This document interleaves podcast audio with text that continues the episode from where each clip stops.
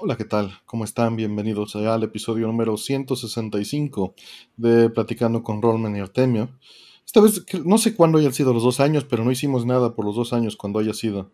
¿Cómo andas, Roll? ¿Qué me cuentas? Tres años, querrás decir. Sí, tres años. Tienes toda la razón. Tampoco hicimos por los dos, entonces.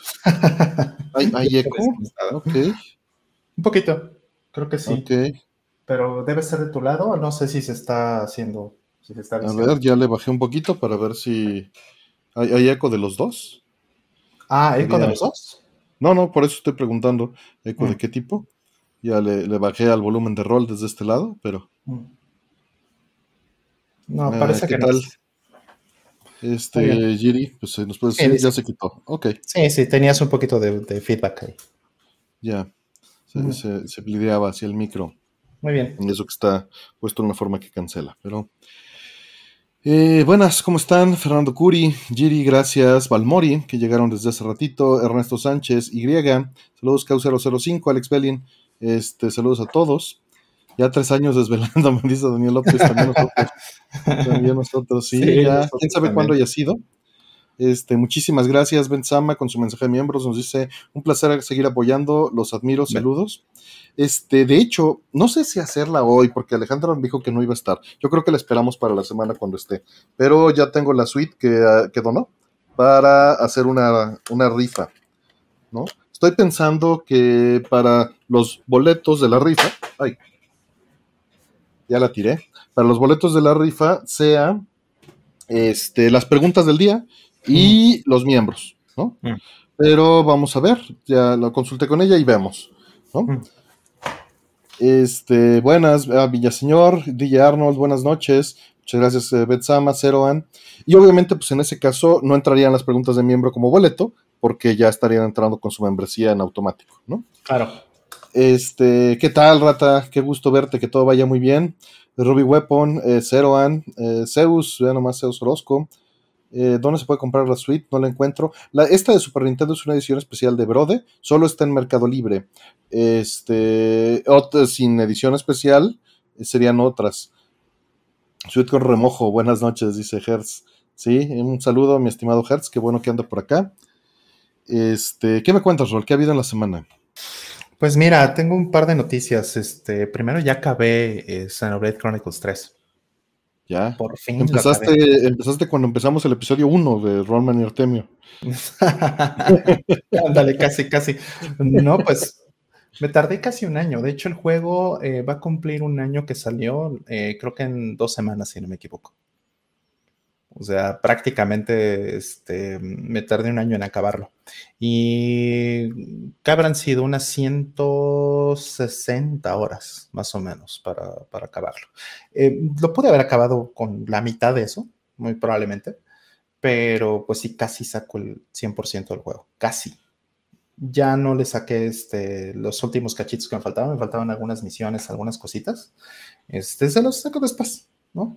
Pero ya me urgía acabarlo porque ya me tenía harto que, ese juego sigue y sigue y sigue y sigue y sigue y sigue. Y, mira, es muy bueno, me gustó mucho. De hecho, se me antoja muchísimo la expansión. Es una desgracia que solo sea renta. Que no haya cartuchito como en, la expansión del 2.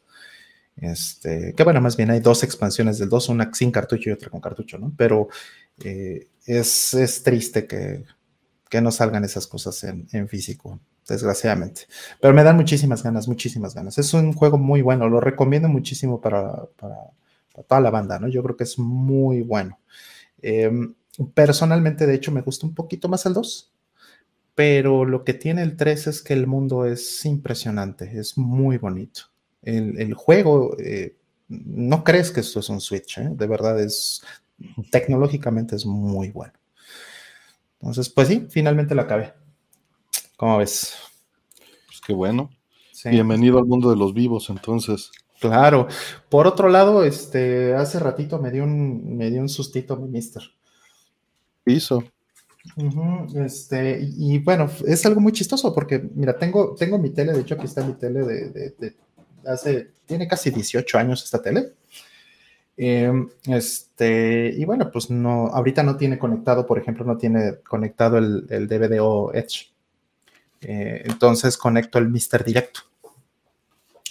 y cosas así. Entonces, por ejemplo, una de las cosas que sucede es que este, le hice upgrade, le hice más bien un update al, sistema y a todo, le hice con el, con el script este de update all.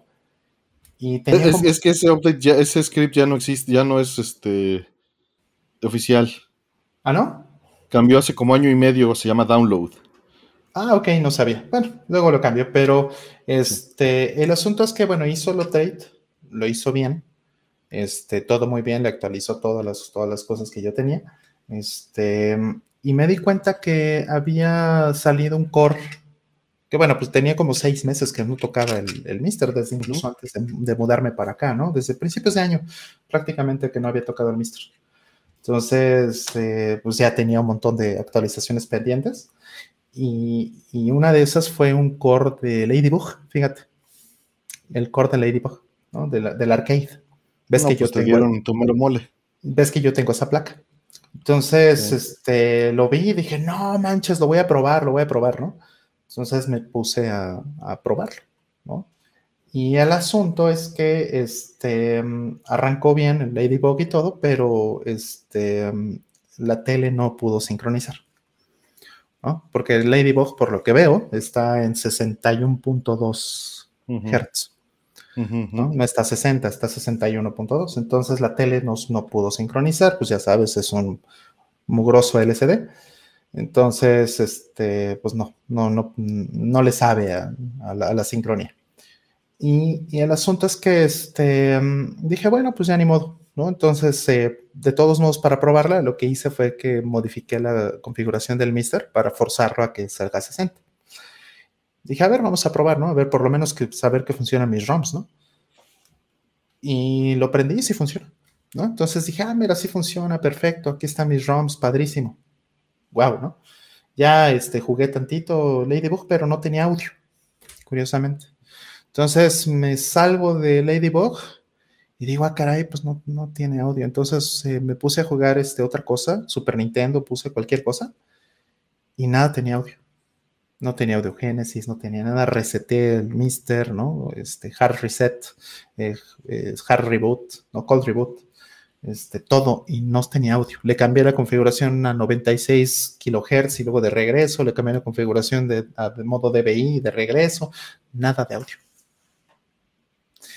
Entonces dije, no manches, ya sé, algo, algo pasó en el update, ¿no? Y así estuvo. Entonces dije, bueno, pues hice montones de pruebas y no, no, no le saqué audio. Entonces hasta que llegó el punto donde ya me desesperé, dije, bueno, pues ya lo voy a pagar, ¿no? Pero, este, nada más para no dejar. Voy a poner el switch. Voy a prender el switch.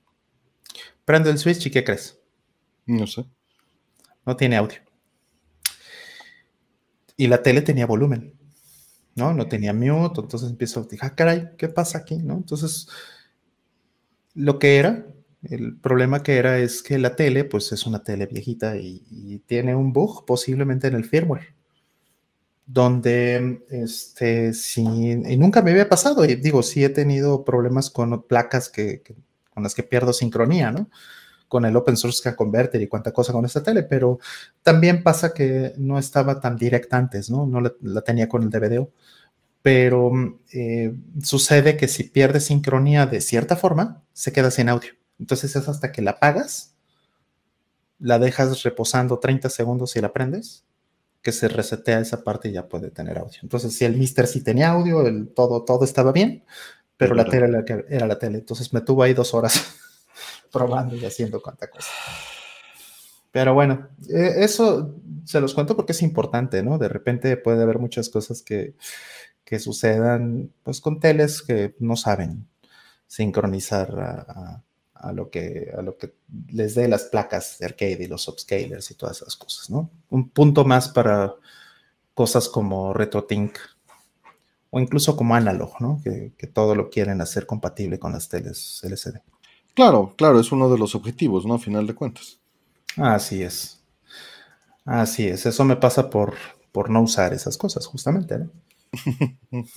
Sí, dice, hola planeta, que tu tele no es CRT, ¿verdad? Pues no, justamente, si fuera un CRT, de todos modos no estaría sacando el audio por el HDMI, ¿verdad? A menos que utilizara el, el, este, el convertido. De VDOH, ¿no? Y lo separas y bueno, todo esto. No, no, no, no, incluso el, el de HDMI a VGA, ¿no? Ya, ya, ya, ya. Pero bueno, o sea, en fin, tendría que sacarlo por el, por el este, óptico o por el este. ¿Qué es lo que yo hago? Eh? Lo saco por óptico. Eh, cuando lo uso CRT. Cuando lo uso CRT. Claro. O a veces lo hago por HDMI, ¿eh? Porque, pues, total. Está, está, es lo mismo a final de cuentas. Sí, yo ya iba a armar un desmadre. Dije, no, voy a, a ver, voy a, voy a respaldar. Ibas a levantar un bug report ahí. Ya, ya estaba pensando en todas esas cosas después de dos horas de estar probando, ya estaba yo listo para hacer todas esas cosas. Y ya, ya preparando todo así, ah, voy a sacar este, las versiones y ahorita hago el respaldo y subo todo al, al clúster, ¿no? De todo el respaldo y mis saves y todo eso. Y le vuelvo a, saco un ROM, este, bueno, un, un, este, SD card y, le bajo fresco todo, etcétera. Ya estaba yo eso. Sí, ya, ya habías visto otras opciones. Mientras saludo, entraron Alejandra Mench, saludos, Karen, Hola Planeta, este, Ruby Weapon, Icar DC, no los voy a poder mencionar a todos, pero muchas gracias.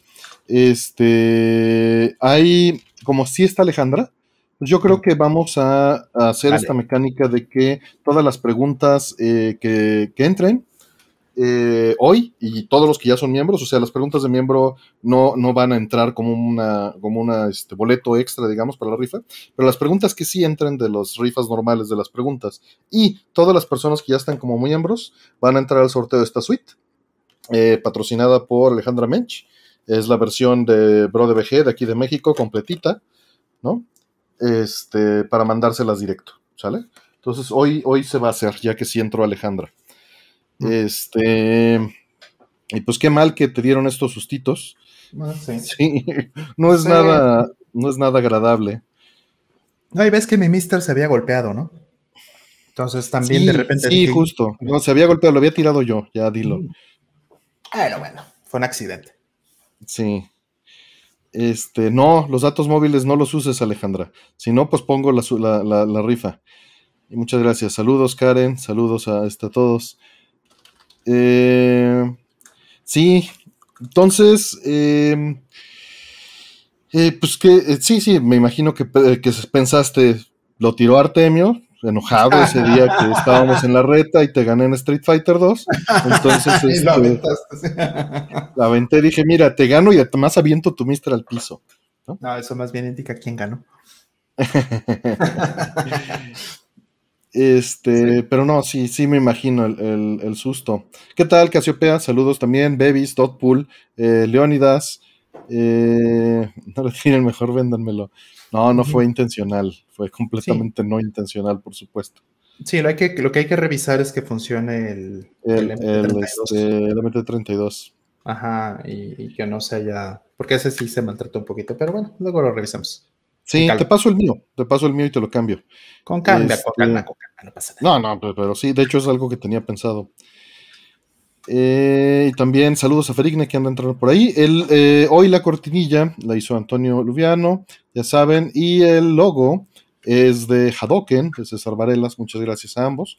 Muchas gracias por este por el apoyo. Y recuerden, bueno, pues la rifa va a ser del cartucho. Está aquí, no sé si se ve a cuadro. Dejen veo mi, toma. No, no se ve a cuadro. Lo vamos a poner más acá. A ver, Super Nintendo hasta para allá. Aquí está. Lo vamos a dejar ahí a, a que se vea. Y va a ser de las preguntas que entran y de todos los que ya son miembros. ¿no?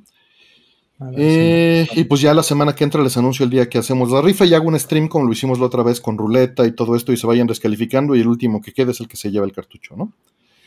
Em, te lo cambio para partir de la madre de nuevo a tu mister, dice Karen. No, espérate.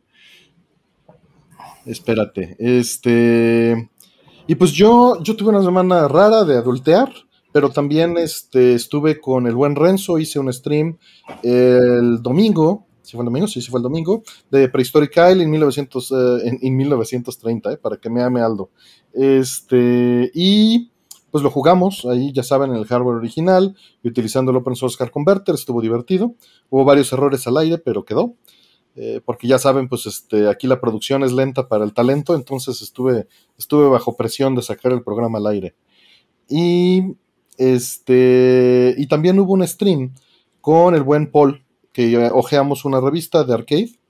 Eh, estuvo, pues estuvo padre, estuvo muy interesante porque en la revista se habló justamente de las expos de arcade en México y es una revista japonesa. Entonces estuvo muy interesante y se tocaron muchos otros temas. Eh, también, bueno, ahí anda el Aldo. Saludos, Aldo, qué gusto verte por acá.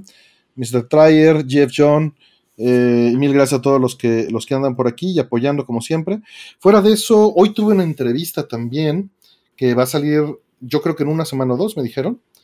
Eh, va a ser con una organización este, eh, no lucrativa que se dedica a la preservación y la verdad me dio mucho gusto la entrevista.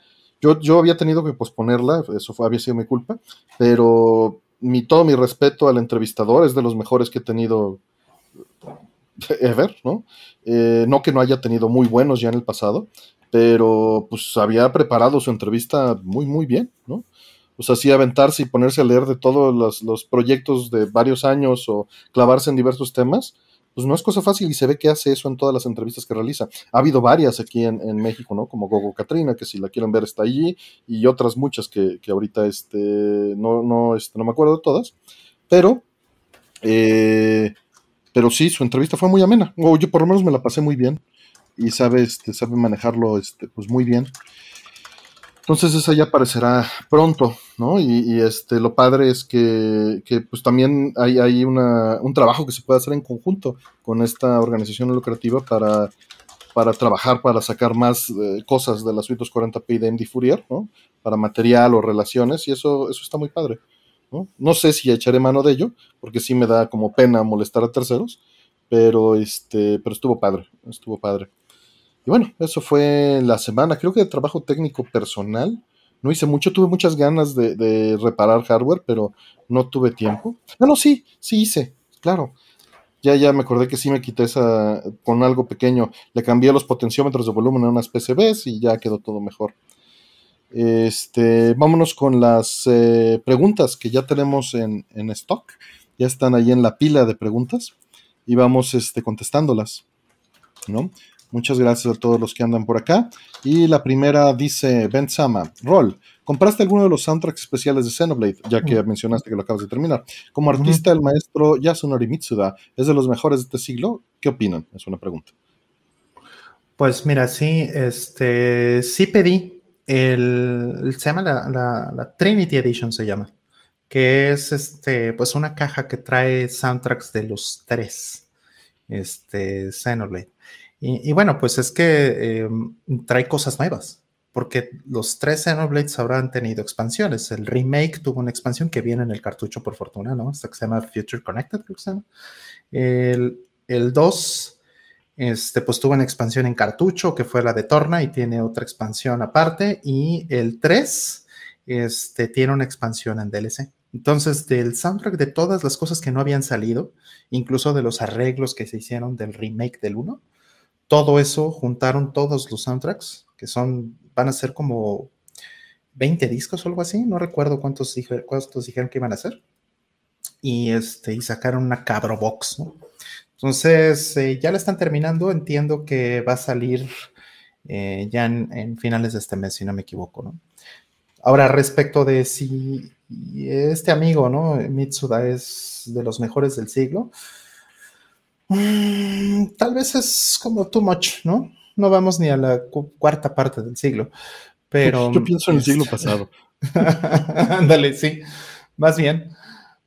Pero pues no sé si es muy bueno. Tal vez por lo menos de los más talentosos de su generación, yo creo que sí, sin duda alguna. Es, un tipo muy prolífico, ¿no? Este escribió, eh, algo mencionó de que escribió en, en, la versión anterior, en el Xenoblade Chronicles 2, escribió como 2000 hojas de música. Y el Xenoblade 3 son más tracks. Entonces debía haber hecho pues, 2500, 3000 partituras para eso, ¿no? No creo que lo haya hecho solo, evidentemente, no, eso asumo que es totalmente imposible, pero, eh, pero es, un, es un productor y es un, director, ¿no? Y, es compositor e intérprete además, ¿no? Este, hay, hay algunos videos de música que ha sacado para otros juegos donde, donde sale él tocando. Entonces, pues sí, es un, es un músico increíblemente completo, por lo menos, ¿no? Y, talentosísimo y hace cosas muy bellas. Pero, este, y además en diferentes como géneros, ¿no? Como un poquito, mm, tal vez no tanto como Yoko Kano por decir, pero, pero sí le gusta mucho como explorar de diferentes eh, eh, ritmos en el mundo, ¿no? Entonces es, es muy bueno. Eh, soy, soy muy fan de Yasunori Mitsuda. No estoy seguro si tengo, tal vez, tal vez me deben faltar unos poquitos discos de él, pero, pero tengo casi todo. Porque sí me gusta muchísimo toda la música que hace. Incluso de juegos de, que ni jugué. tengo un, juego que se, un, disco de un juego que se llama Armodyne. Es un juego que nada más he jugado 20 minutos y la música está increíble. Entonces, eh, eh, pues eso es, ¿no? Creo que sí es muy bueno, tal vez top 3 de su generación, pero del siglo yo creo que sí es demasiado pronto para decir algo así. Ver, ando mandando unas cosas, un segundito. Mientras voy lanzando la siguiente pregunta, que dice, opinión de que el 87% de los juegos están en el limbo. Ahorita contesto eso. Eh, Está buena. Eh, pues mira, eh, de entrada hay que entender a lo que se refiere el postulamiento de la, de la tesis, ¿no? Del, estudio. Se refiere a comercialmente viables, no de que no están preservados. Mm. o sea, hay que separarlo y entiendo que funciona mejor poniéndolo así para que se hiciera viral como se hizo y dar la atención al problema, ¿no? Eh, y obviamente, pues es, es, una noticia, una nota que es para el público general y para alertar al público especializado, ¿no?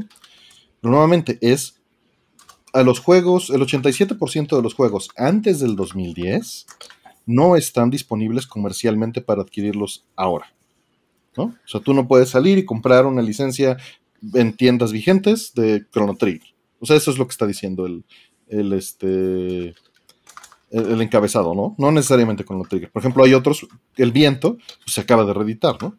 O sea, hay, hay, este, hay detalles. Y pues bueno, eh, sí, de manera legal. Eh, que no hay una continuidad comercial. Ahora, este, mucho se le atacó a, Cifaldi y a su organización precisamente por esto, ¿no? Que lo que mencionan de manera legal, ¿no? Alentando que la piratería como una solución. Y la piratería no es una solución, ¿no? la piratería es nada más un curita para la persona que está técnicamente inclinada y quiere el acceso, pero eso no es preservación en general. La preservación tendría que ser eh, con un financiamiento, con este respaldo gubernamental, cultural de la sociedad, ¿no? Un proceso, un proyecto serio donde se preserven las cosas como una biblioteca, ¿no? Eh, que hay, pero no hay tantas. Y pues dicen, el problema es que muchos desarrolladores que ya no existen los derechos tal vez ya sean de otra compañía. Ese es uno de los problemas, pero no es el único. Es otro de los problemas, ¿no? Sí, hay, muchísimos más, ¿no? O sea, de entrada que sean que sea algo viablemente comercial. O sea, no puedes pedir que esté disponible, eh, no sé, este, ¿qué, juego te gusta, Rol? Eh, o sea, ¿qué, te importa que esté disponible Rey León de Sega Genesis? El clásico ejemplo, el juego más eh, relevante culturalmente, ¿no? Que, que, está perdido en ese limbo, es Marvel vs. Capcom 2. Ah, claro. Por digo, por el tema de derechos, ¿no? En el, limbo de derechos que mencionas. Exactamente, o sea, por licencias, ahorita mencionaste licencias. El problema de las licencias de Marvel, por ejemplo, ¿no? Que pues Capcom agarró las licencias de Marvel cuando valían tres pesos, pero ahorita están turbos sobrevaloradas, ¿no? Y ya lo vimos a los amigos, a los pobres amigos de Square, cómo les fue, ¿no? Pero eh, eso es eh, lo que haría imposible en este momento un relanzamiento de, de Marvel vs. Capcom 2, ¿no? O sea, ve, lo mal que les fue, pues porque se gastaron más en la licencia que en el desarrollo en la última versión, ¿no? En el Infinite se llama. Pero eso es, es uno de los problemas menores. Otro gran problema es este, si es comercialmente viable relanzar algo. Tiene sentido relanzar algo porque implica un trabajo. ¿no? Tienes que poner el departamento de marketing, al de tienda, al de, y manejar todo. Y eso cuesta. Eh, entonces, bueno, hay, hay, muchos factores ¿no? detrás de esto, el por qué. Pero la idea de esta nota es concientizar a la gente para que empiece a haber ruido, empiece a haber discusión y, y se llegó a todos lados, ¿no? Creo, bueno, de, obviamente de mis círculos. Eh, si me salgo de mi burbuja, pues no le llego a nadie. ¿no? Claro. Eh, pues, ¿qué, vamos, vamos a opinar? Pues, se los, se los hemos dicho muchos años, pero.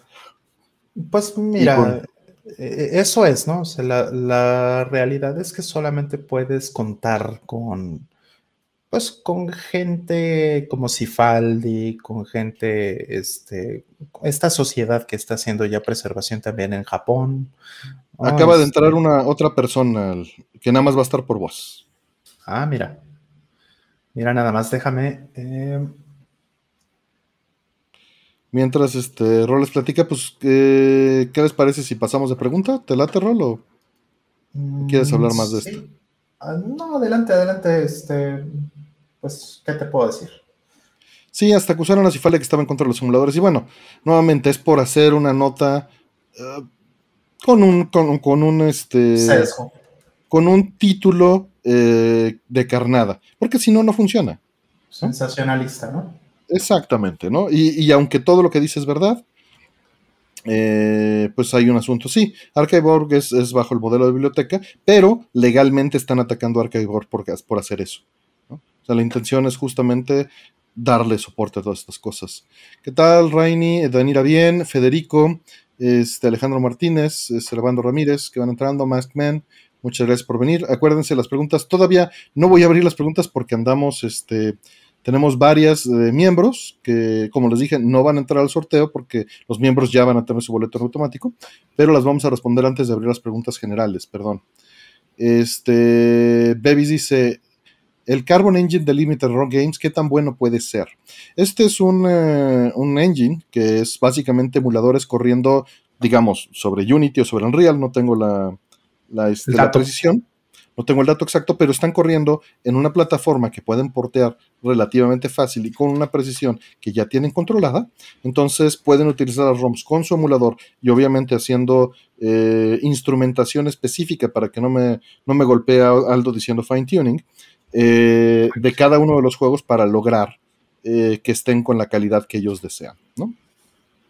Entonces, eh, ¿qué tan preciso puede ser? Pues dependerá de cada emulador y depende de qué tan eh, pedante y exquisito te pongas para decir qué es bueno, ¿no?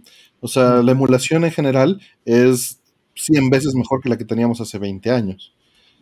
Pero eh, se puede seguir, es perfectible, ¿no? Entonces, ¿qué buscas? ¿Qué tanto es suficiente para ti? Pues dependerá de eso y de cada uno de los emuladores de cada uno de esos. Configuración granulada, ándale, Maskman configuración granulada me gusta.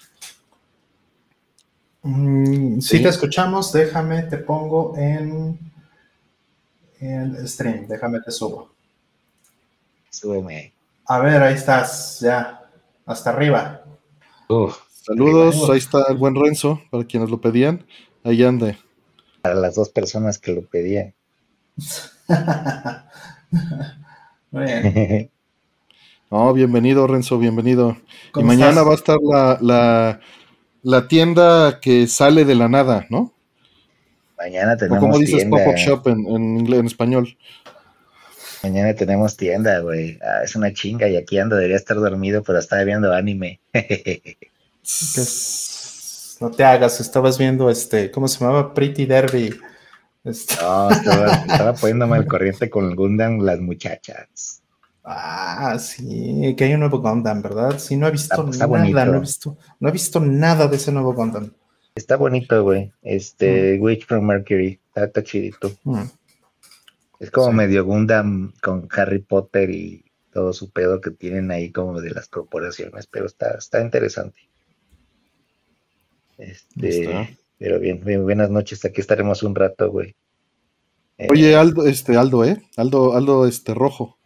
Ah, véntame la madre. El, el, la madre, No, ya me voy, cabrón, ya me voy, ahí se ve. dime, dime priista, cabrón, pero no me chingues. No, bueno. Ese no fue también el Aldo, perdón. Dime, dime priista, cabrón, dime, dime que soy del PRI, güey. Este, oye, Renzo, ¿tú qué opinas del Carbon Angel de Limited Run Games? ¿Qué opinas técnicamente? ¿Qué es lo que nos preguntan? Lo más técnicamente posible y qué tan ventajoso es. ¿El qué? El Limited Run ah, Games. Estoy chingando. lo que pasa es que Limited Run Games tiene un emulador, tiene emuladores que eh, les llaman Carbon Engine y básicamente ese emulador lo tienen eh, configurable para correr sobre Unity o Unreal y portearlo a distintas consolas. Es un poquito más que un emulador, porque le meten cosas como de calidad de vida. Sí, sí, claro. Le meten eh, todos estos elementos de, rewind, de save states integrados y una UI y le meten los achievements. O sea, está, está instrumentado e intervenido, ¿no? Exactamente. Sí, no, no es solamente la parte de emulación, sino que eh, este, digamos que instrumentan los juegos, como bien dijiste. Entonces, que por cierto, este... prepara la cartera porque el jueves hay boot de Limited Run Games en San Diego Comic Con, entonces te estaré mandando las fotos, cabrón. Uy, no. Este, y seguramente van a tener un par de exclusivas. El año pasado era el cartucho de 64 de Star Wars Episode Racers, pero con la portada japonesa, güey. Este, y ahí vas de puerco. Obvio, lo compré, güey, ahí lo tengo cerrado. Ah, pues. Pero, pero güey, pues la ventaja es de que ahorita el dólar está súper barato y ahí pues no pagas tax, güey. Es 30 dólares el juego, güey. Entonces, vete pues, preparando, Luna. Puercaso. Pues, eh, híjole, el Hammering Harry, fíjate que ese se me perdió ahorita. Desgraciadamente no lo van a tener porque el Hammering Harry todavía no lo acaban de producir. Pero bueno, ese es el, lo que más lamento de, de, las cosas que han salido, que no, que no le pude entrar. Por, por menso, se me, se me olvidó. Pues es que también es Si lo veo, ahí les mando fotos al chat. Ándale. Ahí les traigo, les traigo fayuca, les traigo la fayuca. Send nudes. Este, y bueno, nos dicen que qué tan ventajoso es el engine dedicado específicamente a portear estos juegos. Pues es ventajoso porque es rápido. Es rápido y con una calidad ya predeterminada. ¿Qué pierde a cambio de port? Pues bueno, o sea, es, es emulación y tiene todas las ventajas que tiene la emulación en general, ¿no? Y las desventajas también, ¿no? O sea, tiene, eh, pues va a tener un poco de lag, va a tener pues, detalles por ahí, pero bueno, pues no necesariamente este, es, eh, es peor que otras, eh, este, pues que otras opciones, otras implementaciones, ¿no? Entonces, pues es lo que hay y, está bien. De eso a nada, mil veces esto. Sí, pues vamos a la siguiente a ver. Este, nada más, mientras platícanos qué va a haber en la, en la tienda mañana. Este, tenemos una tienda mañana en, Los Bernardinos, estos tacos, de Harshell Tacos, están en la Condesa. Eh, hay tres por dos en tacos y compra pues ya sabes, güey, muy básico, playeras, stickers, tote bags, pines, besos, cosas chipones. Besos, de tres. Ahí van a estar para que se tomen la foto con el Renzo y con el nah, ¿Cuál foto? Vean y compre, que yo qué. Con Renzo. Renzo si compran, si, compran, Renzo les da una foto. Yo les doy un apretón de nalga y una foto. Renzo Botarga. consensuado, consensuado, por supuesto. No vayan a querer funear. este.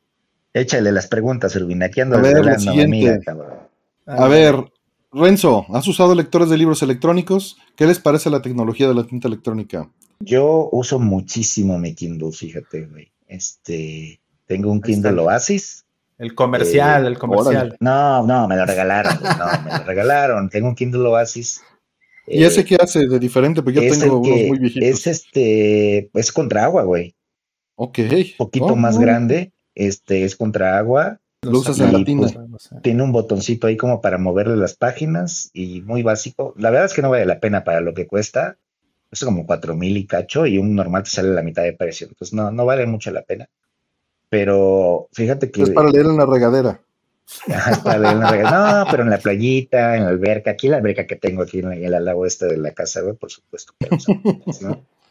Mientras lavas pues los trastes me lo regalaron y lo he usado mucho. Fíjate que he leído mucho más con el Kindle. Hay algunos libros que sí los compro físicos, pero ya, güey, Kindle es bien, es bien, este, bien cómodo, acá. Y mil veces leer ahí que en un iPad, por cierto. Bueno, sí, sí, o sea, es más agradable a los ojos, ¿no? A final de cuentas. Sí, sí, porque no, no, tiene el, el, contraste, ¿no? Ajá. Este rol. ¿No me estás escuchando no? No, no, te pregunté que si ah. los, tu, tu, respuesta. Ah, este, pues mira, yo tengo un Kindle que me regalaron también. Em, he estado esperando por muchos años a que salga la, tecnología de tinta de color para realmente entrarle. Que ya está, ya hay, ya hay tinta de color. y este y bueno pues todavía es muy caro entonces eh, va a tardar posiblemente un par de años más en, que eso permee y, poder cambiar mi Kindle pero tengo uno un Kindle como de hace 10 años más o menos y me gusta mucho para, para leer en, el camión, en el avión, en, particular en el transporte en viajes. Mm. Em, obviamente prefiero personalmente el, libro físico, ¿no? El papel, pues, ¿no? Me gusta eh, el olor del papel, la experiencia de tener un libro en las manos siempre me gusta más, pero, por ejemplo, para, para eso, para ese tipo de casos o para referencia, o sea, libros de C que tengo ahí metidos, este, libros de, electrónica, libros de, configuraciones de cuánta cosa, ¿no? Esos son, son muy buenos. Para mí el Kindle en, ese caso es irreemplazable, ¿no? Poder tener ahí en la mano y, órale, que se quede ahí pegado y tenerlo libre y no tener papel andando, ¿no? Algo que se puede prender ahí con el cautín o algo que se puede maltratar. Prefiero mil veces el, Kindle para eso, ¿no? y para checar, por ejemplo, ay, ¿cómo es el prototipo de tal función en C, ¿no? En C++, a ver, oh, ¿cómo es tal cosa, tal directiva o cual cosa que, tengo que hacer, o Python o algún otro lenguaje? Para eso me parece una herramienta, en mi caso, ya indispensable. Mucha, mucha banda lo usa para leer mangas, güey, como es blanco y negro, veo, conozco mucha gente que le carga sus mangas ahí. Y lo claro. para leer mangas. Entonces, está chido me imagino que ya hay unos de muy buena resolución, ¿no? Porque el, que yo tengo para leer manga debe, debe ser espantoso, porque tiene una resolución bastante baja, tiene 10 años, pero debe haber unos muy buenos ya. Ahorita yo el comercial, ahí están muy buenos precios por el Prime Day, entonces aprovechen. Ah, están a mitad de precio. Ajá, y ahí les da el, link de afiliado. No, no, no, no, pero este. ¿Compraron algo en Prime Day o no? Claro. Y compraron, güey me le compré este, me compré, bueno, le compré a mis gatos un arenero nuevo.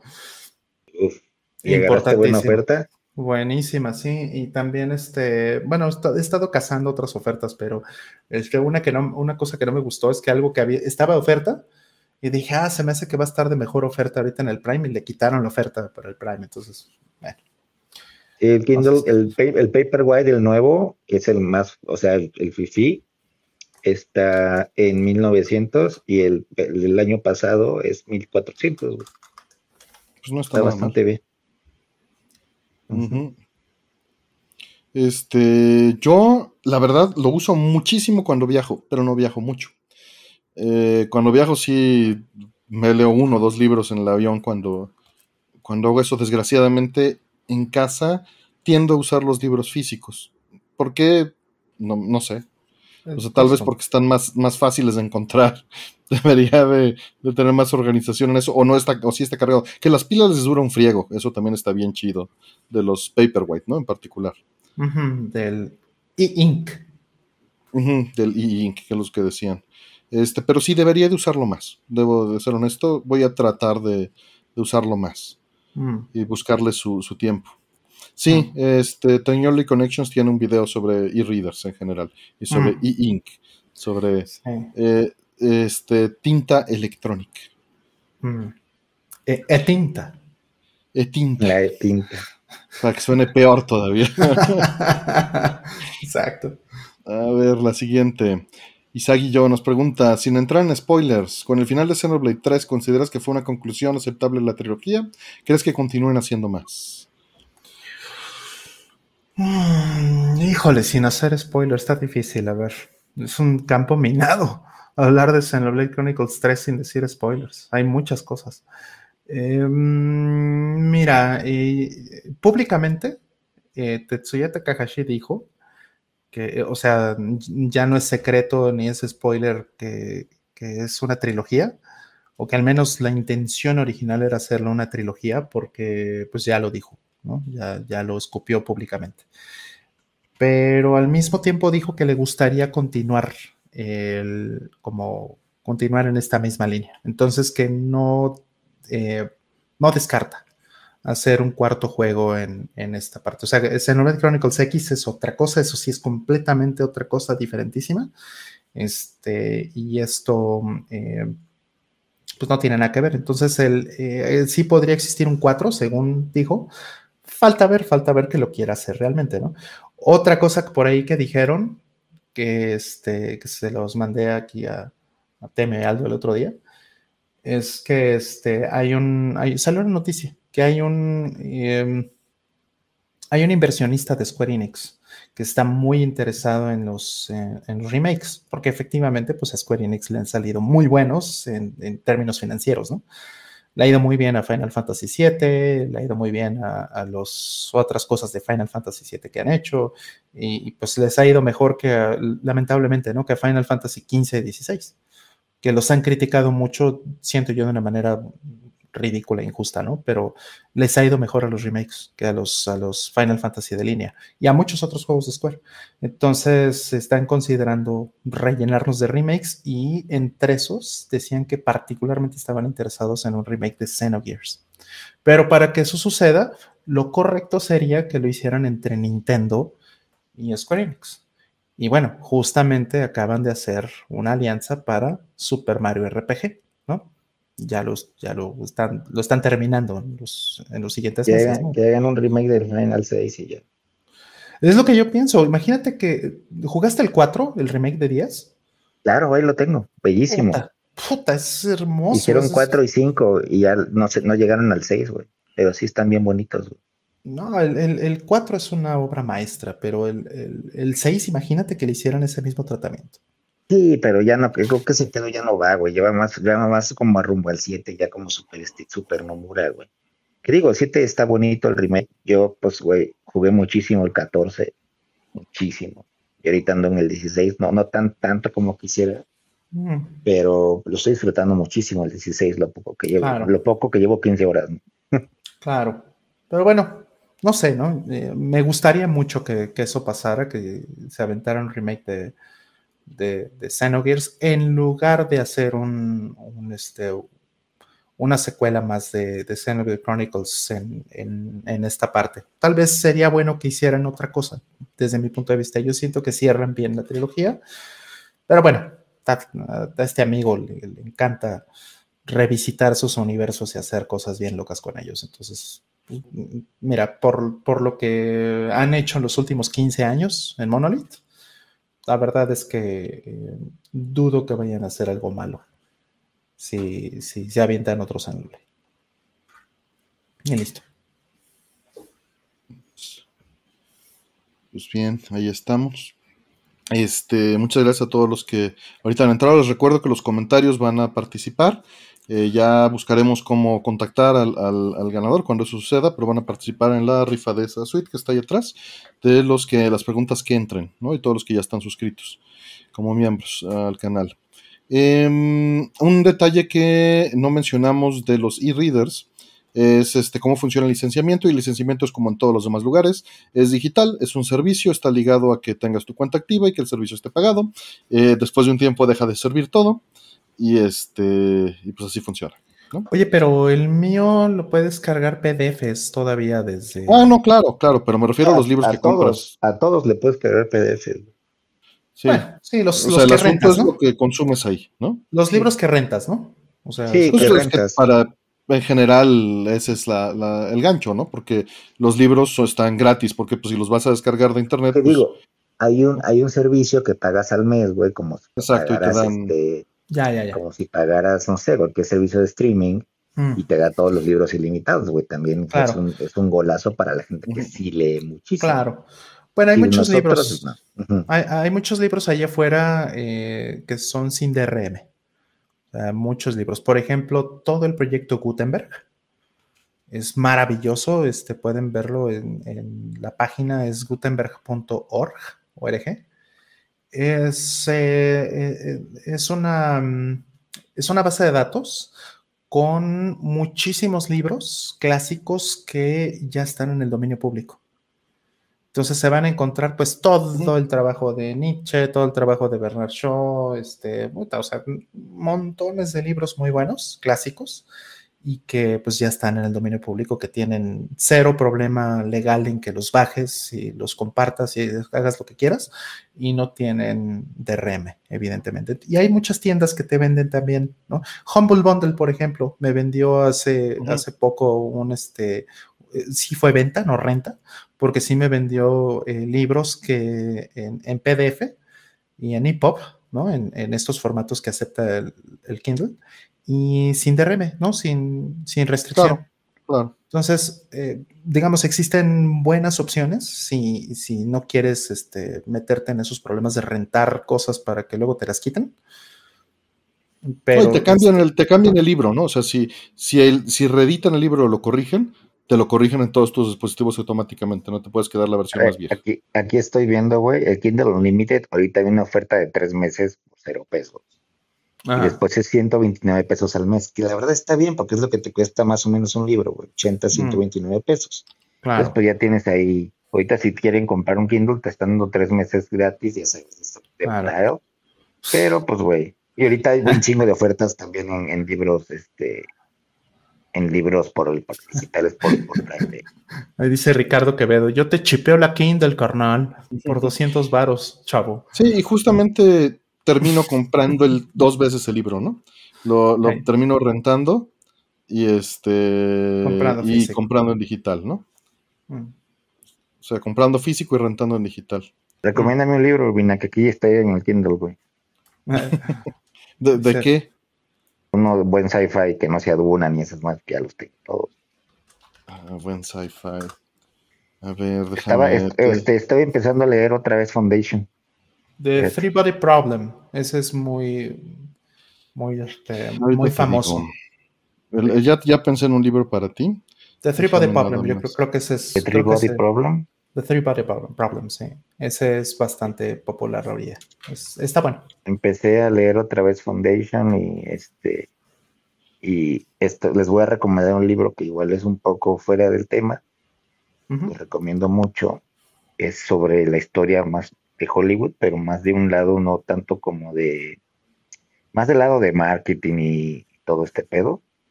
Está interesantísimo y aquí está, este ya lo acabé de leer, entonces déjame. Se llama, se llama The Big Picture, The Fight for the for Future of the Movies, for the mm. Future of Movies. Es de Ben Flix. Está bien, güey, es como de toda la historia de cómo empezaron los servicios de streaming, está, está interesante. Mm. O sea, para la banda que quiera estudiar algo que tenga que ver con cine o marketing o todo eso, se lo Interesante. Mm. A ver, Renzo, ya te puse ahí este en el chat el libro. Ok. En el chat del, del video, ¿eh? Ya. Este se llama eh, The Worthing Saga. Para que le des una ley para que también todos lo vean yo creo que eso ese te va a gustar.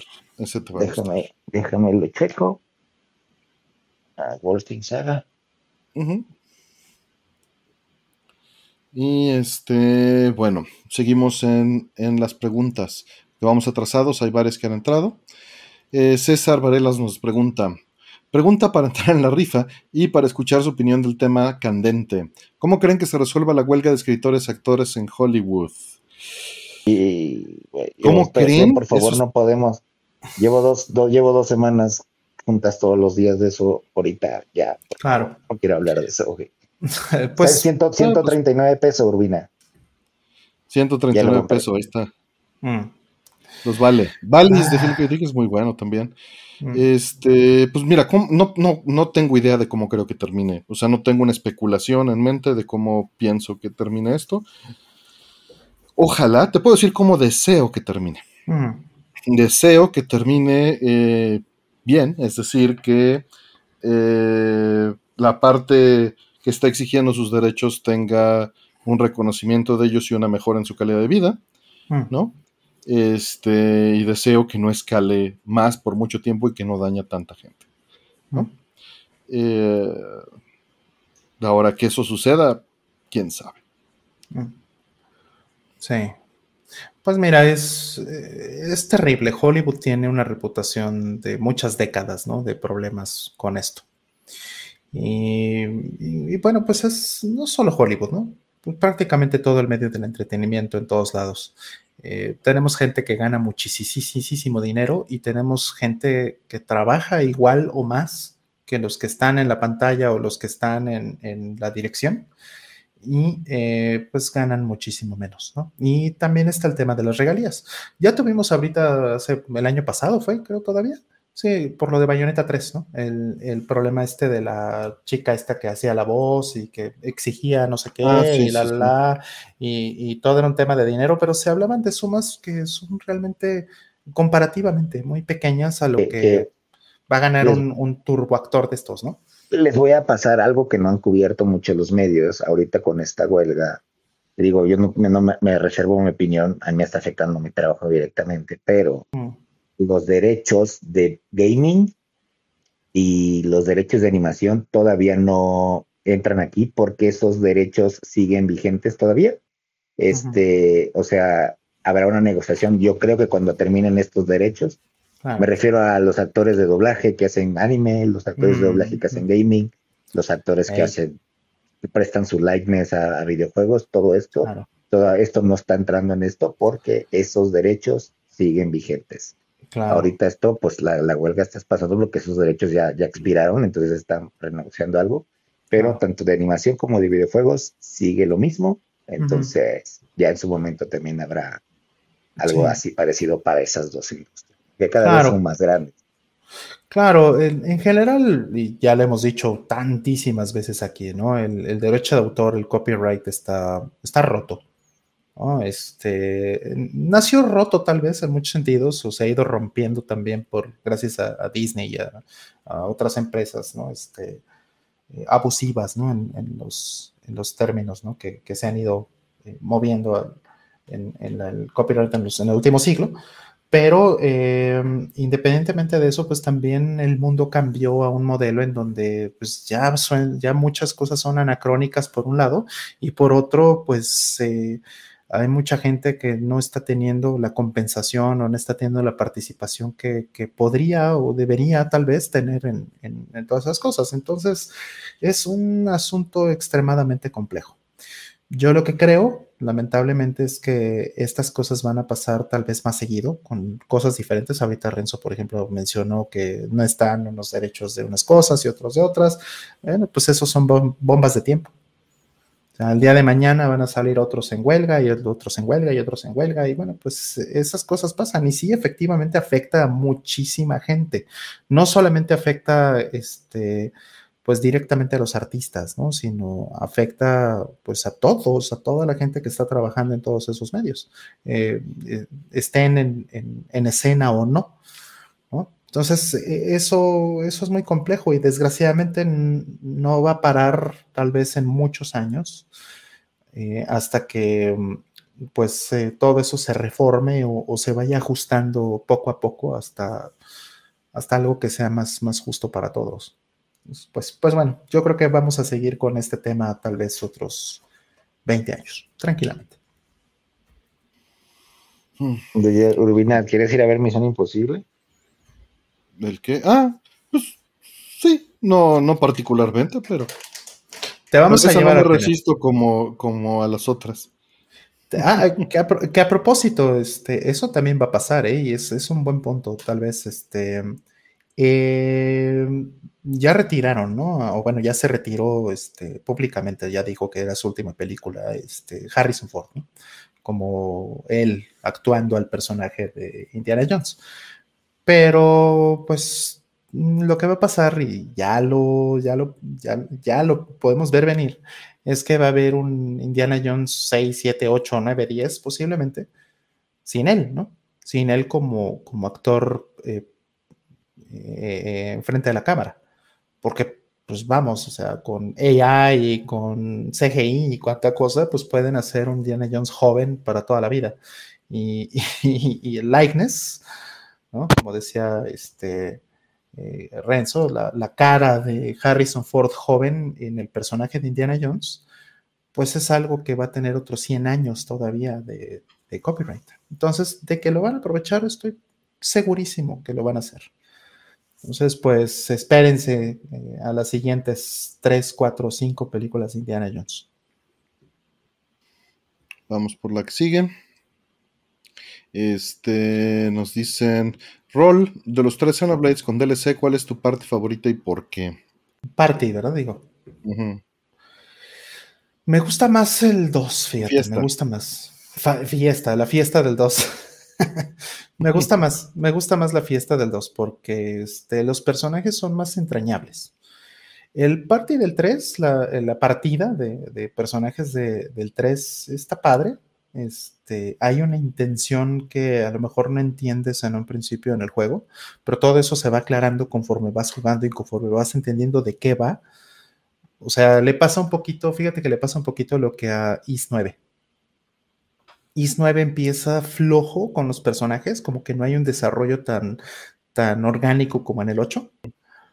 Lo mismo le pasa a Xenoblade Chronicles 3, pero al igual que en eh, Is 9, hay una justificación para eso, en la historia, en la narrativa.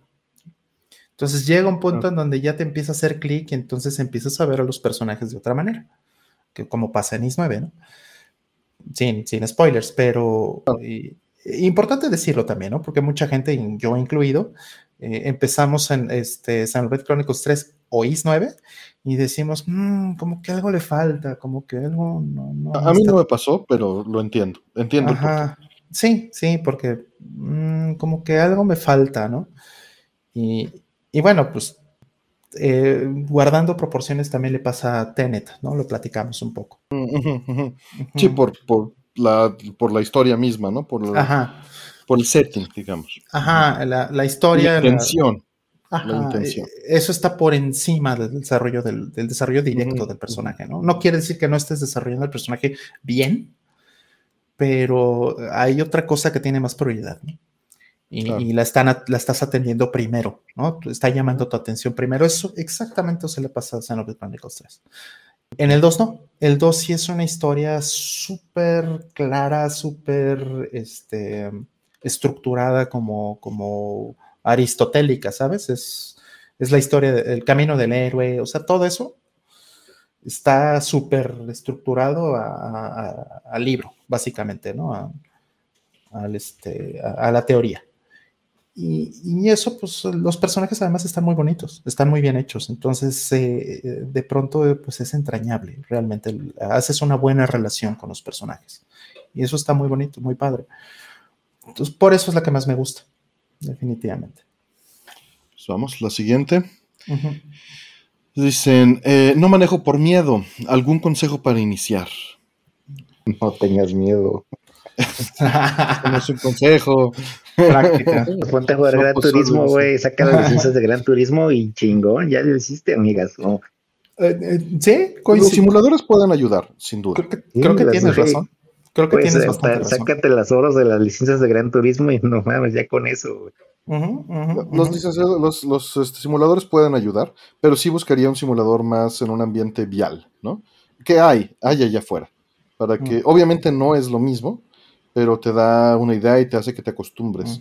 Evidentemente, cuando uno piensa en ello, eh, pues siempre es una gran responsabilidad, ¿no? Eh, si, lo piensas.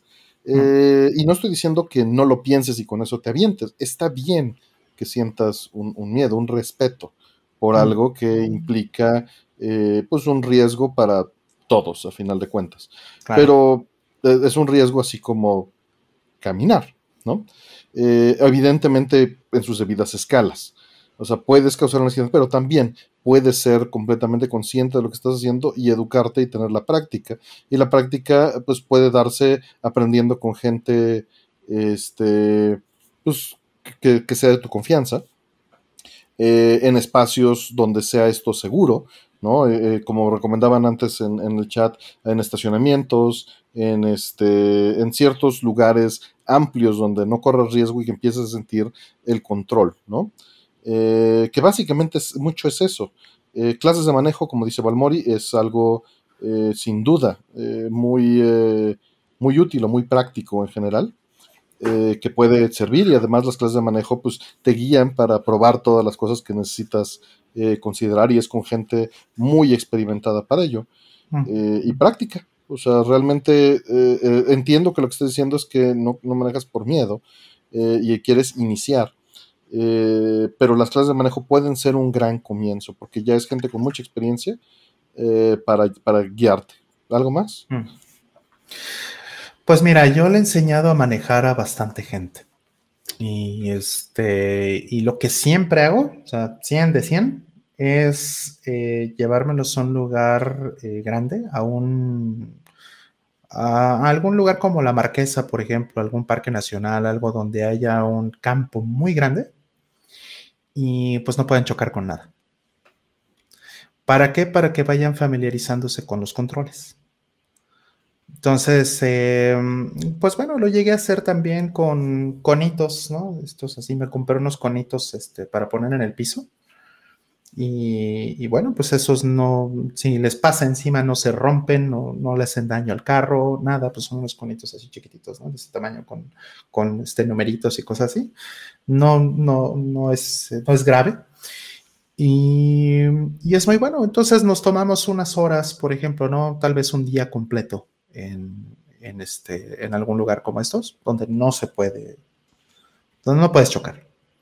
Entonces, poquito a poco, poquito a poco, van entendiendo, van agarrando el, este, eh, los controles y van familiarizándose y haciendo lo que es importante, lo que es tal vez muy importante hacer, que es eh, sentir el coche como una extensión de tu cuerpo. Entonces, eh, pues eso, te, eso es justo lo que le va a ir quitando el miedo, la familiaridad. Y yo aprendí y también eso es otra cosa que creo que sería muy buena. Lamentablemente ya no tengo un coche estándar, ya no tengo un coche con transmisión manual. Te gusta, nos preguntan eso y toda mi vida manejé estándar y ahorita ya, pues no. Sí, es, un, es muy lamentable porque me gusta muchísimo y lo prefiero. Y además también una vez que sabes manejar estándar, pues ya todo lo que quieras es mucho más fácil, ¿no? Yo aprendí, fíjate qué curioso, yo aprendí, eh, aprendí a manejar con camiones. Sí, y esto es porque mi abuelo, ¿no? Mi abuelo paterno eh, tenía una empresa de camiones. Y entonces mi papá eh, me llegó a llevar muchas veces, ¿no? Cuando era niño. Y, y, mi papá de repente me dijo, oye, pues te voy a enseñar a manejar. Me enseñó a manejar camión, imagínate eso. Entonces, pues yo era un niño, yo tenía, ¿qué te gusta? 12 años, 13 años. Y, mi papá me decía, mira, a ver, aprende a espejear, aprende a hacer esto, aprende a otro. Y, efectivamente, ahí, de ahí es de donde saqué esta idea, es que había un, un enorme estacionamiento que hacía como esto que menciono del campo, ¿no? Entonces poníamos el, el camión en medio, básicamente, y entonces, eh, pues me iba diciendo lo que tenía que hacer y me iba diciendo poco a poco, yo aprendí a espejear, aprendí a tener mucho más control. Y bueno, pues una vez que logré eso, pues agarré un carro y ya me dio risa, ¿no? Y, aprendí muy rápido en el, coche. Eh, básicamente no había, no aprendí este, bien hasta que tuve mi propio carro, pero eh, porque me daba miedo, efectivamente, este, eh, pegarle a un coche de alguien más, ¿no? Ah, por supuesto. Yo tengo un par de anécdotas de eso, ahorita antes de que Renzo dé su opinión. Este, a, mí mi papá me soltaba a, este, a, aprender en Ecatepec, ¿no? Este, y una vez íbamos ahí, iba mi hermano, mi papá y estaban vendiendo el coche. Y mi papá pues tenía un carácter fuerte en aquel entonces, ha suavizado con los años. Y y pues me tenía así de, no, esto, no, aquello, y tienes que hacer esto perfecto, te faltó esto y aquello, ¿no? El otro. Íbamos en un samurai que estaba vendiendo a mi papá y tenía el precio tras un letrero, ¿no? Por decir algo, 8.500 pesos, no sé cuánto costaba. Y este, di una vuelta en un, en un camellón y di el llantazo en el camellón. Ah. En la llanta de atrás, ¿no? No medir bien el, el largo del coche, ¿no? Y este, y pues mi papá, yo creo que se enojó tanto que no dijo nada, se hizo un silencio sepulcral en el coche. Y mi hermano en ese momento dijo 7500. O sea, mil pesos abajo de lo que estaba marcado en el, en el del coche, ¿no? Y pues ya con eso pues nos reímos todo y desarmó la atención, pero este, este, y otra, pues a, la par que, tenía el coche y estaba aprendiendo a manejar el acceso, este, me compré Road Avenger. Entonces, ese fue el juego de manejo que, jugué yo en aquel entonces. no necesariamente lo más apropiado. Y sí, lo que más aterra de conducir es lastimar a alguien o a uno mismo, por supuestamente. Por supuesto. Por supuesto. Sí, eh, justo fui por el juego de Road Avenger, me, me, dijeron, pues no quieres manejar, pero vamos a Cuapa y te compras tu juego, manejas tú.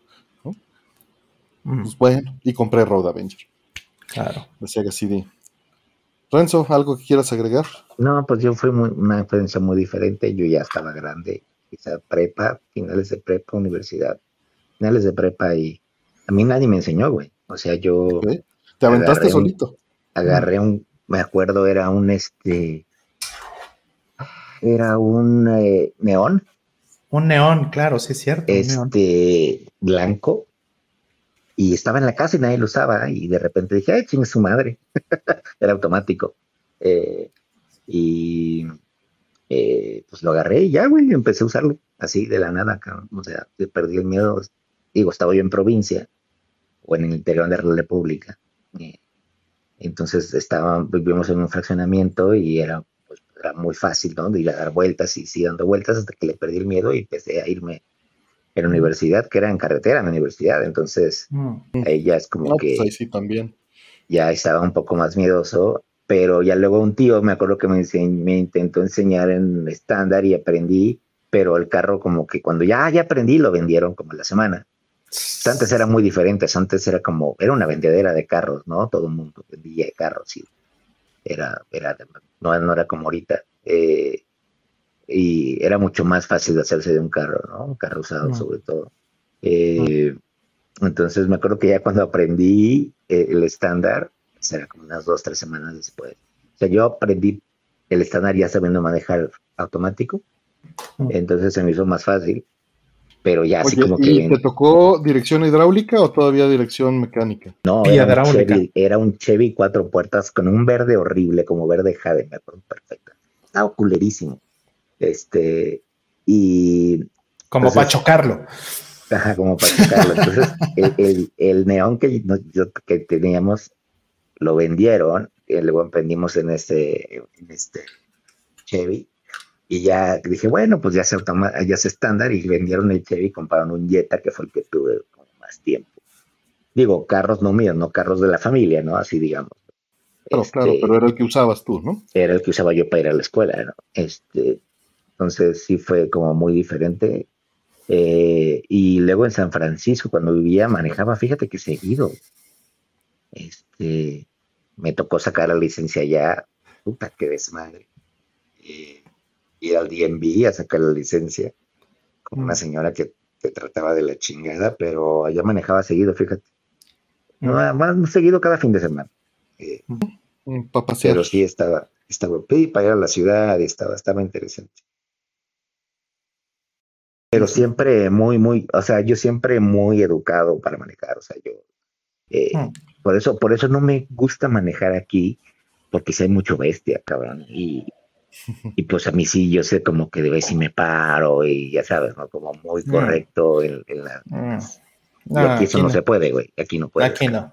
Aquí, le, no, aquí le pones la, la, direccional a alguien y se te... Yo sí lo hago, yo sí manejo como viejito, pero entiendo, ¿no? La, o sea, la presión, el funcionamiento es, no es para eso.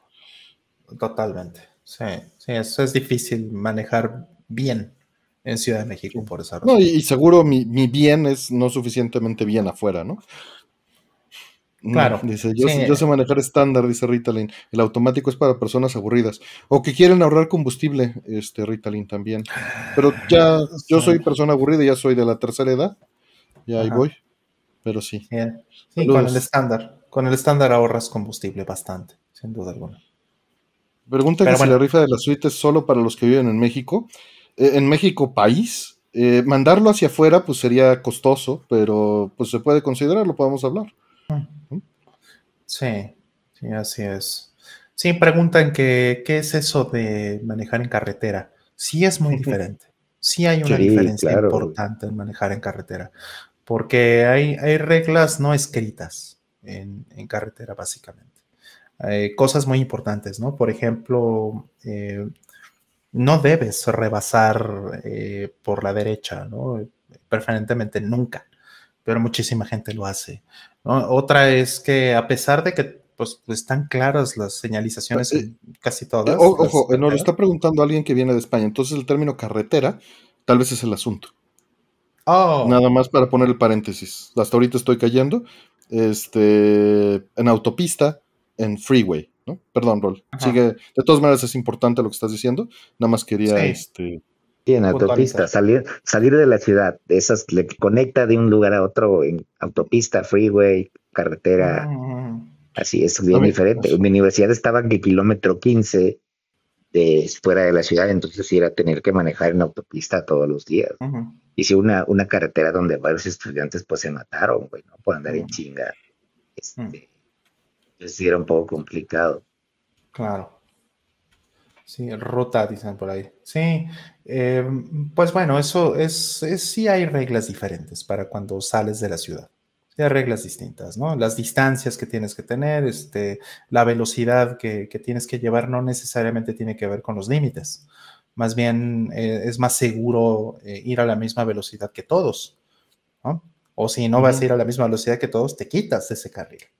¿No? Sí, dejas pasar a los demás dejas pasar y, no, no provocas que te que te traten de rebasar por la derecha, por ejemplo, todo ese tipo de cosas. son, son detalles que, son reglas no escritas, pero que en cuando sales de la ciudad, pues tienes que pensar más bien que, bueno, en, general tienes que siempre pensar en la seguridad, ¿no? Pero en, eh, en, este, en estos ambientes, la seguridad siempre es una prioridad mucho más alta que cualquier otra cosa porque los accidentes pueden ser mucho más peligrosos, dado que vas normalmente a mayor velocidad de lo que vas dentro de una ciudad. Este, por ahí ya está la encuesta de que, manejan, no que prefieren, que manejan. De momento mm. va ganando automático, estándar en, segundo lugar, no manejo en mm. tercer lugar, bastante pegado, y me da igual un 11%. Mm. Entonces va bastante reñido, ya están empatados automático y estándar. Que mm. bueno, pues esto nada más es una estadística, no es lo que vayan a, querer que gane, ¿no? No, ya tiene unos años que está desapareciendo la transmisión manual o estándar, ¿no? Ya Nuevamente está, está el factor de ahorro de energía, ¿no? También y de, del control computarizado, que en teoría van de la mano, ¿no? Faltará que, que sea el caso. Sí, pero pues por supuesto que se ahorra mucho más manejando bien un estándar que, cualquier computadora, porque tienes clutches, ¿no? Más de uno, ¿no? Entonces es... bueno, pero en un híbrido eso pues no aplica, ¿no? No, no, no, bueno, pero pues eso es un motor eléctrico, eso es otra cosa completamente distinta, ¿no? O sea, eso no es un automático, ¿no? Bueno, o sea, un híbrido, pues, bueno, un híbrido cuando está en el motor de, este de, gasolina, pues sí es automático. Eh, o sea, pues, sí, es. Pues, pues sí. Es, otro, es otro animal, yo diría, ¿no? O sea, sí estoy de acuerdo en que hay una. Sí, pero es, es, otra cosa. Yo sí lo pondría en otra categoría, ¿no? Por, porque, entiendo, entiendo y lo respeto. Ajá, en fin. En todo caso, este. Pues, pues sí, es, es más fácil y es mejor este para en general para la industria automotriz para los seguros, para muchas cosas es mejor que la gente maneje eh, automáticos. Y bueno, pues ya estamos saliéndonos de allá porque ya vamos al híbrido, ya vamos al, eléctrico, ¿no?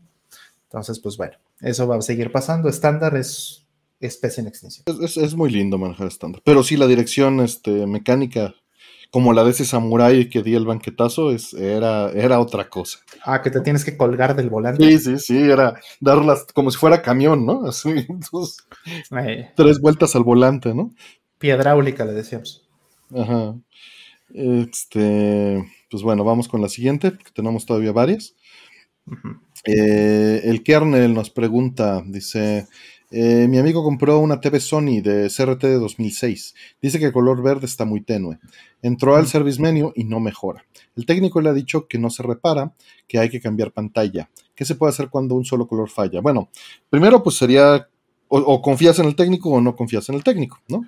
Mm. Eh, sería el, primer factor. Si ya la revisó y te está diciendo esto, pues, pues bueno, a menos de que mandes una segunda opinión, eh, pero podría ser que lo que esté mal es el chasis ¿no? Y que haya que hacer o un recap o una revisión de las piezas o de los transistores que hacen la amplificación en el neckboard, la plaquita que va conectada al tubo de rayos catódicos que está atrás del CRT, que es a la que llega el RGB y se está mandando cada uno de los colores y amplificando cada uno. Esto lo tiene que hacer alguien que sepa lo que está haciendo. No es algo que vayas a hacer tú si estás preguntando esto.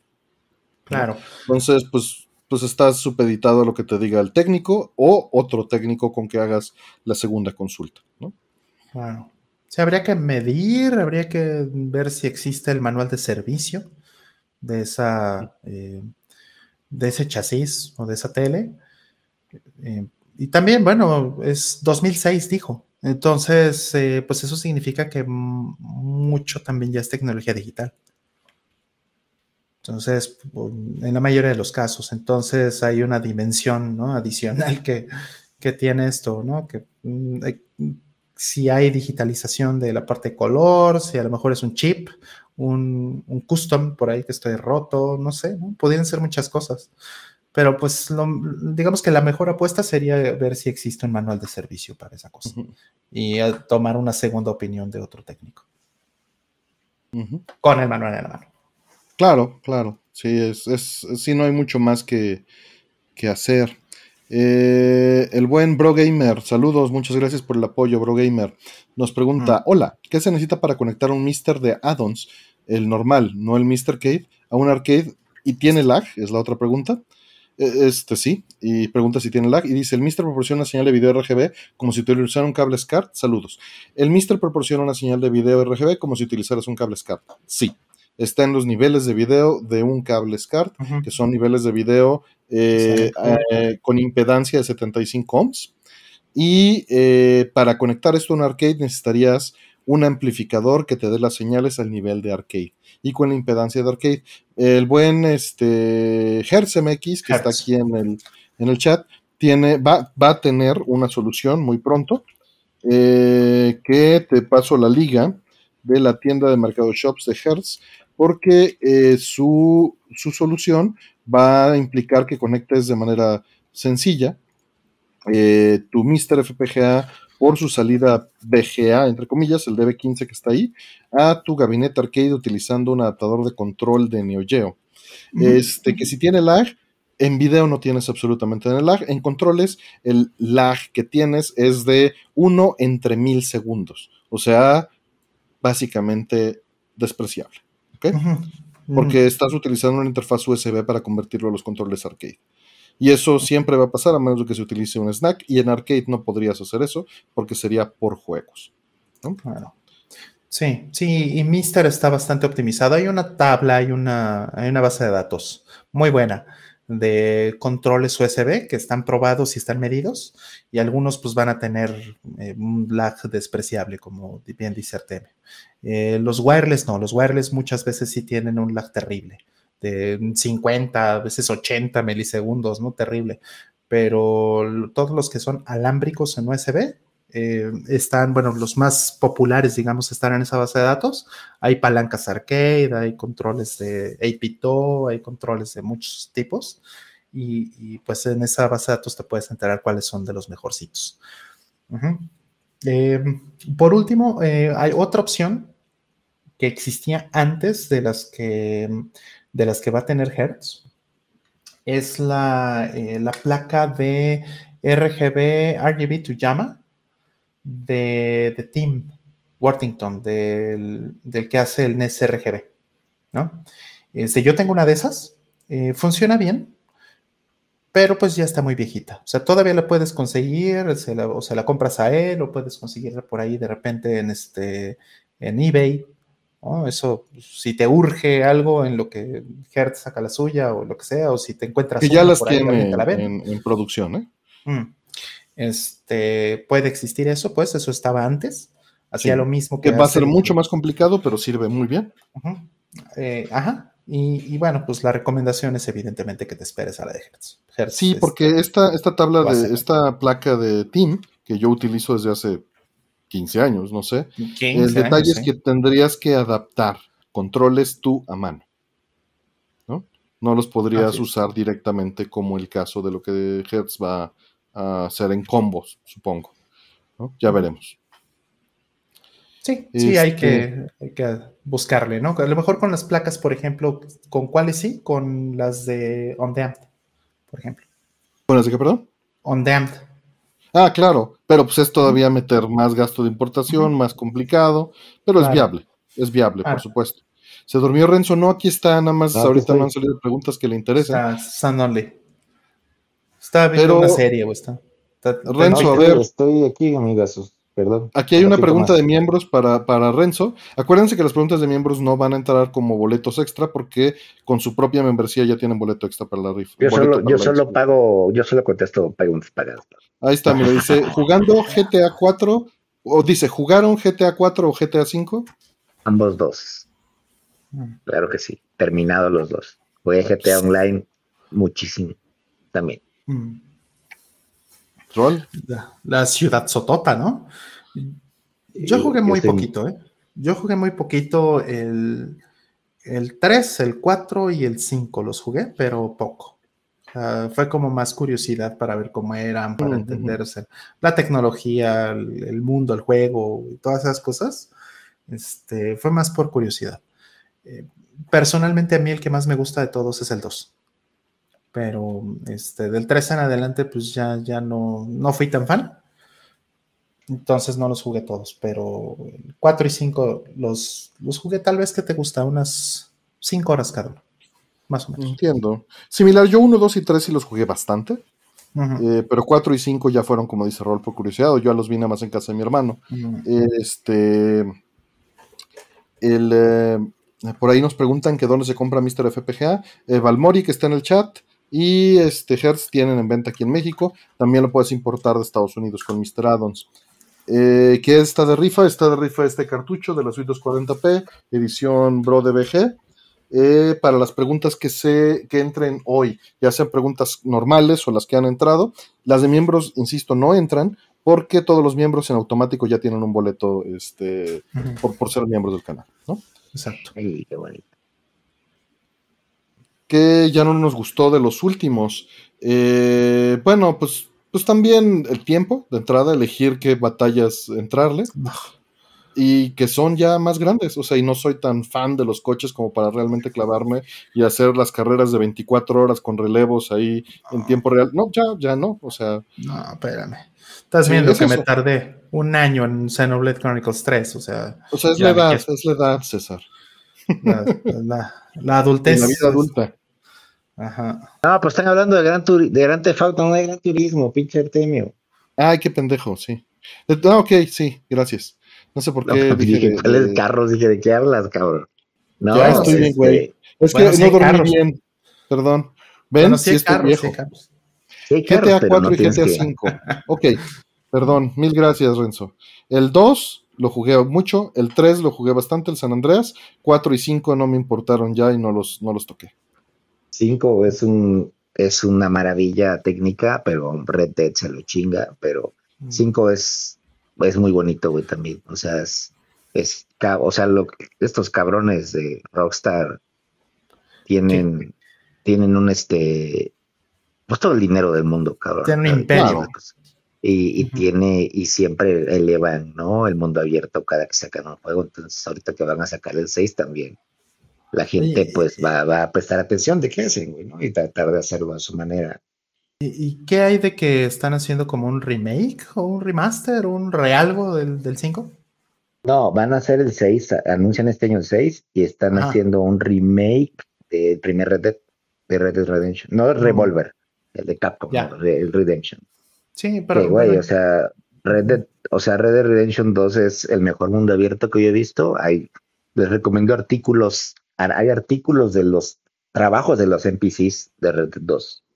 Así de, así de. Ese, sí le tengo ganas de, jugarlo, los tengo en backlog y sí me ah. interesan.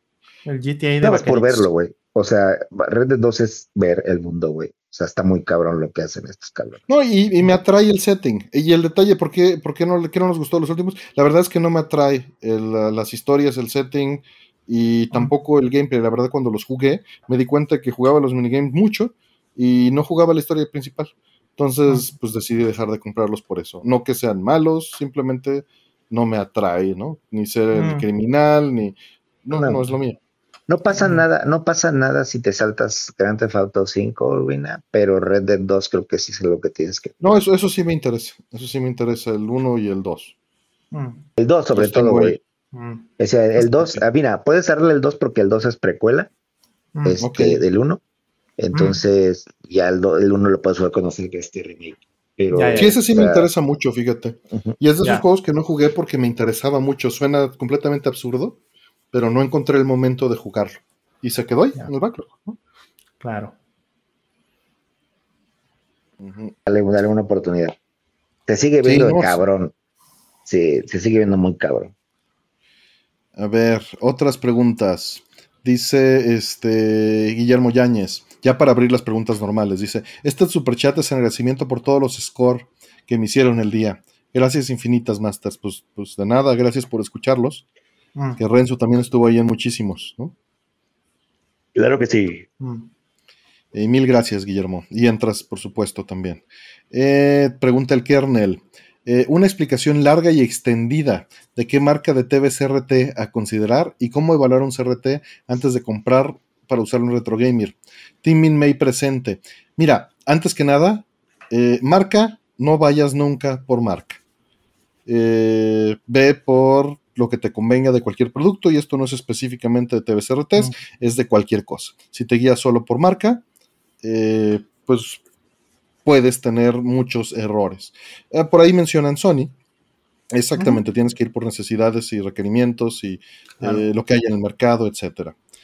Eh, Sony, por supuesto, es un gran punto ¿no? de, de comienzo. Las Trinitron es lo más socorrido, pero eso no implica que JBC no tenga grandes televisiones, que Hitachi no tenga grandes televisiones.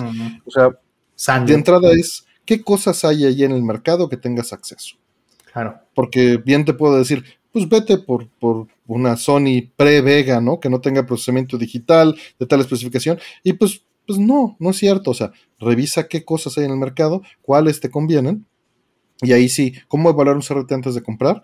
Hice un software que se llama la Suite 240p que puedes llevar para probar eh, la televisión en su lugar y ver si los detalles que te interesan, es decir, la geometría, balance de color, la pureza, la convergencia, eh, el nivel de definición, el tamaño de los scanlines, eh, el tamaño de la tele, ¿no? Su consumo en watts, qué tantas entradas. entradas tiene. ¿no? Cuáles son los, este, los inputs que puede tomar, en qué estado está físicamente, si le puedes poner o no cosas encima, si tiene o no bocinas, o sea, hay 10.000 cosas que puedes considerar, pero ya depende Claro. también nuevamente de, de tus intereses y de qué peso le das a cada una de estas cosas.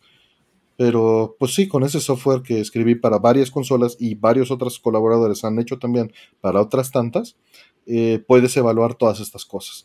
Eh, por ahí nos dice José Cruz que no sea HDSRT o que si sí lo es, dependerá si lo que buscas es que sea o no sea HDSRT. Lo ideal es que sea SD, ¿no?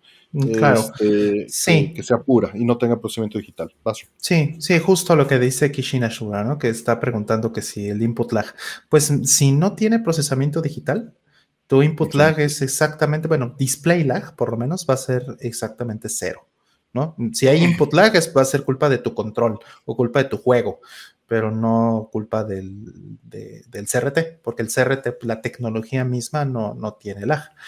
Eh, digo, con la excepción de, de los últimos CRTs o las últimas generaciones, que algunos sí tenían procesamiento digital, ¿no? desgraciadamente. Y estas Vega, por ejemplo, ¿no? Este, mucho del, de Sony eh, de mediados de los 2000 que por eso lo menciona José Cruz, que por qué no sea, que, por qué no debería de ser HD, CRT. Hay, hay CRTs HD que no tienen lag, pero, eh, pero bueno, es, tienes que buscar eh, muy bien con los modelos. Y esa sería mi recomendación, agre- agregando todo lo que dijo Artemio. Es ve el modelo, busca el manual, chécate qué eh, resoluciones y qué este, tecnología es. Si es tecnología digital, por ejemplo, este, eh, pues lo, vas a poder ver si ves el modelo y ves eh, y buscas en, internet. Si tiene estas cosas que se llama el Digital 3D Comp, por ejemplo, o, este, o tiene eh, Picture in Picture, ¿no? Artemio, por ejemplo, eh, de, los, de las más nuevas. Entonces, eso, eso puede ser eh, problemático. O sea, sí te puede llegar a causar problemas. Pero, y marcas, en marcas, pues tampoco es que, así como bien dijo Artemio, igual no, no, no es que importen tanto pero hay, hay, que entender un poquito cómo, cómo, es esto, ¿no? Sony fue por mucho el rey de, este, de los RTs por muchos años por la tecnología de Trinitron, que era una patente que hizo Sony. Pero esa patente, número uno, pues todos los demás estaban eh, tratando de competir e hicieron cosas muy buenas, ¿no? Sanyo, Hitachi, Mitsubishi en particular, Mitsubishi es fantástico, ¿no? JBC, ¿no? Todas estas trataron de de llegarle, ¿no? Y después, cuando finales de los 90, principios de los 2000, no sé exactamente cuándo, pero venció la patente de... Pues, fue en los 90 todavía. Venció la patente de Sony, de Trinitron. Entonces, una vez que eso eh, estaba libre, estaba abierto al público para poderlo tomar, JBC, Mitsubishi en particular, hicieron em, adecuaciones o incluso avanzaron un poco en la tecnología de Trinitron. Entonces vas a encontrarte JBCs en los 2000 o, o Mitsubishi en los 2000 que no le piden nada a, una, a una Trinitron, ¿no? Este particular Mitsubishi hizo una línea que se llama Diamondtron, que es maravillosa, es maravillosa y, pues está basada en la tecnología de Trinitron. Entonces, esa es la realidad. Por, por, eso no es tan bueno irte por marcas, porque hubo muchas situaciones históricas en esto.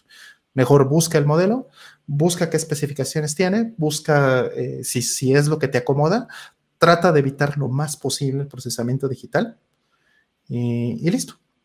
Me preguntan cómo lo, notan, ya les dije que mencionaste un poco de ello, dependiendo de la tecnología que usan y los años. este, la tecnología Trinitron es una forma de separar los colores para que se vea con una definición más clara, el fósforo, ¿no? de, en, la pantalla y un arreglo de los fósforos en la pantalla. y, lograr mayor nitidez, cosa que distinguió a Sony, como dijo Roll, por mucho tiempo. Hay un video de Technology Connections que lo explica increíblemente bien, que fue por el que lo conocí, que tiene como siete años. Eh, y pues te recomendaría ver eso, Giri para que veas el detalle de esto si te interesa. El Aperture Grill, como nos dice Alejandro Escalante, ¿no? es, es, la tecnología del fósforo y de cómo llegaban los cañones, los haces de electrones al fósforo en la pantalla. Ahora, como nos mencionan también, hay, muchas, hay muchos eh, episodios en donde hemos hablado de este tema, tampoco queremos aburrir al público y dormir más a Renzo, eh, pero en el buscador busquen CRT o TV Trintron o TV y van a encontrar, no voy a, no estoy exagerando, cientos de horas del tema. Por menos decenas de horas. Pues yo creo que ya le llega al ciento solito, ese seguro, sí. Sí, ¿verdad? Sí, 100 horas yo creo que sí hay de CRTs en el canal. Pero bueno, sigue siendo relevante, ¿no? Por supuesto, y hay público nuevo que, por eso estamos este, reinsertando esta información, porque hay público nuevo que ha cambiado en estos tres años y vale la pena mencionarlo y seguro cada vez que lo explicamos es distinto y hay ángulos distintos, ¿no? Claro, y, no es que los CRTs, por ejemplo, los PBMs y ese tipo de cosas estén sobrevalorados. Eh, sí están muy caros, efectivamente, han subido demasiado de precio son extraordinarios y son de lo mejor que hay, pero muchas teles allá afuera que no son PBMs están subvaloradas, realmente están menospreciadas, siendo fantásticas, ¿no? Yo tengo una Mitsubishi todavía, eh, bueno, no sé, porque estaba en casa de mi mamá, no, no he checado, ojalá no me la haya tirado, pero este, eh, es una Mitsubishi que es de esta época justamente, ya cuando la patente de Sony y todo eso, y es maravillosa y me costó en su tiempo, me costó 5 mil pesos, ¿no? Nada. Y, es una tele de 29 pulgadas, ¿no? Entonces, hay, hay mucho allá afuera muy bueno. Y hay que ser también justos. La verdad es que estamos usando Ferraris para ir al Oxxo. O sea, y no lo necesitas, ¿no? Nada más es porque estuvo la oportunidad. Claro, pero por ejemplo, ¿no? Nosotros pues que estamos de pedantes y exquisitos con los temas del RGB y todo eso, para muchísima pues, gente... a tiempo. Ajá, para muchísima gente, eh, por ejemplo, Alejandra, ¿no? Este, es, algo, es una discusión que he tenido constante con, con ella. Em, el tema de modificar las consolas. Yo perfectamente estoy de acuerdo y respeto mucho su decisión de no modificar sus consolas, porque pues la verdad es un mundo de, dolor, ¿no? Al que te metes y, estoy de acuerdo. Entonces, eh, este, pues si ella no quiere modificar sus consolas y prefiere poner, si tiene RGB, qué bueno, si no, no, no lo uso, ¿no? Entonces, pero la realidad, por ejemplo, es que él es, él es video es bastante cercano al RGB en, calidad. Sí, hay una diferencia, sí, RGB es mejor en, términos de nitidez, en términos de, calidad de señal, sí, sí es lo mejor que hay, pero el S-Video es lo segundo mejor que hay. Entonces, si no quieres meterte en ese mundo de dolor que es el RGB, te compras una tele o un PBM de esos que también hay, hay muchos y que los venden más baratos porque no tienen RGB y usas ese vídeo.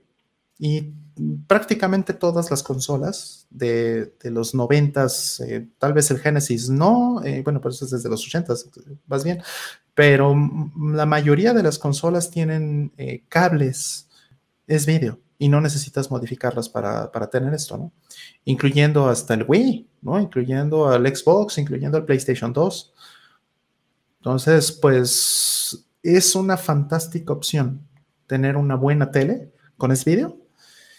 Y es mucho más barato, es mucho menos complejo, es mucho menos lata que estarte metiendo en los problemas espantosos en los que nos metemos nosotros por buscar el RGB. Y nos metimos en otro momento. O sea, hace 15 años no era igual de complejo entrarle a comprar este, PBMs, ¿no? hablo 15 de cuando lo traté de popularizar, ¿no? Y cuando en los Atomics Live llegaba y pues Renzo me decía, Nel, juega lo nuevo. Yo le decía, Nel. Ajá. juega, juega GTA. Y no me contesta, ya se durmió. Aquí no, ya me voy, amigos. Les mando un abrazo. Ya estás, estabas temprano. Estabas jugando. Aquí este, estaba escuchando. Monster Hunter. No, no, no, no, man, ojalá. No, hay que levantarse mañana que para no preparar la tienda. Pero hay, hay una pregunta más para, para ti, ah, Renzo. A ver, échala, échala, échala. Este, antes, sin mencionar que los PCs, los RTs de PC son increíbles para esto también, con un escalador simple. Pero va. Dice Ángel Valle, muchas gracias. Dice, hice esta pregunta ya que hoy volví a acabar GTA 4 después de 10 años y quería saber su opinión de la historia de Nico Bellic, la cruda y oscura que es. Eh, está bien, está interesante. Pues es una, realmente, Grand Theft Auto 4 es una historia de un inmigrante, que es interesante, que llega, pues, a Nueva York o Liberty City, que es Nueva York del 4. Está bien. Me gusta, yo, mi Grand Theft Auto favorito siempre va a ser Vice City, güey. Eh, me gusta mucho el setting ochentero, me gusta mucho todo este pedo de medio kitsch que está inspirado en Miami Vice.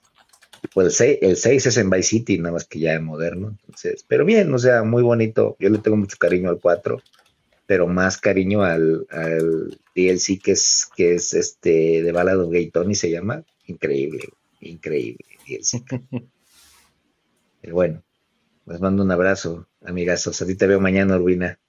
Gracias, pues sí, nos este, vemos. Descansa, este, gracias por venir. No se les olvide mañana el pop-up shop ah, tenemos, vayan en la tarde, ese es un taco, si no compran nada, un pasen a saludar.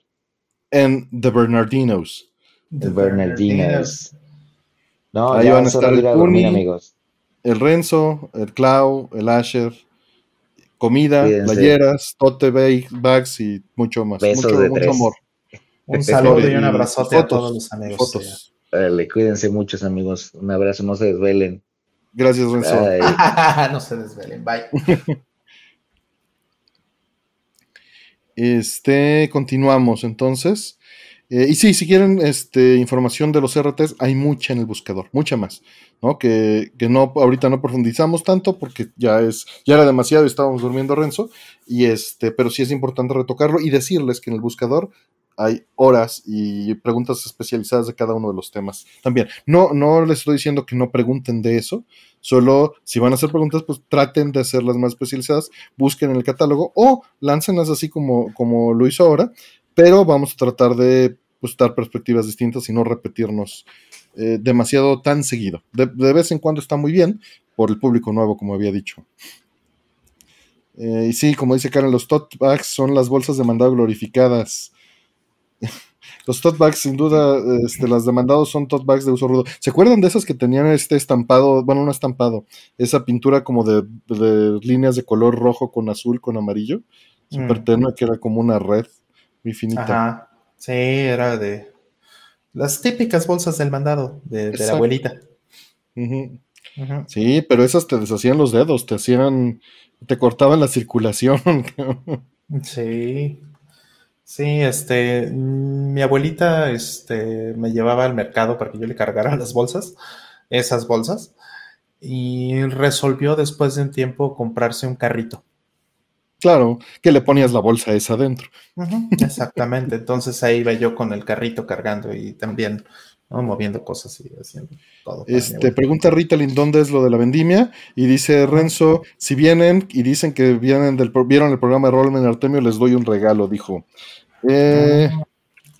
Déjenles, pongo la, la dirección de los Bernardinos en este...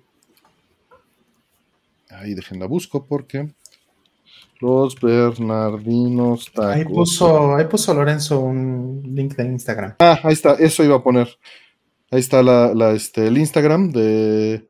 Y aquí está la dirección de, de Rappi. Ahí está en hipódromo, que les va a dar la dirección también. Entonces ya está este, la información de dónde van a estar mañana.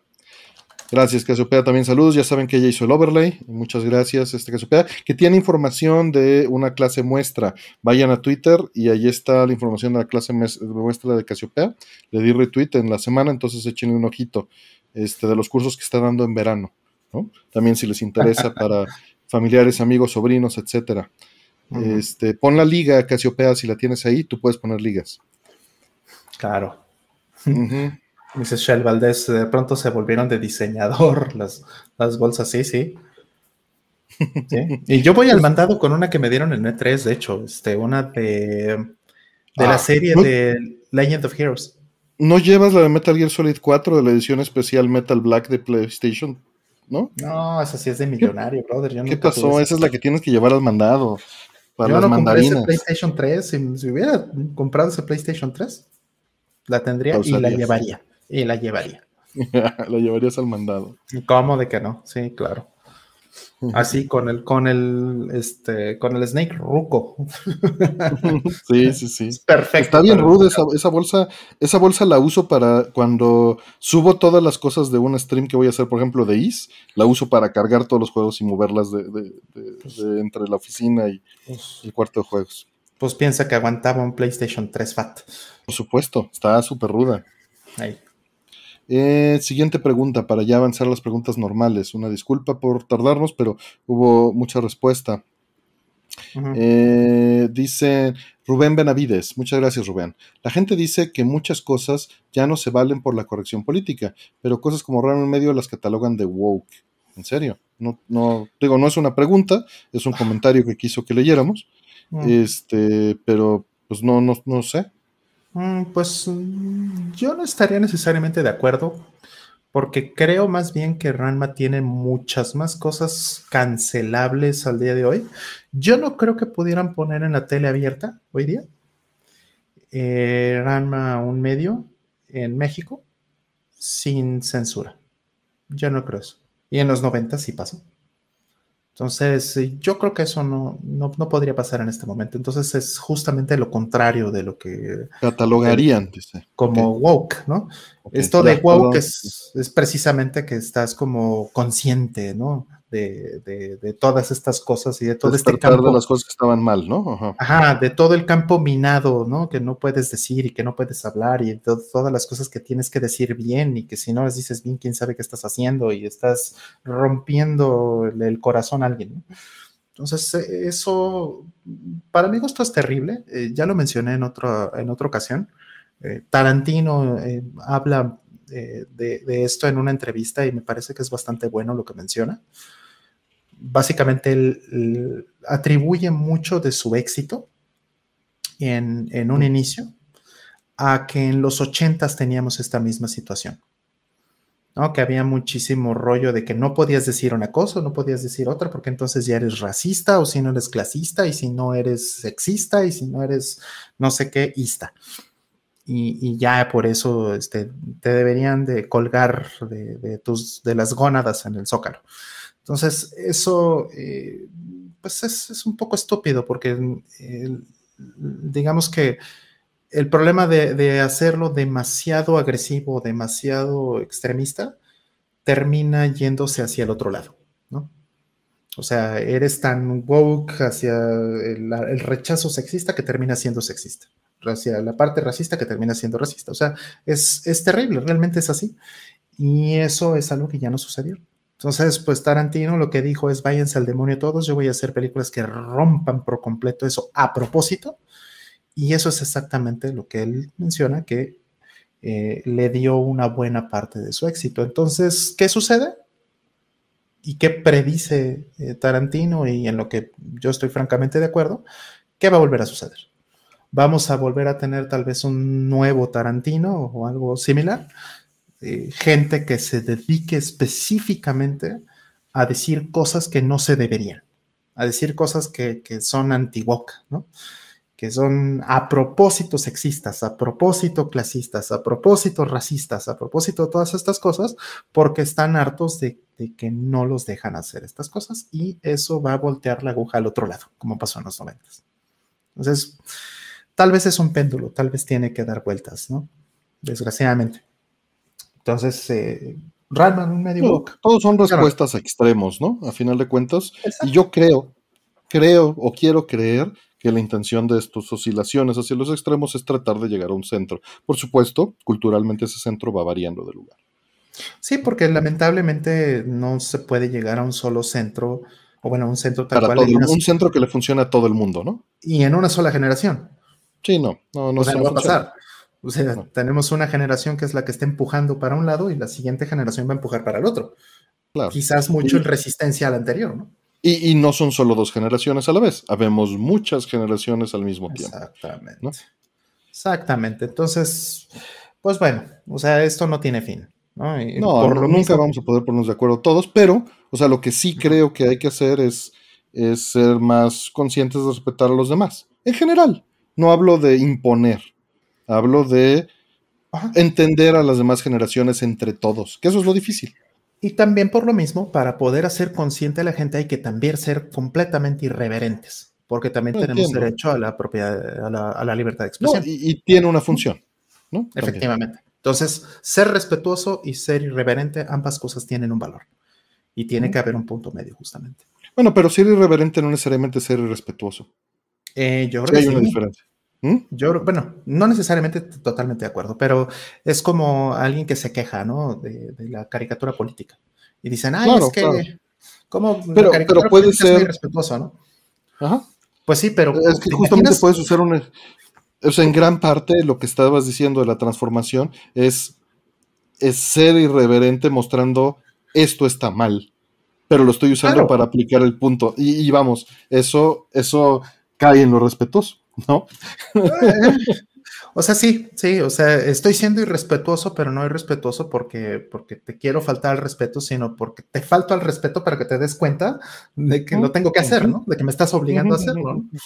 Es, es un poco este, paradójico, pero, pero sí, yo creo que eso tiene que suceder, ¿no? O sea, ¿cómo se vería una tira política respetuosa? Qué aburrida. No,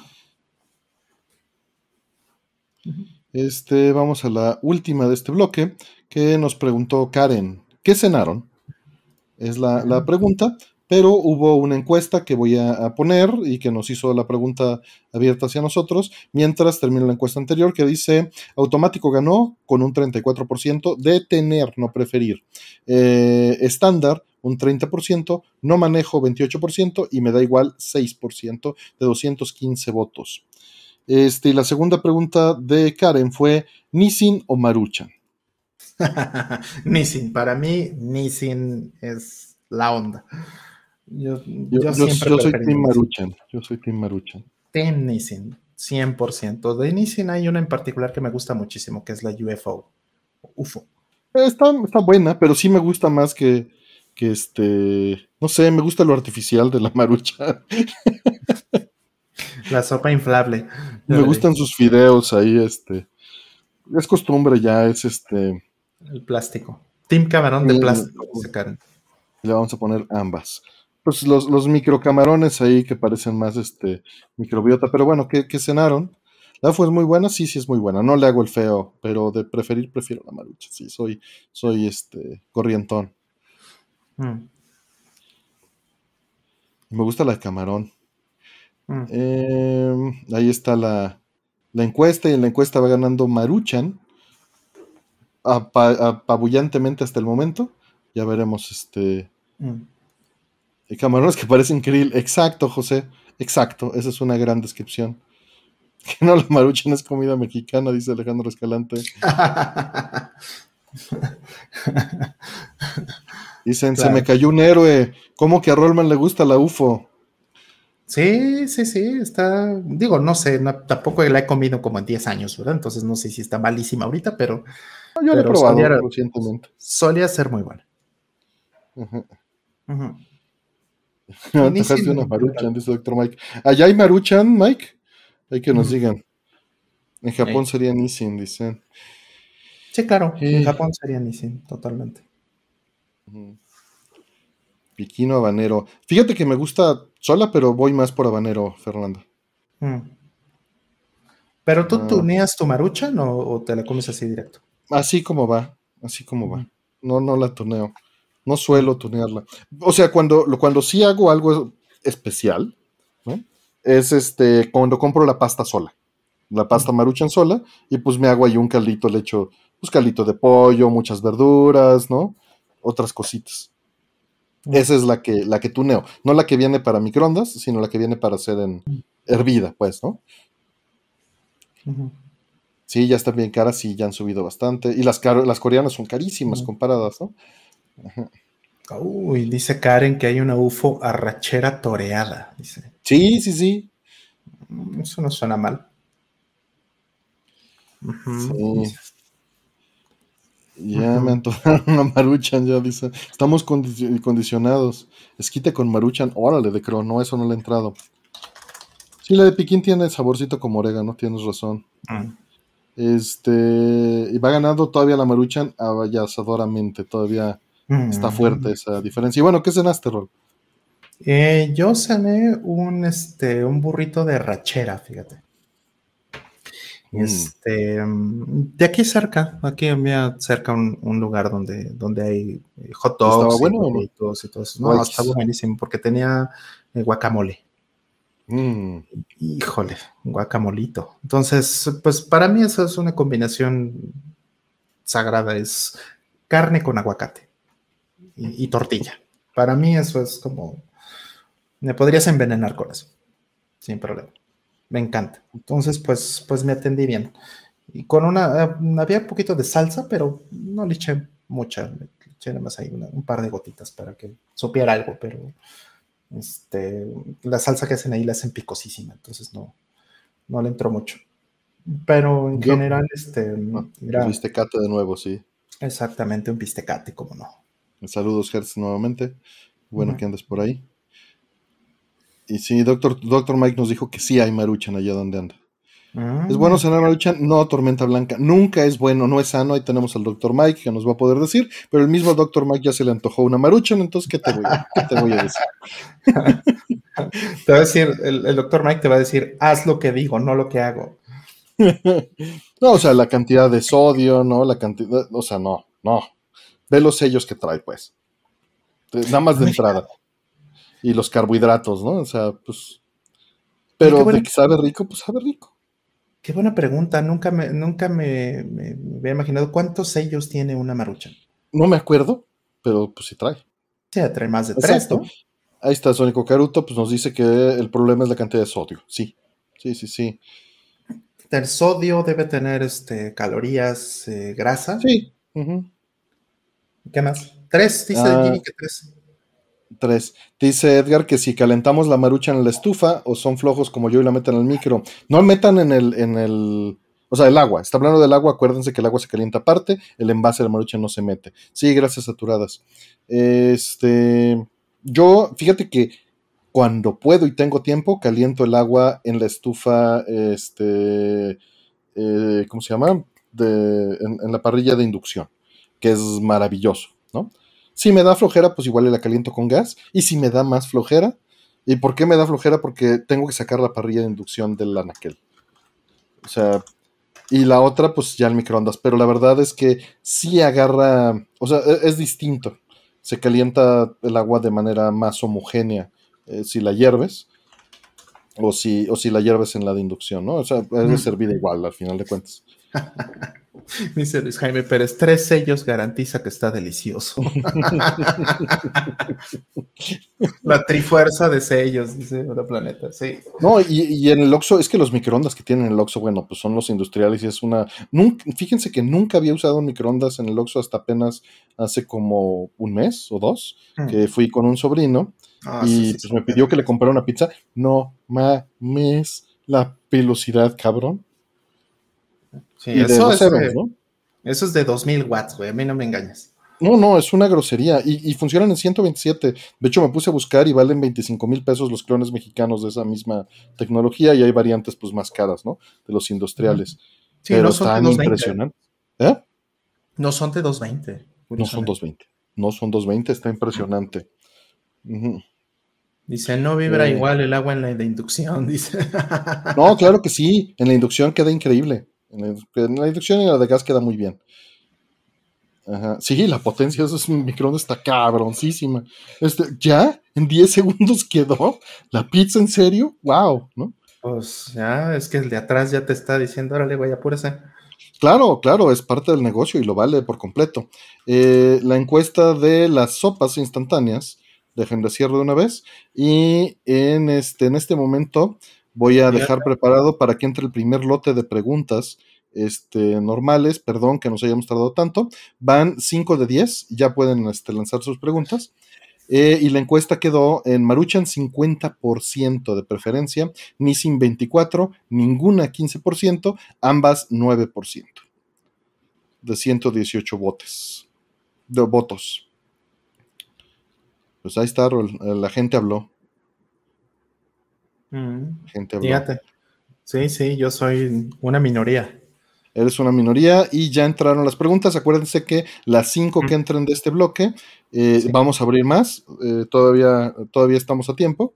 Eh, ya está cerrado. Estas cinco van a entrar a la, a la rifa y nos vamos a seguir. ¿Sale? Dice, explicación larga y tendida de qué es un floating point unit. ¿Cuándo empiezan a unirse consolas y por cuándo piensan usarse para consolas y por qué? ¿Quieres aventarte la rol? Vamos. Sí, sí. Sí, claro. Mira, eh, que cuando se empiezan a usar para consolas se han usado por muchísimos años. Eh, ¿qué, es esto? ¿A qué se refiere? Se refiere a un formato de Mm, de, expresión de, números de punto flotante. ¿Qué es el punto flotante? Los números que no son enteros, los números que tienen un entero tal vez y punto y luego eh, un montón de decimales. Eso es lo que es el punto flotante, pues porque el punto va a estar moviéndose dependiendo qué tantas este, decimales tengas, ¿no? A eso se refiere con flotante. Entonces, eh, el punto flotante es un tipo de dato, es, un, es una manera de expresar números que en principio, y esto es muy importante, no es exacta. Eh, se compone de, dos partes, el, número este, del punto flotante, esto es eh, una parte del número, una parte del del dato, pues, del tipo de dato que le llamamos la mantisa y la otra es el exponente. ¿no? Y a partir de estas dos componentes, ¿no? Para no meterme demasiado en cómo funcionan, eh, a partir de eso obtienes el, número, ¿no? A partir del cálculo entre este, de la relación entre estas dos partes, ¿no? Entonces, estos dos componentes, obtienes el número eh, de punto flotante, pero no es exacto, no es, no es real la, la expresión, ¿no? estás escribiendo literalmente en, el dato eh, el número con todos sus decimales. Entonces, como es impreciso, eh, por definición, eh, pues se puede usar para muchas cosas que no requieren mucha precisión, pero para otras cosas que requieren muchísima precisión, pues o, bien tienes que hacer un número mucho más grande, con mayor precisión, que igual sigue siendo inexacto, pero menos inexacto, o bien usas mejor un entero, dependiendo de qué. Entonces, por ejemplo, en el dinero no se usan los, los, los, este, los números de punto flotante. Para hacer cálculos de dinero, no, pero además es porque son inexactos. Entonces, eh, y tú dices, bueno, pero, pero, ¿cómo no? Si es un número muy grande y con una precisión muy alta, ¿por qué no lo podría usar para hacer este cálculo eh, de dinero financiero?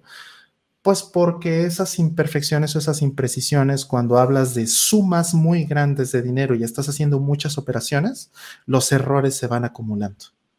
Y entonces terminas, este, perdiendo centavos o perdiendo pesos o perdiendo dólares en, todas estas conversiones. Entonces, en, el mundo financiero regularmente no se usan. ¿Cómo se hace entonces, por ejemplo, este, los, los centavos? Eh, utilizan otro entero para los, para los centavos, por ejemplo. Entonces, eh, depende de la aplicación, es si vale la pena usarlo o no. En el caso de las consolas de videojuegos, se ha usado desde hace muchos años por la parte de los GPUs, por la parte de las, eh, de, las gráficas 3D. Antes no se usaban, en el 2D no se usaba el, número de punto flotante, pero ahora en el 3D las tarjetas de video, los GPUs, empezaron a utilizar desde más de 20 años, tal vez 25, 27 años que usan números de punto flotante para las gráficas de, 3D, pero eh, también en los 2000 empezaron a moverse hacia un estándar porque no había antes un estándar entre las consolas. No es lo mismo el punto flotante que, generaba un, Dreamcast. Por ejemplo, que el que generaba un Xbox, ¿no? Literalmente no eran el mismo, ¿no? Con, utilizando las mismas operaciones, te iban a dar un, número posiblemente diferente. Entonces, eh, eso se ha ido estandarizando poquito a poco. Y hoy ya se usa muchísimo para las gráficas 3D, pero no para todo. Regularmente en, en, este, en el juego, en los códigos que, se usan para, el juego, en su mayoría siguen usándose este, enteros para muchas cosas. Por ejemplo, para temas de, este, de detección de colisiones, por ejemplo, en juegos como Street Fighter, por ejemplo, se siguen usando enteros, ¿no? Pero eh, en las gráficas regularmente sí se usa el, el punto flotante para todo, ¿no? Entonces, eh, este estándar es un estándar que se llama el IEEE 754. Es un estándar en donde ya todas las consolas hoy día eh, que siguen este estándar, que son prácticamente todas, ya pueden darte o puedes tener una garantía que te van a dar prácticamente el mismo número aproximado, este, utilizando las mismas operaciones. Entonces eso garantiza que el código, las gráficas, todo lo que hagas en, en, este, en un engine, por ejemplo, como un Unity o como un este, Unreal, pues se vea nominalmente igual en, todas las consolas y en todas las plataformas donde lo pongas. Entonces se ha ido estandarizando el uso y eh, pues creo que ya. No sé, Artemio, si tienes algo más que decir. Hay muchos este, factores. Obviamente, esto es algo que te enseñan, por ahí mencionaron métodos numéricos, por supuesto, es uno de los lugares. En estructuras de datos también te enseñan, eh, pues, del epsilon, ¿no? De, de cómo y, que tienes que medir y cómo van esos brincos entre los números. Eh, un punto interesante a mencionar, que no vamos a profundizar en él, es cómo Doom utilizaba un hack para lograr acelerar los cálculos de punto flotante sin tener una unidad dedicada de hardware para hacer eh, operaciones de punto flotante, ¿no? Este, ¿qué, más se puede mencionar que es interesante? En Andy Fourier utilizó muchísimo punto flotante. Yo estaba reacio a usarlo y generalmente normalizaba todo, pero me movía a punto flotante por completo de 64 bits y haciéndolo con las precauciones debidas eh, y entendiendo los errores que, se pueden acumular y que hay imprecisiones, ¿no? O sea, básicamente en MD Fourier, y es lento por esto, eh, hago comparaciones con un cierto rango de tolerancia, ¿no? Para saber si dos flotantes son el mismo flotante, porque no lo van a hacer, cuando haces una comparación, pero si están suficientemente cerca con una tolerancia que tú defines basado en la escala en la que te estás moviendo y los números que estás utilizando, eh, puedes llegar a ese, a ese valor de decir, los considero el mismo número, ¿no? Con una diferencia en este rango de, de tal tipo, ¿no? Eh, por supuesto, eso lleva a una cuantización de la información donde tiene ciertas bandas de números no representables donde las equivalencias están dentro de ese rango por lo mismo, ¿no? Mm. Sí, eh, Hola Planeta hace una pregunta bien interesante. Menciona, el Nintendo 64 fue el primer sistema casero con tecnología de punto flotante. Híjole, estoy casi seguro que tiene razón. Porque el PlayStation 1 no usaba punto flotante en las gráficas. Y el Saturno tampoco, si no me equivoco. ¿no? Creo que tú conoces mejor el Saturno que yo. Pero que yo recuerdo. Saturno, según yo, no. No usa el punto flotante. Eh, tal vez el jaguar, ¿no? pues mira, o sea, todo depende de cómo consideres las cosas, ¿no? Eh, por ejemplo, el chip, por aquí hay respuestas ya hechas. El CX4 de Capcom para los cartuchos ya tenía una unidad de hacer aritmética de punto flotante, pero eso no está integrado en la consola. La X68000 tenía un add-on que le podías poner un FPU al 68000, pero nuevamente no era stock y no es consola, ¿no? Claro, claro. Sí, a eso se refiere la planeta, ¿no? Entonces, o sea, porque obviamente en una PC pues ya tenías 487 y 387. Pero es, interesante su pregunta, porque tal vez, o sea, sí podrías decir que, o sea, vamos, el, CPU del PlayStation 1, por supuesto que tenía punto flotante, pero en el CPU, no en las gráficas. No en las gráficas. Eh, y, bueno, depende justo a qué te refieres, ¿no? Como dice Roll. En gráficas está documentado que el Nintendo 64 fue el primero, ¿no? En gráficas. El. Sí, sí, en gráficas, porque el 32X no cuenta. ¿No? Porque es un CPU. Este, ojo, ahí de Man está haciendo una pregunta interesante. Dice: si el compilador de C no tiene punto flotante, no, no, no, es que hay que separar. Una cosa es que en software soportes el manejo de punto flotante y otra cosa es que tengas una unidad dedicada en fierros por transistores para hacer, acelerar las operaciones o realizar las operaciones de punto flotante en el fierro. Claro. Puedes falsear el uso de punto flotante eh, sin tener una unidad de punto flotante. O sea, hay algoritmos con, los que puedes hacer punto flotante que no, no se van a comportar para nada como si los tuvieras en hardware y van a ser mucho más lentos, pero se puede. Entonces, eh, o sea, mm, desde ese punto de vista, si tu compilador puede hacer eso, entonces ya tienes punto flotante, incluso por software, incluso si tu hardware no lo tiene y, eso hacían cuando teníamos 386, por ejemplo, 486 que no tenían punto flotante. Por supuesto. Este, y Karen nos dice que el Jaguar tiene unidad de punto flotante. Nuevamente, hay que separar CPU y GPU. Entonces, ¿hay consolas antes del Nintendo 64 que tuvieron punto flotante? Sí. O sea, eso, es un hecho. Pero en el GPU en particular, porque hay que entender, la primera consola, las primeras consolas con GPU, pues fueron PlayStation y Saturno, ¿no? El GPU, así entre comillotas contra el concepto actual, ¿no? Pero ya podríamos hablar de eso, ¿no? Bueno, Sony sí le llamaba GPU a su, o sea, mm, antes de que todo el mundo le, llamara GPU a esto, Sony ya le decía GPU. A, ya después era Reality Engine y Graphics Synthesizer y todas estas cosas, ¿no? Bueno, Reality Engine es el del 64. Pero sí, este, el, ¿cómo se llama? Este Emotion Engine. el, Emotion. Ah, pues es que claro. Pues, claro. Qué mejor, ¿no? Claro. Que transmite la emoción. Exacto. Este, vamos por la siguiente. Gracias. Esta fue de la planeta, ya está metida en la lista para la rifa. Dice, ¿algún arcade stick recomendado que sea compatible con PlayStation 5 sin adaptadores? No tengo idea. Rol. ¿Que sea compatible qué cosa, perdón? Con, PlayStation 5. Y la pregunta la hace IB, E B chica.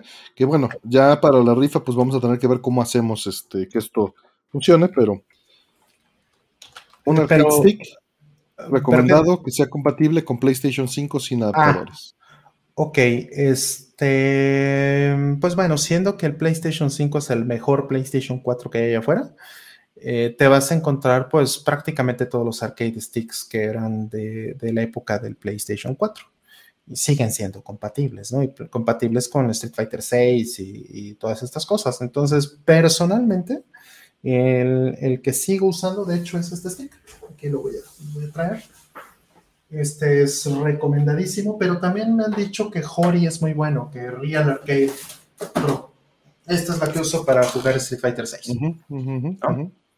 Entonces es una una TE2, es muy buena, de hecho este, está probada en, en Mr. Adams, en la base de datos esta que hizo Mr. Adams, y, este, y tiene muy, muy bajo lag. Es de las mejorcitas que hay. Entonces, esta es muy buena. Ya está descontinuada, pero este, si no es esta, también me han comentado mucho de las RAP, de las eh, Real Arcade Pro de, de Hori. Eh, justo nos mencionan Hori, nos mencionan, alguien más utiliza la Mad Cats. Eh, Karen nos dice que las Mayflash, que todas son ah. nativamente para Play 5. Mayflash las he visto en las bases de datos con peor lag que, todas estas. No les ha ido bien. Ya lo, checamos, lo chequé inicialmente porque Aldo, de hecho, preguntó en un momento, oye, ¿cómo han visto las Mayflash? Y entonces, pues en ese momento nos pusimos a buscar y no salieron muy bien. Entonces, Cuamba, están diciendo. Hay que buscar. Uh sí es cierto, Cuamba también han salido buenas. Eh, les voy a dar la liga, pues más bien para... Sí, es la liga de, la base de datos de Mr. Adams, que pues es una gran referencia para el lag, porque eh, la pregunta era específicamente en solo compatibilidad, pero Roles está dando la información extra de lag. Sí, en, general la verdad es que, mira, mientras sean este, para PlayStation 4, es lo mismo, porque no cambiaron el protocolo en PlayStation 5. Entonces, eh, este pues todas las que vean que funcionan con PlayStation 4 de estos... Eh, sí, la incompatibilidad es con el 3, ¿no? Exactamente, la incompatibilidad es con PlayStation 3. Entonces, eh, aquí está, eh, les voy a poner aquí en el chat el, link. Aquí está RPops y em, este busquen los modelos que son compatibles con PlayStation 4 o PlayStation 5 y luego búsquenlos en esta base de datos. Mencionan RAP 4, mencionan utilizar una placa Brook, pero bueno, él, estaba mencionando sin adaptadores y asumimos que sin más trabajo. Claro. Pero si es una opción, también la puedes comprar armada ya, ¿no? Claro, si es con adaptadores, pues Brook cuenta como un adaptador, pero Brook sale muy bien, ¿eh? eh como los han ido afinando modelo por modelo, los han ido afinando para hacer este eh, de bajo lag salen bastante bien algunos modelos. Creo que hay uno por ahí que no salió muy bien, pero, pero en general, Brook, y ahí los van a encontrar, pues mejor busquen. Vean la base de datos que ya puso rol. La base de datos con los modelos que sean compatibles de PlayStation 4, ¿no? Búsquenlas y, y, este, y pues vayan con la que les acomode. Con cualquiera que tenga menos de unos 5 milisegundos, ya está buena, ¿no? Pues vamos por la siguiente. Eh, dicen, me acabo de comprar un mueble arcade de los noventas con una placa Neo Geo MBS. ¿Qué me recomiendan para su mantenimiento y mejoras? Cambio de palancas, botonera, etcétera. Saludos desde Argentina. Saludos, hermoso país allá en Argentina. Eh, hay un sitio que mantengo, ya no con el mismo mantenimiento, con el mismo entusiasmo quizá, pero se llama arcades.mx. Métete así, se llama, a ver, deja, te pongo la URL. Y en esa URL hay un wiki y dale una leída al wiki y entiende cómo funciona tu gabinete, sería lo primero que, este, que, metería eh, a esto. Eh, pues en general, pues revisa qué tal. Si no sientes mal las palancas y los botones, mm. pues no le veo caso que los cambies. Eh, si sientes algo o quieres también darle otro tipo de calidad, pues sí, cámbialas. Revisa también qué tipo de mueble es, eh, porque dependiendo del tipo de mueble, si es de madera, si es un candy, etcétera, eh, las palancas que puedes utilizar son de ciertos tipos únicamente, a menos de que quisieras una adaptación. ¿no? O sea, el grosor del mueble es el que dicta qué tipo de palancas y botones puedes montar. de, los, de los occidentales, no hay tanta variedad en calidad actualmente eh, como había antes, ¿no? Pero sí hay, todavía está Hap, Lorenzo, ¿no? Eh, y pues de mantenimiento, pues la limpieza normal, evitar pues, más elementos a final de cuentas y entender bien cómo está tu gabinete, ¿no? Tu cableado, revisar que el cableado sea correcto eh, y que tus voltajes estén bien, tu fuente de poder, siempre garantiza que estén tus 5 volts en la placa, ten un multímetro en la mano, y allí en el wiki de ArcadesMX pues viene la información de esto, ¿no? De cómo tiene que ser el cableado, a dónde va cada cosa, etcétera, ¿no? ¿Algo más, Rol? Eh, bueno, con respecto de, o sea, totalmente de acuerdo con lo que dijo Artemio, pero yo agregaría que este, pues hay, hay muchas palancas nuevas y muchos botones nuevos que están saliendo al mercado porque eh, los están recomendando eh, pro gamers, ¿no? Y, esto pues puede ser interesante. Hay gente que le está haciendo mucho sentido, ¿no? Ni, por ejemplo, Daigo, este, hay, hay varios eh, jugadores populares grandes que están sacando como sus líneas de palancas y de botones, que son las cosas como custom que hacen ellos para, para sus propias cosas y después pues lo convierten como en una marca, ¿no? Entonces, depende del tipo de mueble, depende del tipo de gabinete, depende de lo que sientas, por supuesto, este, con lo que, como dijo Artemio, de, qué tan cómodo te sientas con eso, pues a lo mejor vale la pena que busques o que pruebes eh, este tipo de cosas, ¿no? Puede ser interesante. Hay muchas tiendas allá afuera. Yo donde compro, eh, que bueno, por supuesto no sé si esto llega a Argentina, ojalá que sí, pero donde compro regularmente las partes es en Akishop. Akishop es una página japonesa.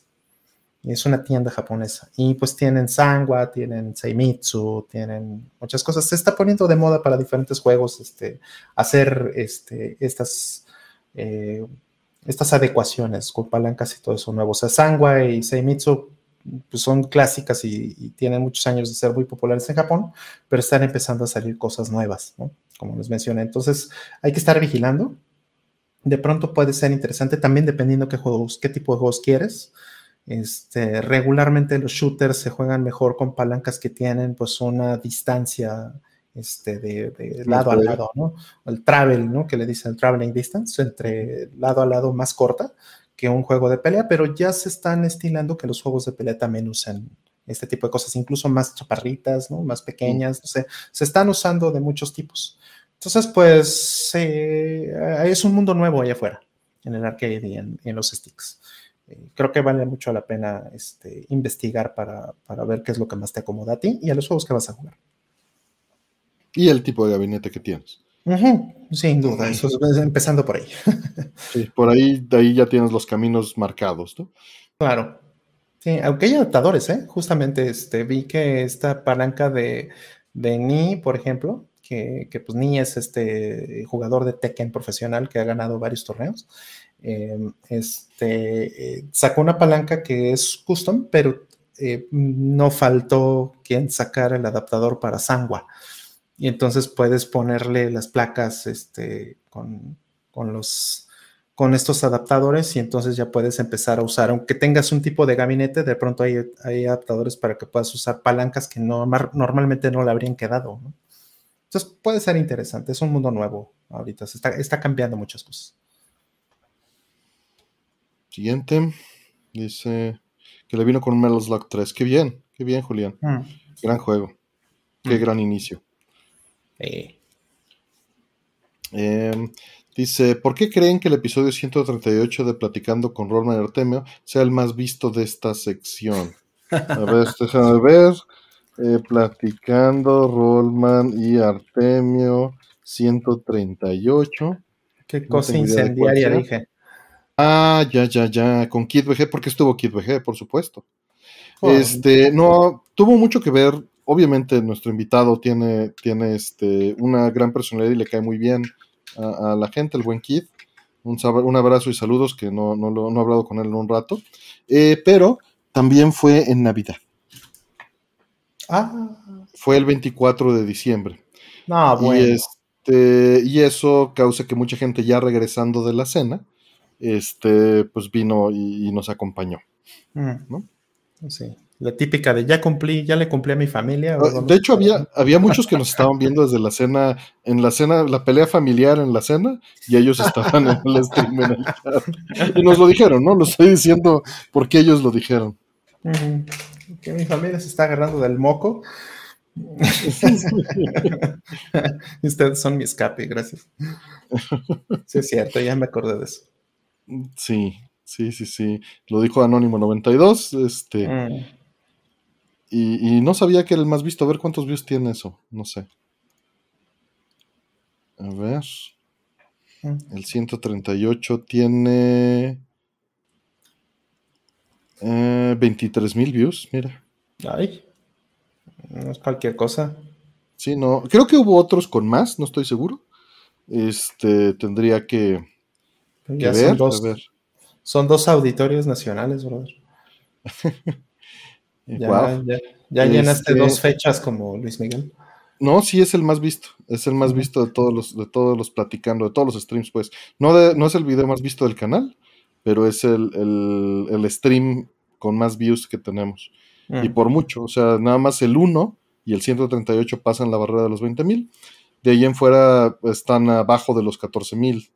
En promedio alrededor de los 9.000, ¿no? Mm. Pues sí, también son azares del destino, ni siquiera es algo este fuera de esos dos elementos, ¿no? Kid como invitado y el este y el cómo se llama y el que haya sido esa Navidad en particular. ¿Cuál es el video más visto? A ver. Creo que es uno de los de reparación. Este, limpieza de y dump de cartuchos de Super Nintendo. Claro. Y está en 34 mil views. Y cambiarle fusibles al Super Nintendo, 30 mil views. Son Mm. los dos que están arriba de eso. Mm, Tienes que haber, tenía que haberte explotado algo así como a Electroboom. Ándale.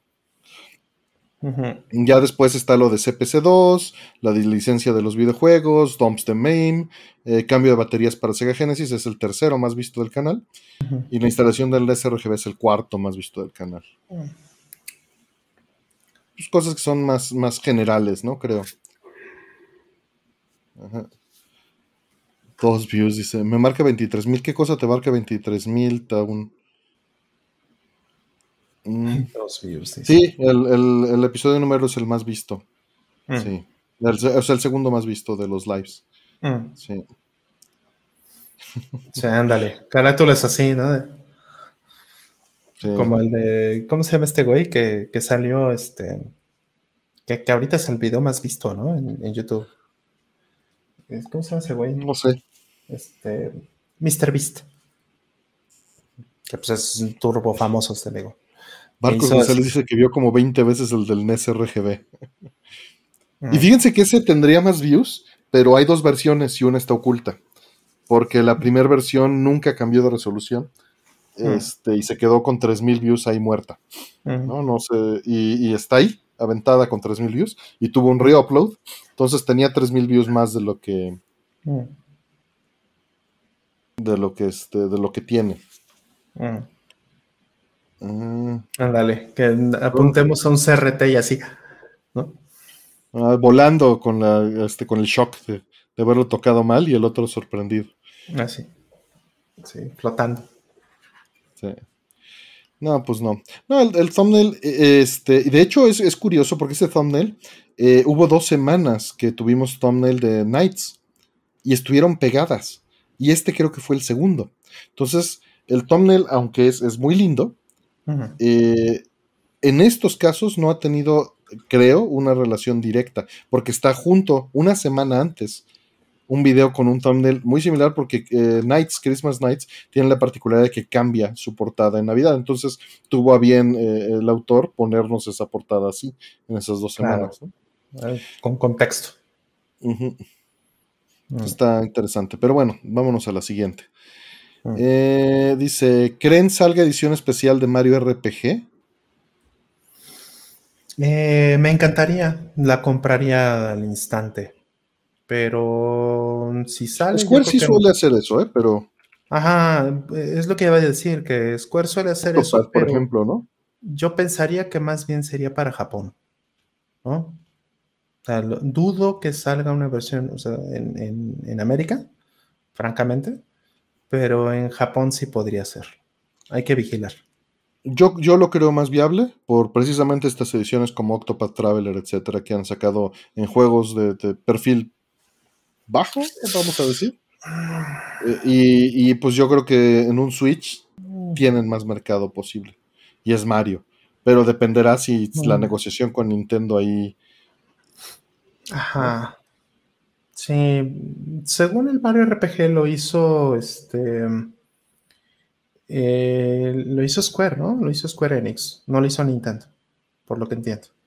Pero dicen que Nintendo es quien publique. Ajá, Nintendo No es sé. quien publica. Ajá, entonces, pues hay que ver. Eso Me encantaría que, fuera una versión especial. La compraría con muchísimo gusto. Sí, estaría, estaría padre. Sí, es, es, complejo, pero yo creo que sí existe posibilidad de que, haya una edición especial, ¿no? Pero ve, por ejemplo, este. Pues Tears sí tuvo ediciones especiales, ¿no? Sí. Habrá que ver. Habrá que ver. Y la última de este lote. Nos preguntan. Eh, sabor y marca de sobre de agua favorito. ¿De sobre que no suelo, no suelo tomar agua este de sabor. O sea, de esta que compras de agua de ah, Jamaica. Ok, ok. Ajá, ajá. Ya. De, chiquito me, me, la mercadotecnia me pudo y, me gustaba el Tang, ¿no? Y el este. ¿Cómo era? ¿Cuál era este el de la jarra? Este. Eh, Kool-Aid, ¿no? ¿Eh? El Kool-Aid. Kool-Aid, ándale. Sí, que tú sí usas esa frase más, este, mucho más que yo. Gracias. De tomarte el Kool-Aid, sí. Dice, en suco de té de durazno, hands down, dice Rolo eh, gracias, ya nos corrigieron ahí con Kool-Aid. Buenas noches, eh, ah. eh, Perk, dice Valmori. El panda, ¿no? Era un panda. Perk, sí. Giri dice que anda con agua quina, pero debe ser porque ya es un señor. Sí, muy posiblemente. no, bueno. No, no, no, eh, se refiere a, un sobre que comprabas en la tienda antes y ahora la encuentras en todos lados, que le vacías a una jarra de agua, lo revuelves y ya tienes agua de sabor, ¿no? De, uva, ¿no? Por ejemplo. Este, sí, em, eh, había unos que eran como los pinitos de, del boliche. ¿No? Del bowling para los argentinos que andan aquí. Sí, sí, sí, sí, sí, sí. El chusa, se llamaba chusa. El chusa, ¿cómo no? la chusa de mango. No sé cómo me pude acordar de eso. ese es mi favorito, el chusa de mango. El chusa. El chusa, de horchata había. Chusa de mango, ese era buenísimo. El chusa. Sí, sí, sí. Vida suero oral, dice. Sí, sí, van a decir, van a decir los amigos aquí argentinos, ¿no? Que, el boliche, que, ¿qué? ya, sí, no. El bowling, pero el, Chusa tenía, un, tenía un bolo en la portada. Ándale, un bolo. Exactamente. Fresquibón de piña, dice, de morro me encantaba. Frutimasks aún existe, quién sabe, no sé. Si van a pecar, mejor pecar bien con un Boeing. Sí, pero esos no son de sobrecito. Sí, Boeing no es de sobre. Mira, dice la cuita del tejón, Jaime, los niños tienen sed y no hay fruta. ¿Te acuerdas de ese comercial? Y llegaba el mayordomo con el tang Ah, claro, sí, este, no te lo mereces, algo así decían. Sí, lo, destapaba, ¿no? De la charolita esta, que tienen nombre y no me acuerdo cómo se llaman. Mm. No, te lo mereces. Sí, sí, cierto, no me acordaba de esos comerciales. Ya me y esos son los que me influenciaron. No se lo merece. Sí, mira, están todos, no se lo merece. Mm. Niños, este, Frisco, dicen, niños de televisión todos. Mm. Una bandeja, no, la bandeja tiene, es que la bandeja lleva una tapa y la tapa mm. tiene un nombre y está en francés y no me lo sé, pero ahorita alguien nos va a decir. Ajá, seguro. Pero sí, la bandeja es, es, la parte de abajo, ¿no? El, la campana con lo que se tapa tiene otra cosa. Claro, dice, ya los mayordomos son políticamente incorrectos, exacto, ya van a cancelar a Alfred de, de Batman, ya. Ya en lugar de ser su mayordomo va a ser este su ¿Y la niñera? E, ese güey sí era políticamente incorrecto. Él. No, pues su superpoder es el dinero, pues imagínate. Y este, eh. y, por ahí va a salir Uroboros a decirte que, el crimen era su culpa. ¿El paquín de chocolate no vale? Yo creo, no sé, yo creo que sí. Yo creo que sí. Eh, pues bien, vámonos a la siguiente y última del bloque, ahora sí, porque entró una de Diego y Manuel, que lo voy a apuntar, y dice, ¿cuáles son sus juegos Doom alike o similares, similares a Doom, o Boomer Shooters favoritos? ¿Boomer Shooter? ¿Qué es eso? ¿No habías oído el término? Doom es un Boomer Shooter. es para diferenciar un shooter moderno del de los viejitos. Boomer Shooter, uff, No, me voy a quedar esa frase, ya me encantó. Vas a hacer tu playera. Sí, sí, yo juego Boomer Shooter. Uf, uf. uf. Ah, este, a ver, ¿qué Boomer Shooter? Es el Boomer Shooter. Este, que, que no sea Doom, dijo, ¿verdad? Pues dijo similares, ¿no? Bueno, pues de, que no sea Doom, mi favorito de todos es eh, Hexen. Órale, qué curioso. Ok, no me lo hubiera, nunca me lo hubiera imaginado. Ok. Sí, de los que no son Doom. Ojo. Lo disfruté muchísimo, Hexen. Eh, ¿Algún otro? Pues. Heretic estaba, dice José. Heretic estaba también muy bueno. Este, sí, sí, sí. El primer Duke Nukem está bien. Este, ¿qué, otro juego? Digo, no sé si cuente Quake. Si cuenta Quake, pues el 2. El 2 pues yo creo que sí puedes meterlo, ¿no? Ah, ándale, bueno. Eh, ¿Descent, dices? Descent es, ¿tú crees que Descent es este? Pues, o sea, yo creo que ya se sale, pero... Creo que ya se o sea, porque no está tan apegado, o sea, los ejes de libertad. Exacto, no es, no es como, sí, o sea, es más de naves, ¿no? Ajá. Ajá, igual que Forsaken también, ¿no? Que ese también me gustaba. Forsaken. No, yo no meto Metroid Prime como un boomer shooter. o sea, yo, yo hago, digo, esto es completamente arbitrario. Yo pongo la línea del boomer shooter de entrada en PCs y antes del 2000. Claro. Sí, no, consolas no cuentan como boomer shooter, ¿no? ¿Cómo creen? No. Mira, dicen que a partir de Halo supongo que ya no cuentan, sí. Yo, yo, yo pondría la línea ahí. O sea, porque pues si eh. no, no es de boomer. O sea, Exactamente. Exacto. Para empezar, el, consolas. No puede jugar en consola y ya dejó de jugar en los 2000. Claro, o sea, boomer es Commodore 64, boomer es PC, ¿no? IBM PC. Dark Forces, dicen. Dark Forces, 3D. Dark Force. Yo. Digo, obviamente está Wolfenstein, que, no es que sea, más bien, todos los, los, o sea, Doom es un Wolfenstein. Pero ah. pues no fue el popular, entonces. Boomer es TurboGrafx, dice Kishinasura. Boomer Shooter, me gustó.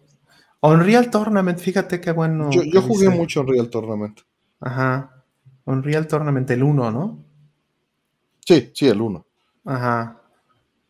El del arca de Noé, el de Super Nintendo, no me acuerdo cómo se llama, pero sí. Ay, no me acuerdo, yo tampoco. Había, un, había también un, shooter de esos, pero cristiano. Sí, claro, claro. Ajá, que cuando. Estos de Super Nintendo eran cristianos. Mm, sí, había uno que le disparabas este, a los enemigos y los convertías. O sea, se hincaban y rezaban cuando les disparabas. Yo jugaba muchos parches de Doom también. De Quake había un montón de parches. En Atomics jugábamos. ¿Cuál jugaban? En Atomics jugábamos en Quake 3 Arena. Mm. Quake 3 era lo que se jugaba en Atomics. Eran este, editores contra diseñadores. de repente. Sí, este, Unreal Tournament, este, Sí, dice Juan José Vélez eh, jugando con, los amigos de, Gamela. Jugábamos en Dreamcast, es verdad. Este, Outrigger jugábamos en, Dreamcast. Outrigger, órale. Outrigger, ajá. Este, ay, ¿qué más jugamos? también las retas de GoldenEye, híjole. Pero bueno, ya, ya dijimos que esos no, realmente no son boomer shooters. Hola Planeta pregunta, ¿quién ganaba? Híjole, es que los diseñadores eran unos puercasos porque tenían, por supuesto, un, manejo extraordinario del mouse. Entonces, pues, o sea, les, eh, salía por ahí un, este, un sniper o algo y pues nada más movían el mouse así, ¡pum! y atinaban, ¿no? tenían precisión perfecta, ¿no? Siendo diseñadores, pues sí, sabían manejar muy bien el canijo mouse, ¿no? Pero el los internet sí existía y, lo usábamos, pero realmente jugabas en LAN. O sea, el Boomer Shooter se juega en LAN. Ajá. Sí lo jugaban, o sea, por ejemplo, Oscar, Akira, tenía este, este, estas anécdotas de que se ponía nombre de chica para que lo ayudaran a entrenar y se metía a los servidores online y, la dejaban practicar, ¿no? Decía, no, mira, nos ponemos todos, vamos brincando de uno en uno. Y se ponía a tirarlos y a aprender, y por eso se volvió buenísimo el cabrón. Claro, haciendo este rocket, rocket jumps. Exacto, exacto. Eh, Sí, sí, los Rocket Jumps. No, eh, dicen Alien Trilogy de PlayStation 1. Híjole, qué juegazo es Alien Trilogy de PlayStation 1. La música de ese juego me encanta. Muy bueno. Este, y ahora otro dice que los que jugaron Halo se sienten viejos, que no se imaginan los que jugamos Boomer Shooters. Nah. Halo. Este, por ahí más ninja nos dice, hola, acá es la distribuidora oficial de Pandora Box en México. Sí, aquí mero, las armamos a mano, Roll en su taller, las, las ensambla y yo las distribuyo. Saludos más ninja que ha estado haciendo varios streams de, arcade como siempre. Aquí un gustazo y un abrazo. mira. Ahí está, ese es, este, ese es Pandora Box Región 4. Exacto. Nombre de Chicken Land, Debbie, dicen. Counter-Strike, fíjate que yo, o sea, yo creo que ya está en el borde de contar como, como Boomer Shooter, porque ya, ya se pasó del 2000, pero no, o sea, yo creo que ya, ya está en el límite, yo, yo no lo pondría. Bueno, Counter-Strike original. Counter-Strike el original de qué año es? 98, ¿no? No, porque... 97, 98, ¿no? A ver, según Half-Life Sí, sí, sí, pero ¿lo sacaron tan pronto? A ver, vamos a ver, porque la neta no estoy seguro. Sí, tal vez no. yo le entré a Counter-Strike tarde. Ajá, Counter-Strike este... 98, 99. Según, según yo, no, no, igual. No, yo le entré muy tarde como para saber. Pero bueno, de por sí sí es muy tarde 2000, para ser 2000. 2000. 99, este, la primera versión, 2000 ya en retail. Claro. Entonces, bueno, es pues, que, podemos ponerlo. Podemos es, ponerlo. Que, es que empezó siendo un mod. Sí, sí, sí. Sí, por eso 99 y 2000, ¿no? Exacto. Sí, Half-Life es de 98 efectivamente y Counter-Strike es de 99. 98 y 99. Power Slave Saturn. Power Slave. Vamos por el siguiente lote de preguntas. Eh, ahí van, ya están, ya lo pueden, ya pueden poner sus preguntas y vamos al siguiente lotecito. Ya volví, dice Alejandra, bienvenida. Saludos, espero estés muy bien. Igual Sarumaru, un abrazo y saludos. Ya saben, allí este, vayan al canal de Sarumaru. Ya están entrando las preguntas.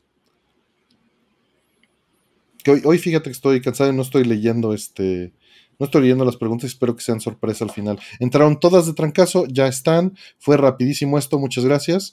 Eh, y dice la primera, ¿van a ver Oppenheimer? ¿Qué tal Barbie? O de plano, ninguna. Mm. Dice José Granados. Mm, Gracias. Pues mira, yo voy a hacer spoiler. Este, tengo planeado eh, llevar a Artemio a, este, a ver Oppenheimer la semana que viene. Porque pues es una peli que se grabó en 70 milímetros. Y, y, pues vale la pena irla a ver en IMAX. Entonces, eh, ya, ya me rechazó, ya me mandó al carajo con mi Indiana Jones, 5, pero eh, hagámoslo sentir lo suficientemente mal y comprometido para que no me rechace con esto. Nada, nos vamos a divertir, nos vamos a pasar bien seguramente. Nolan seguramente, es maravilloso. Y el CR0 lleva lo amarrado. tienes razón. Se filmó, podemos, es lo más correcto. Tienes toda la razón a la planeta. Buena corrección. Pues este, sí, sí, Oppenheimer sí me interesa. Barbie no me interesa, pero no creo que sea una mala película. Mm. Este, pero pues no, no tengo el interés actualmente. Que envidia ir al cine con Rollman, dice José Granados. Pues hay que armar este, una, una, este, una edita al cine toda la banda, estaría muy bueno. Complicado, pero sí, posible. Eh, fíjate que extraño mucho esas experiencias. Cuando en E3 eh, íbamos y, pues era en, mayo, entre mayo y junio, íbamos pues todos los mexicanos, todo el grupo, ¿no? De, toda la prensa, ¿no? Este, Atomics, EGM, otras revistas, ¿no? Que había por ahí pues eh, nos juntábamos muchos, muchos amigos, ¿no? Y, a veces 15, 20 personas. Entonces nos íbamos, por ejemplo, alguna vez nos tocó Juan José Vélez, que está aquí, este, nos tocó ir por los boletos o, este, o ir a formarnos ahí para poder apartar, ¿no? en ese entonces no se estilaba que los, eh, los asientos estuvieran numerados. Entonces era el primero que llegaba. Entonces llegábamos y aventábamos la mochila y apartábamos 20 lugares y entonces íbamos a la premiere de alguna película que se estrenaba en ese momento eh, en, el teatro chino. Mm. Este, de estos cines últimos que todavía eran con una mega ultra pantallota y pues tipo estadio la, sala, ¿no? Con cientos de, este, de, lugares, ¿no? Este, como mil tal vez o mil doscientos lugares, Muy grande el cine.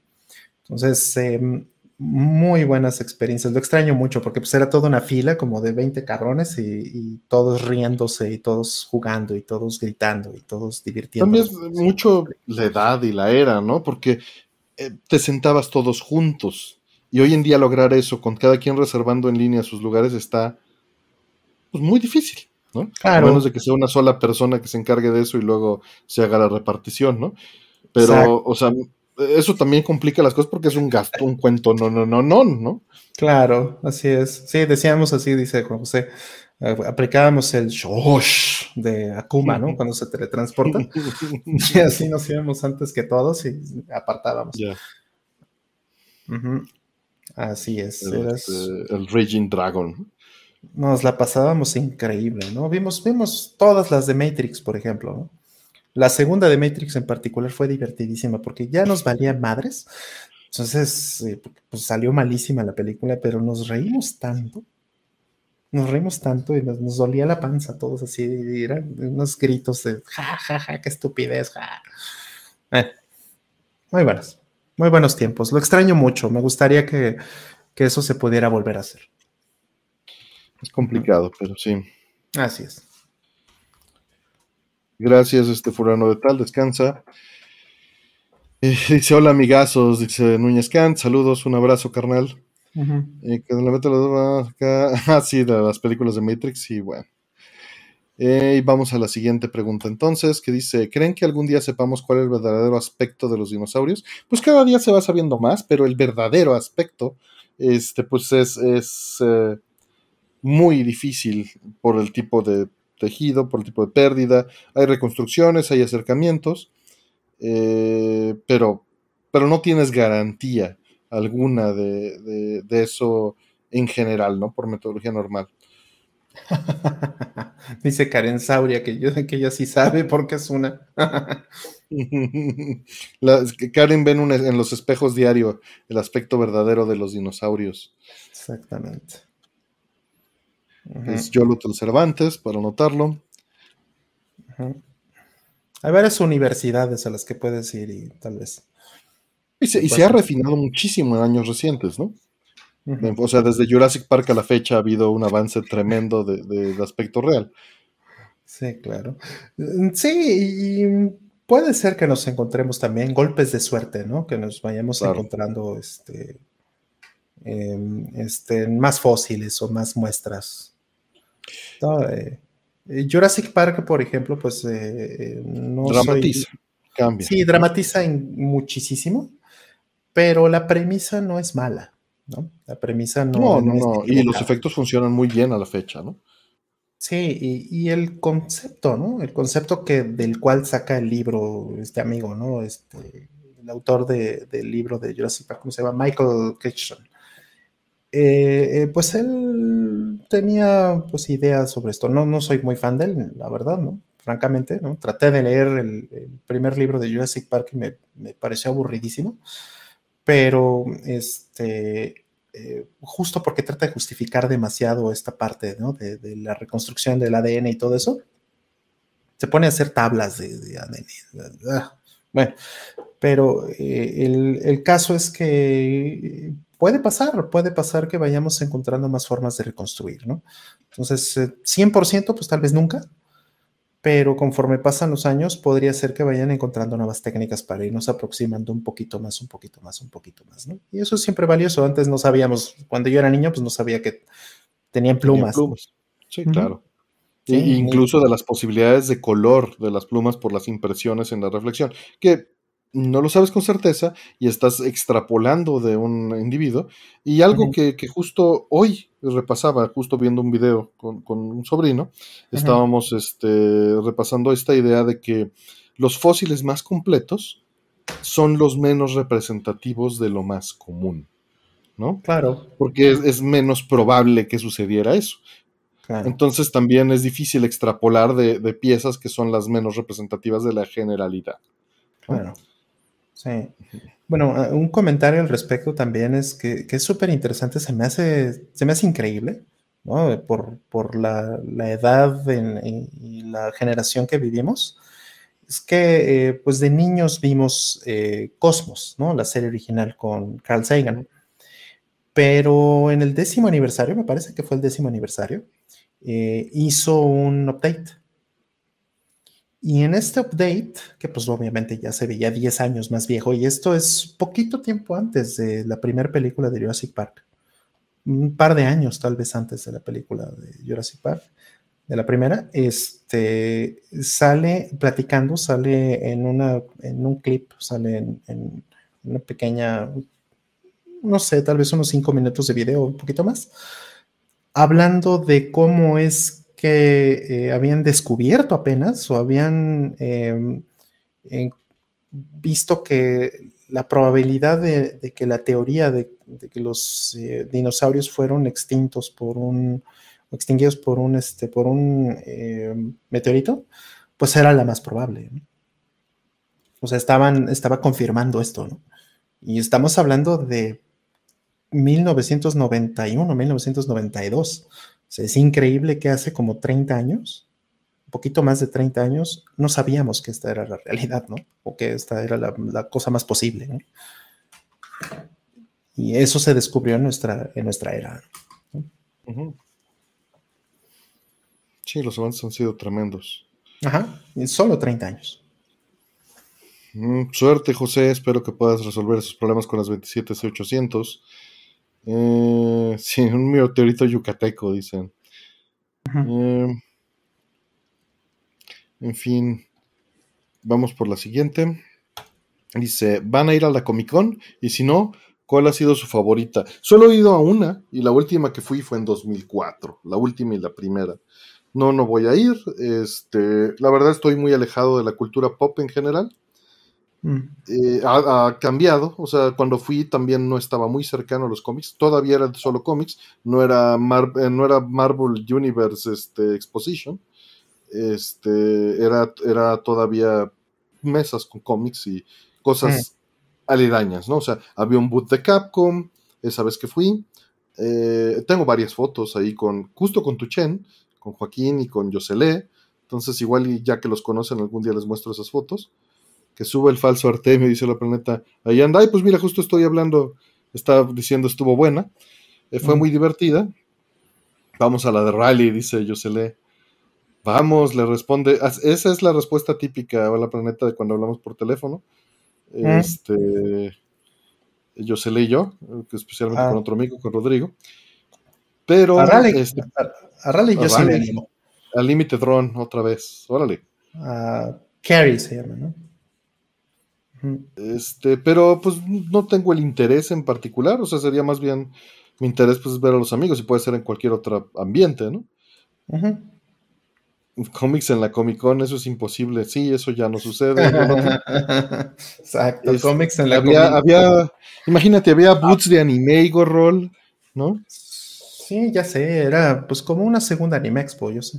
Eh, sí, sí, sí, o sea, tenía una seccioncita, ¿no? O sea, estaba era 80% cómics y un 20% de cultura aledaña, ¿no? Videojuegos, anime, este, mesas de artistas, webcomics, ¿no?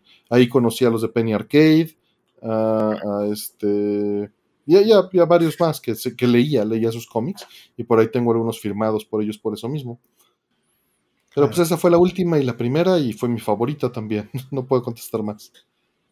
Eh, Sí, yo, yo fui también a Comic Con cuando, cuando se trataba de cómics. También. Y, pues estaba padre. Pero pues sí, o sea, antes no iba Capcom, antes no iba Nintendo, ¿no? Antes no iban todos ellos, antes era de cómics. Y, y en mi opinión, pues era este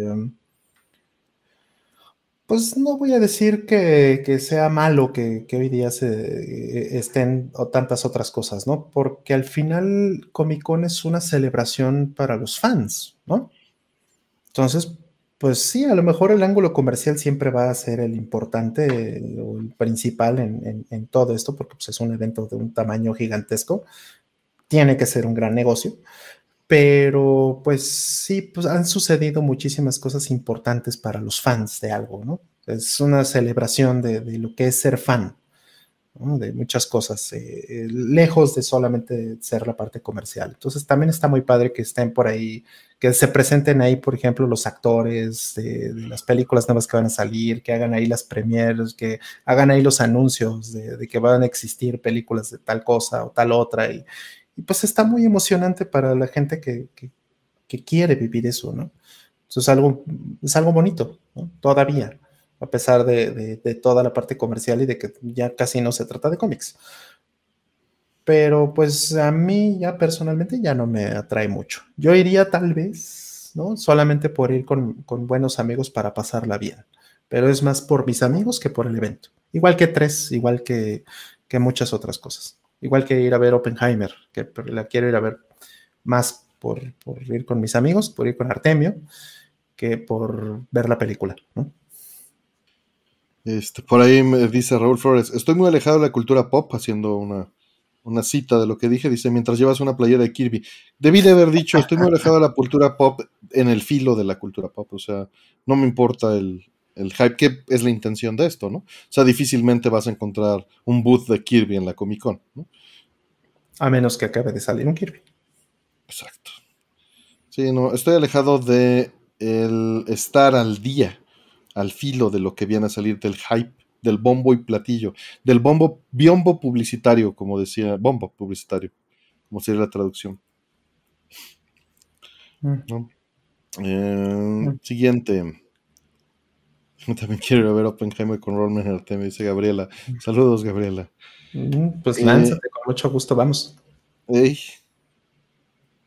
Dicen, ahora que muchos trabajos están quitando el home office, ¿ven algún valor o ventaja del trabajo presencial? Yo sí veo valor y ventaja de algunas cosas del trabajo presencial. De entrada, pues es un espacio dedicado, y esto ya lo hemos mencionado muchas veces, ¿no? O sea, cambia. El que la persona cambie de ambiente es positivo.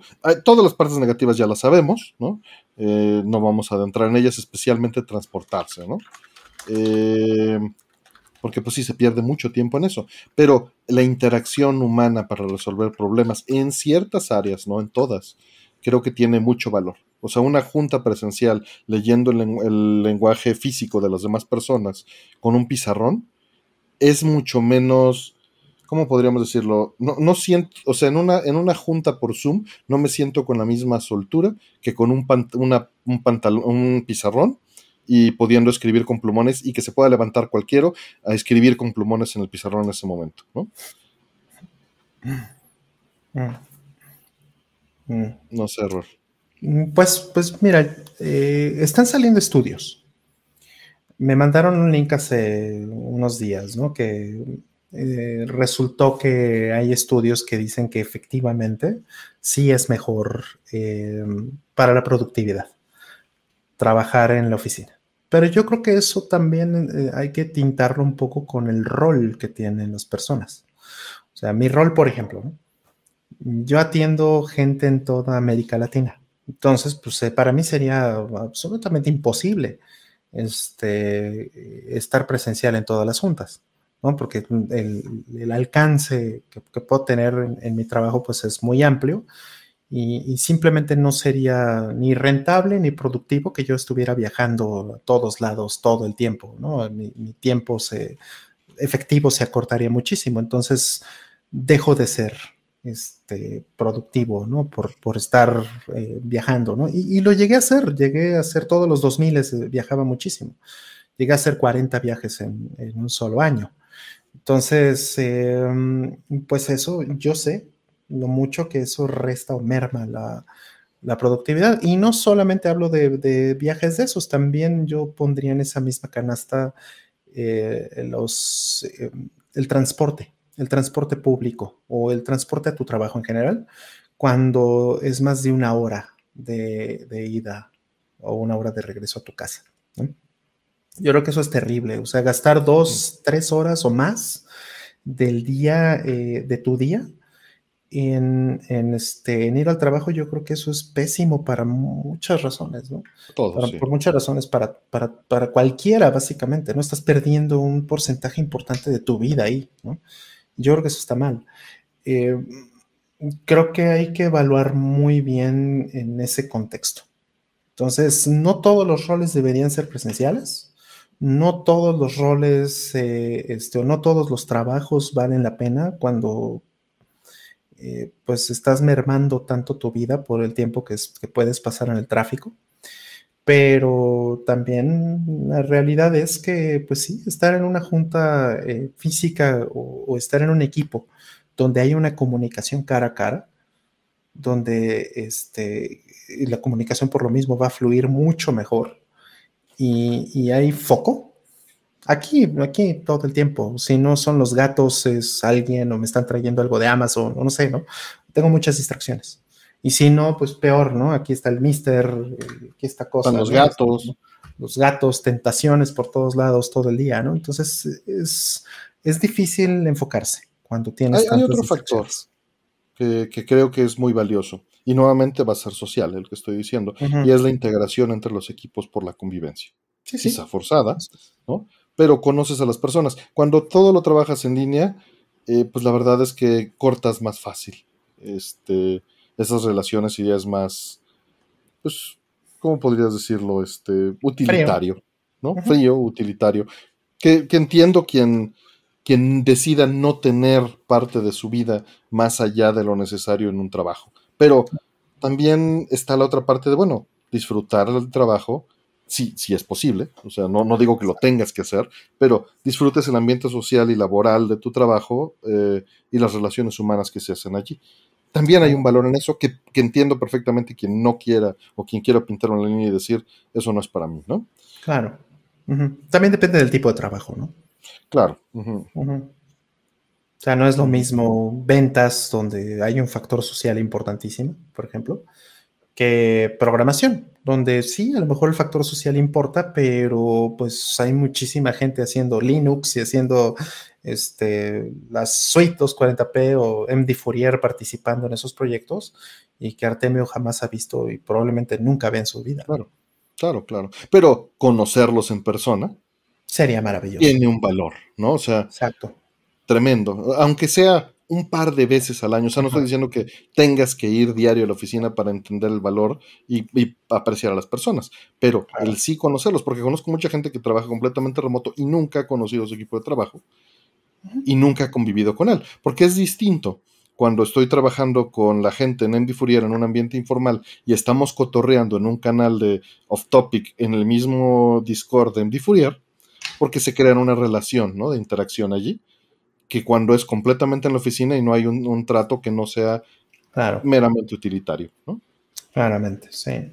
Sí, algo que también, que también pasa y es algo que me han, este, me han hecho ver en las últimas semanas, es algo que comenté con Artemio este, eh, más a detalle hace, hace, un par de semanas, es que ahora las, em, los gobiernos, particularmente, este, pues digamos, toda la parte del, gobierno que se dedica a la recaudación, como el SAT en México, Hacienda, o en Estados Unidos el IRS, el, el Gallares, este, pues están buscando eh, enforzar más las, las, reglas.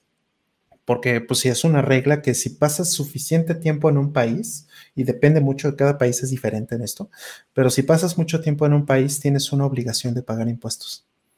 Entonces, o sea, si en Estados Unidos te pasas de seis meses, por ejemplo, pues ya empiezas a tener una obligación fiscal. Y en otros países es a partir de los 30 días, y o sea, hay cosas así. Y eso empieza a ser muy relevante. ¿Por qué? Pues porque la gente está haciendo cosas que normalmente no se deberían de hacer. Y que bueno, pues el SAT y, y, el Gallares y todos estos, pues van a tener algo que decir de todos estos amigos que vienen de Estados Unidos ganando en dólares y gastando en pesos y no están haciendo eh, no están cumpliendo ciertas obligaciones eh, fiscales, Entonces, eso dificulta muchas veces eh, lo que ya habíamos tomado por sentado, que es poder trabajar desde donde sea. Entonces, aquí, como dice Shell Valdez, tanta gente que no podríamos trabajar desde provincia. Sí, pero las reglas lamentablemente van a empezar a cambiar por esto, ¿no? O sea, reglas que, incluso reglas que ya existían, pero que nadie, pues, nadie, nadie pelaba, ¿no? No se podían enforzar, ¿no? En muchos sentidos. Exacto, pero ahora, pues que ya te tienen amarrado por todos lados, este, pues es mucho más difícil, ¿no? Pasar por debajo del radar y esas cosas y, toda esta gente que está viniendo a gentrificar y bla, bla, bla, los nómadas digitales y todas esas cosas, pues de pronto es, a ver, pues si quieres ser nómada digital, pues sí, nómada, pero, pero paga, güey. Y eso está empezando a pasar, ¿no? Y eso es un factor que no sabíamos que, iba a suceder y que va mucho también en contra de, poder trabajar, ¿no? O sea, mm, conozco muchísima gente que le trabaja a clientes en España, que le trabaja a clientes en Canadá, que le trabaja a clientes en, muchos lugares. Y, y por lo mismo, pues ganan en euros, ganan en dólar, ganan en dólar canadiense, ganan en yen, ganan en otras monedas y las gastan en pesos, por ejemplo, pesos mexicanos. Y entonces, pues alguien por ahí dice, oye, esto como que ya no me está gustando, ¿no? Creo que te tienes que caer con un porcentaje, ¿no? Entonces, eso va a empezar a pasar y va a cambiar mucho la dinámica del poder trabajar remotamente también, ¿no?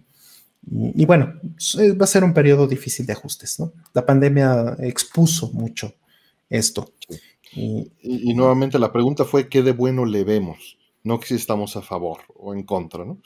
Claro, ¿qué de bueno le vemos a esto? Pues definitivamente sí es bueno, sí es bueno socializar y sí es bueno desarrollar tus capacidades sociales, ¿no? Sé que a lo mejor también eso es generacional, ¿no? Sí, hay, hay, generaciones, en las generaciones nuevas he visto mucha gente que dice, no, yo ni te quiero conocer, yo para qué, ¿no?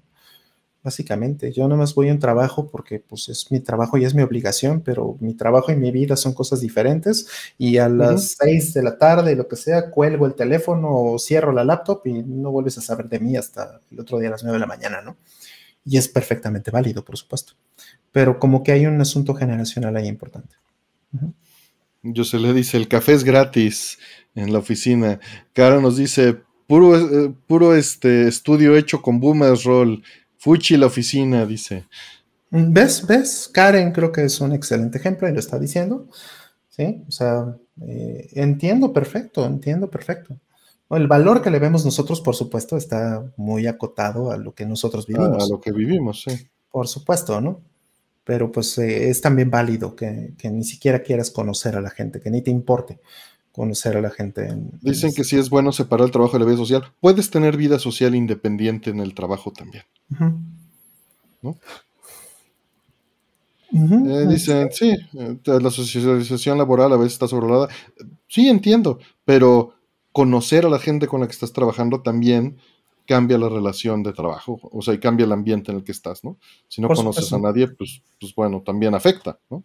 No, y afecta en muchos sentidos. O sea, por ejemplo, yo que ya no estoy en la oficina de México, eh, porque tengo un rol en que, ver región, pues, América Latina, pues mis relaciones con la gente en, Ciudad de México, en la oficina de Ciudad de México, pues evidentemente ya no son las mismas ya hay mucha gente que llegó y yo o llegó incluso y se fue y yo ni siquiera supe que existía. Cuando antes, pues, conocía yo a toda la gente que entraba y salía de la oficina y viceversa, ¿no? Entonces, eh, es, curioso, es un, es un cambio importante y, pues sí extraño un poco eso, pero obviamente, de nuevo, a lo mejor es una cosa más personal o incluso generacional. Por ahí nos dicen, este, el es gratis, pero las galletitas no. Eh, Kishin dice, no sé por qué los boomers están tan obsesionados con ver y oler gente. Eh, Daniela Bien dice, la vida social se reduce con la edad. Eh, Gabriela nos dice, puede servir para llevar una relación agradable y llevadera. Daniela Bien dice, eh, necesitamos construir alternativas de encuentros sociales. Urisen dice, luego toca invitar los chilaquiles mayaneros. David nos dice que fue muy feliz cuando se fueron todos a home office. Claro. Sí, y, creo que estaría yo muy bien y muy de acuerdo en que a lo mejor haya una reunión al mes o dos al año, o cosas así, para, poder tener como un contacto. Y a lo mejor sí tiene que viajar la gente, ¿no? Es, mi caso, por ejemplo, ¿no? Si, si quiero ver a la gente de mi equipo, pues tiene que ser en algún evento donde vayamos todos y es organizar las agendas de todos y pagar los viajes y todas esas cosas, porque pues, estamos dispersos en América Latina, ¿no? No, no estamos en un solo país. Entonces, eh, y, así debería ser eh, para ciertos roles, ¿no? aquí lo mencionó eh, Shell Valdés, ¿no? El, chilangocentrismo, dice, ¿no? en otros países particular en eso también. Por supuesto, ¿no? Y, no está bien, ¿no? Decididamente no está bien, ahí concuerdo, ¿no? Después de, también vivir una vida de, estar viajando mucho, concuerdo que, que no es lo óptimo tener este, toda tu gente eh, concentrada en un solo lugar. Creo que para ciertos roles está bien, creo que para otros roles es suficiente con, solamente este, tener un contacto eh, esporádico. Sí, pues bueno, vamos a la siguiente. Eh, dice Omager, muchas gracias Omager por el, por el, apoyo y dice saludos, tengo varios programas atrasados. Espero esta semana ponerme al corriente. Me quedo hasta que termine hoy. Gracias, Omager. Bienvenido aquí al, futuro. Eh, este, con también, eh, como entró tu pregunta, vas a estar en la rifa de esta suite 240p eh, de Super Nintendo edición Brode, que fue donada por Alejandra. Y todos los que, las preguntas que entraron y todos los miembros tienen boleto para, para la rifa, ¿no? Aquí está. Mm. Y ya haremos un stream donde será la rifa. Lo haré la siguiente semana, ¿no? Mm. Donde este, haré la rifa de esto. Mm. Este, ya quien me quiera acompañar, pues aquí estaremos. Pero voy a usar la misma mecánica que usamos para el Open MBS de Hertz con la, este, con la ruleta. Y vamos descartando, se van a meter todos los boletos, se van descartando y el último que quede es el que se va a llevar esa suite. ¿no? Sí, el commuting es horrible. El commuting es horrible. Eso nadie. Nuevamente la pregunta era: ¿qué le ven positivo a hacerlo en físico? ¿no? Mm. No, no, estamos diciendo que, que, muera el home office, no. Porque muchos sí, obviamente, están a favor de este. Solo por ser miembro entras a la rifa, sí, Marcos González. Solo ya por el hecho de ser miembro ya tienes un boleto de la rifa. Mm, Los que se agregan son todas las preguntas que entren hoy. Deberían rifar una seguida al cine. A ver, Oppenheimer con Rollman, dice. Estaría padre, estaría muy padre. Con, con bocuates. Sí, hay trabajos que pueden ser home office, o sea, obviamente un trabajo de servicios, pues no puedes hacerlo por home office con la tecnología actual, ¿no? Vas a ser el cajero, no, pues, pues, ¿qué haces, no? Sí, de todas las membresías que estén, este, vamos a poner una fecha límite para los que están preguntando hasta mañana, las tomo en cuenta para, hacer la lista de los, de los que van a entrar. Este, para que sean, digo, los que nos escuchen repetición mañana sábado, voy a cerrar eh, la lista de, la, de las membresías el eh, sábado a las 12 de la noche para, para dejarlo este, claro, ¿no? Escenas románticas, dicen. ¿Qué vas a mostrar, Rol? Es que preguntan aquí, este, está preguntando eh, Ricardo Arturo Cázares Lugo, este, que te había hecho una pregunta, la había visto, creo que te preguntó en Twitter respecto de, del voltaje del Naomi. Mm, mm, y entonces aproveché para este para ver cuánto tiene de, amperaje esta, fuente de poder, que es la fuente de poder que, venía con, la Supergon de Hertz. Y es que es la parte más importante, nada más rápido para, responder esa pregunta. Sé que no es una pregunta que estaba aquí en, la lista, pero creo que es muy relevante eh, para, para, mucha gente mencionarlo rápido. Este, hay placas que son más quisquillosas que otras. El, Naomi es comelón de, energía, ¿no? Entonces, de watts y de amperes, ¿no? Efectivamente. Entonces, esta, eh, esta, por ejemplo, y lo pueden ver en todas sus este, fuentes de poder van a tener una etiquetita donde... ojalá. ojalá, claro. Este, donde dice cuántos amperes tienen por cada línea. Esta, por ejemplo, dice que tiene 12 amperes por la línea de 5 eh, volts. Esto significa alcanza a máximo, ¿no? La especificación, que en realidad debería ser un poquito menos, eh, de 60 watts. ¿no? Entonces el Naomi creo que sí anda por ese rango, ¿eh? Entonces esta, por ejemplo, tal vez sí le alcanza a dar galleta a un Naomi, tal vez con a duras penas, pero este, pues eso es lo que tienes que buscar. Algo que en la línea de 5 volts te dé arriba de 10 amperes, ¿no? Para que eso tenga mayor probabilidad de funcionar con tu Naomi. Eh, le pasó al señor Pixel hace en la pandemia. en la pandemia. Hola Planeta, muchas gracias por regalar la suscripción. Igual David ah, Montbeliar y a David Zúñiga, gracias. Y Blues Pix Macao, muchas gracias por unirse. Pero sí, todo esto de, de cuántos amperes máximo. Eh, pues es, un punto clave. Tendrías que, varía por placa y el Naomi es precisamente de las que más chupan. O un CPC1, ¿no? Por ejemplo. Mm, comen muchísimo. Entonces, o, más grave, una, una Street Fighter 1, ¿no? Entre más viejas también sucede. Sí, y también puede ser que le falten, a lo mejor tienes una fuente de poder viejita y le faltan capacitores, que es lo que le pasa al señor Pixel. Un cambio, ¿no? Un, servicio. Y ya le salía más barato comprar otra, en su caso, que este porque es caro, o sea, es caro cambiar capacitores a algo. o sea, el promedio es que sean unos 500 varos por cambiar capacitores a una PCB Arcade, ¿no? Ya, o sea, en México. Los kits estos que vende Console 5 ayudan muchísimo, pero pues no hay para todo, no hay para las fuentes de poder, ¿no? Lo bueno es que sí me encontré este, la especificación de la fuente de su Q25. Entonces, este, pues le mandé ahí la lista de los capacitores que tenía que comprar. Ya no sé si lo hizo al final, porque pues hizo una lana, pero pues esto, esto es importante. No, compró la fuente, compró la fuente. ¿Completa? No, no sabía. O sea, compró una, una, igual una Mainswell, ¿es estas? Mm. Ah, ¿cómo está? Sí, sí, compró esa, compró esa. Ah, pues entonces sí, ya el señor Pixel ya tuvo experiencia con una Naomi y esa, porque eso es lo que le fallaba, justamente. El Naomi, porque en su fuente vieja ya no daba los 5 volts con el amperaje que necesitaba. pues Hertz lo avaló. Hertz lo avaló. Entonces, no, si está avalado por Hertz, yo ya no digo nada. sí, muchas gracias Alejandra, que Alejandra fue quien donó esta suite, ¿no? Que está en la, para la rifa. Y ya este, la semana que viene haremos ese, ese evento de la, del stream. Supongo que lo haré el lunes en la noche, yo, yo me imagino. A menos de que se me atraviese algo, si no, el mismo martes. Eh, vamos a la siguiente.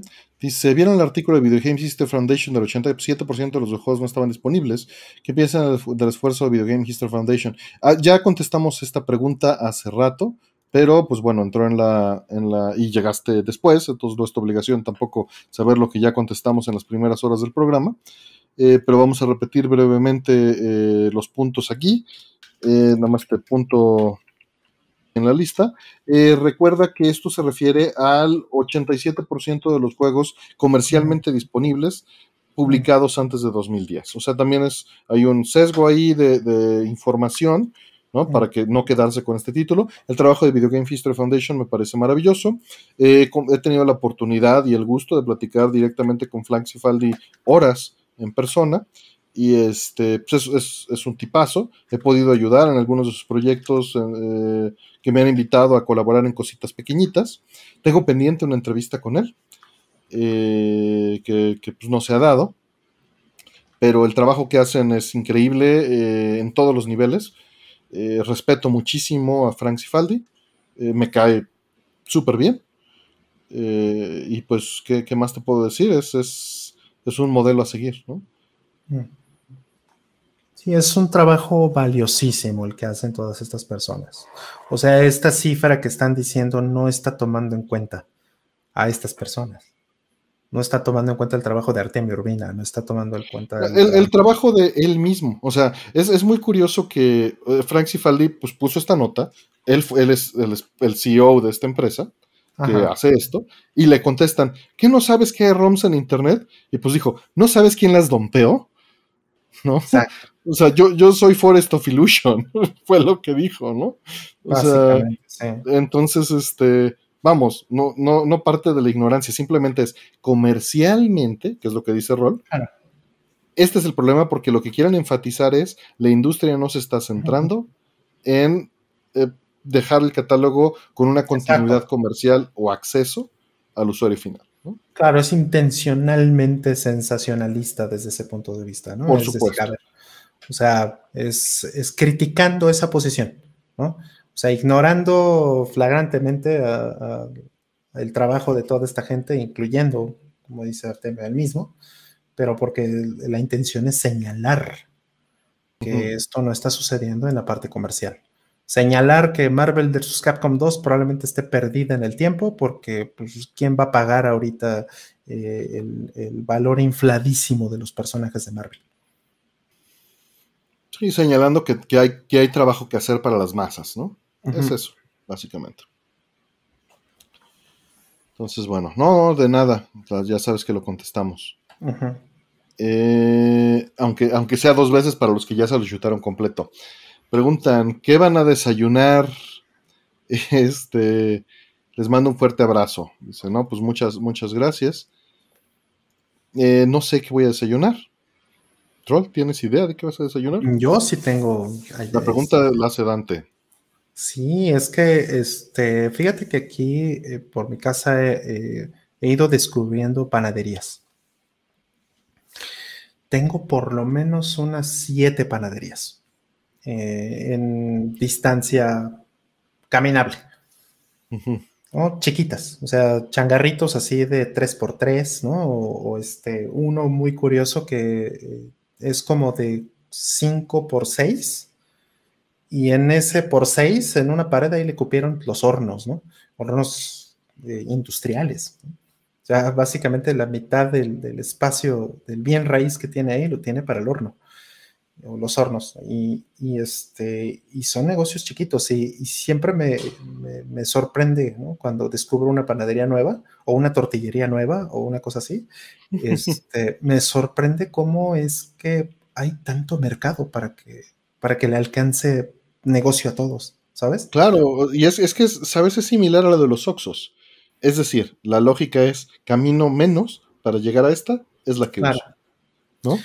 Sí, claro. O sea, en el caso de Oxo, pues eh, lo entiendo más porque Oxo pues está, está aglomerando un montón de cosas, está aglutinando un montón de negocios en una sola cosa, ¿no?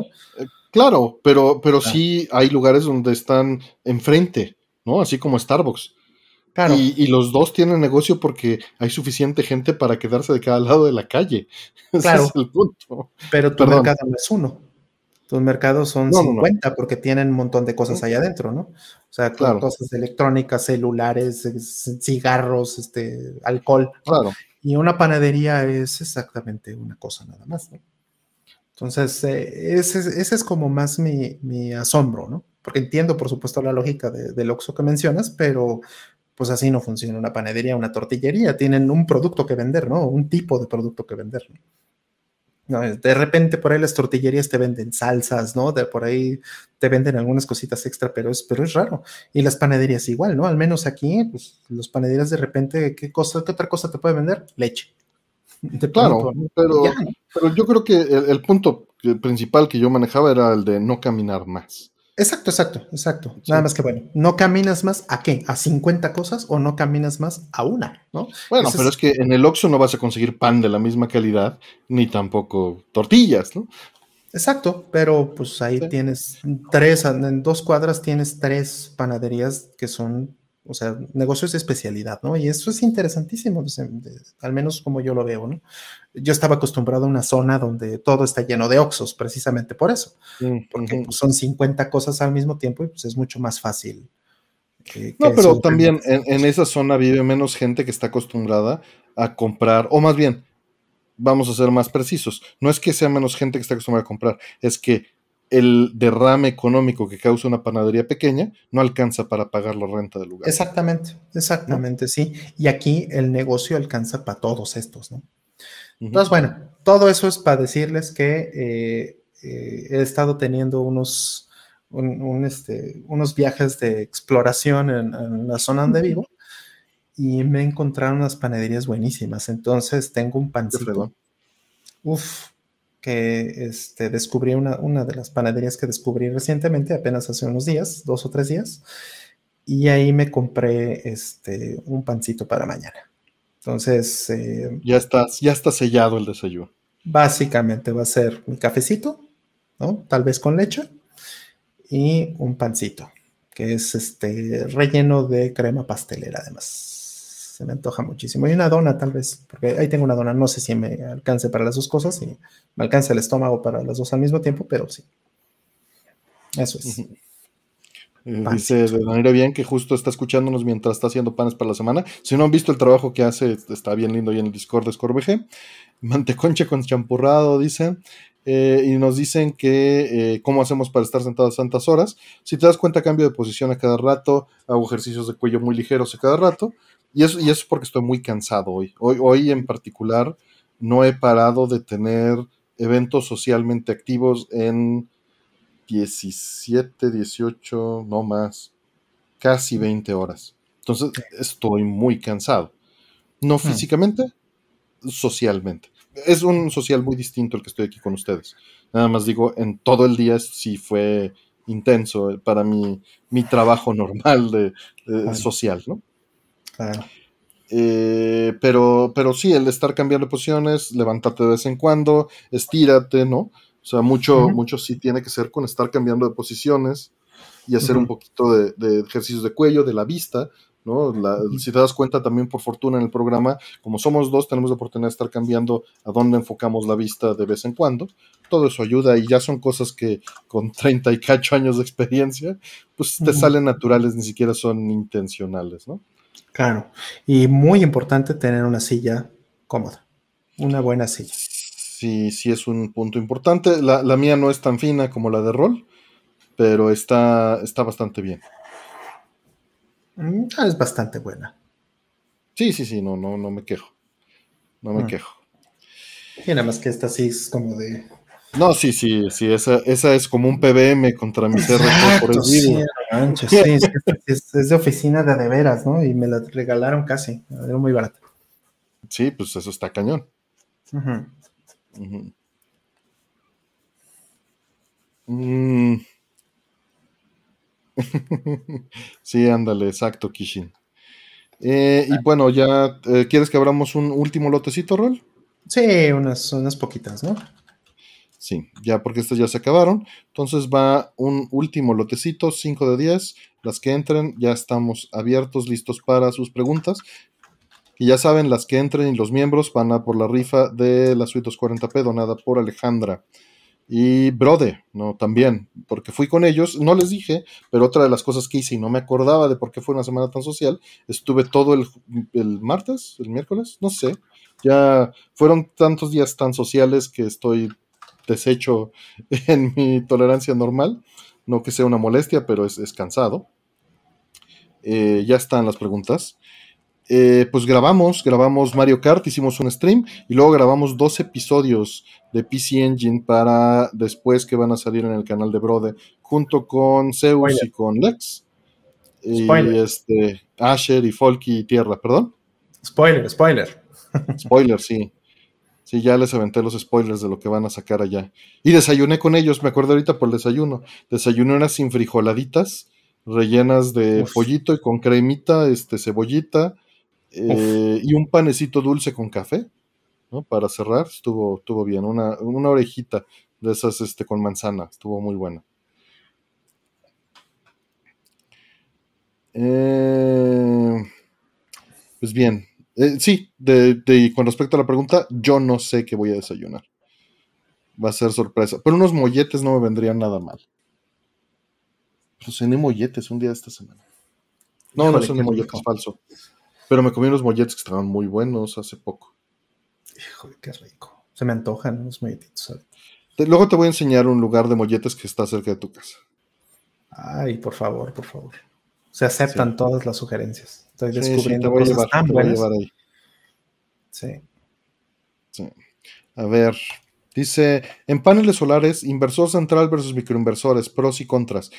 El central vas a gastar menos energía en calor, pero la inversión puede ser y necesitas un espacio distinto.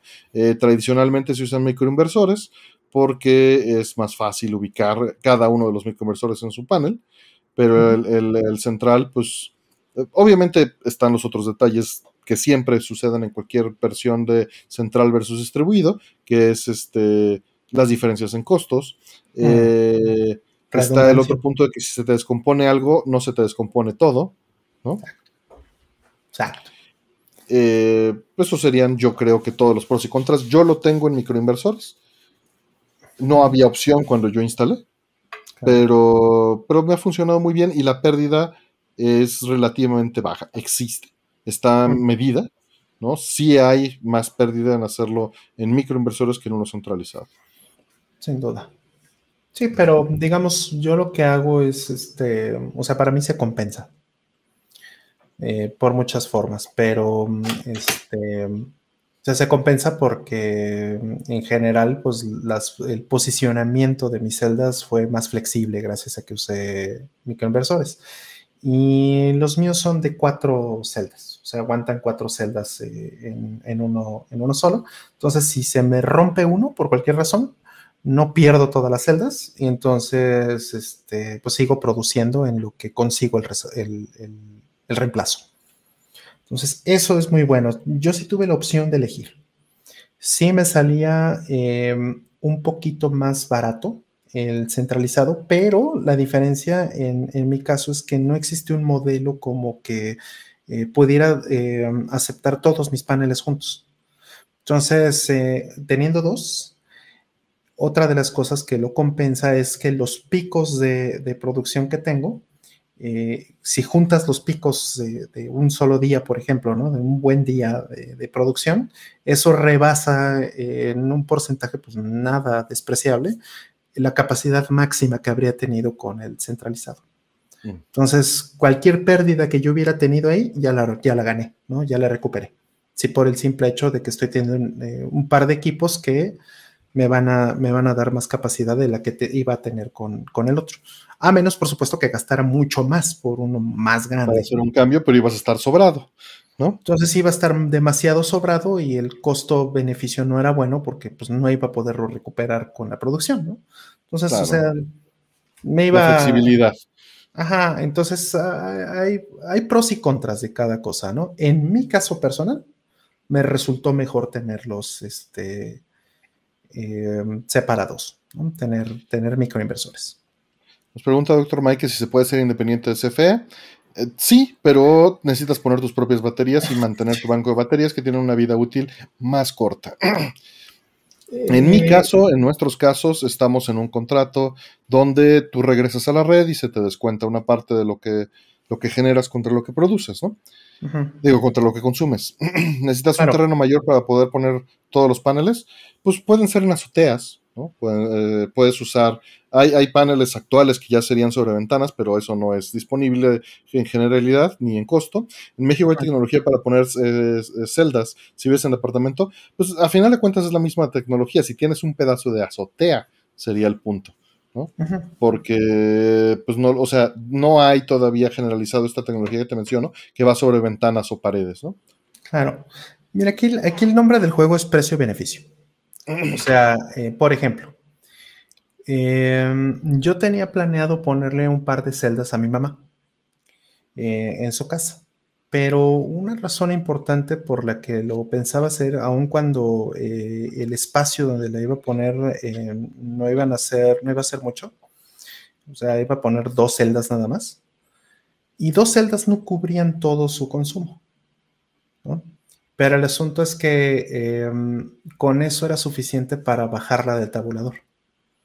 Entonces, pues si, digamos, si con un par de celdas le bajas el 60, 70% a tu recibo, pues eso ya es un, este, eso ya es una mejora, ya es un avance significativo. necesitas ir al Excel a hacer esto.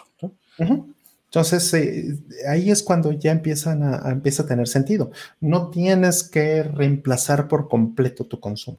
No, no tienes por qué hacerlo así necesariamente. Si puedes, si tienes con qué, si tienes el espacio, si tienes todas las variables, pues a lo mejor es deseable. Pero aunque no tengas todas las variables, si logras eh, ir al tabulador debajo, por ejemplo, si tienes una situación de esas, automáticamente con un par, tal vez dos, cuatro, no sé, dependiendo de tu caso, por supuesto, de consumo, a lo mejor con eso es suficiente para que ya veas un ahorro significativo y entonces ya se empiecen a pagar solas. Entonces, eso es lo que tienes que buscar. Como bien dice Artemio, tienes que ponerle papel y pluma o un Excelito o algo así y, ver cuál es eh, tu situación en, términos de costo-beneficio. Ahora, un poquito más a lo que decía doctor Mike, lo que preguntaba si se puede vivir fuera de CFE. Sí, no necesariamente, eh, no necesariamente tiene que ser con baterías. O sea, vamos a suponer, ¿no?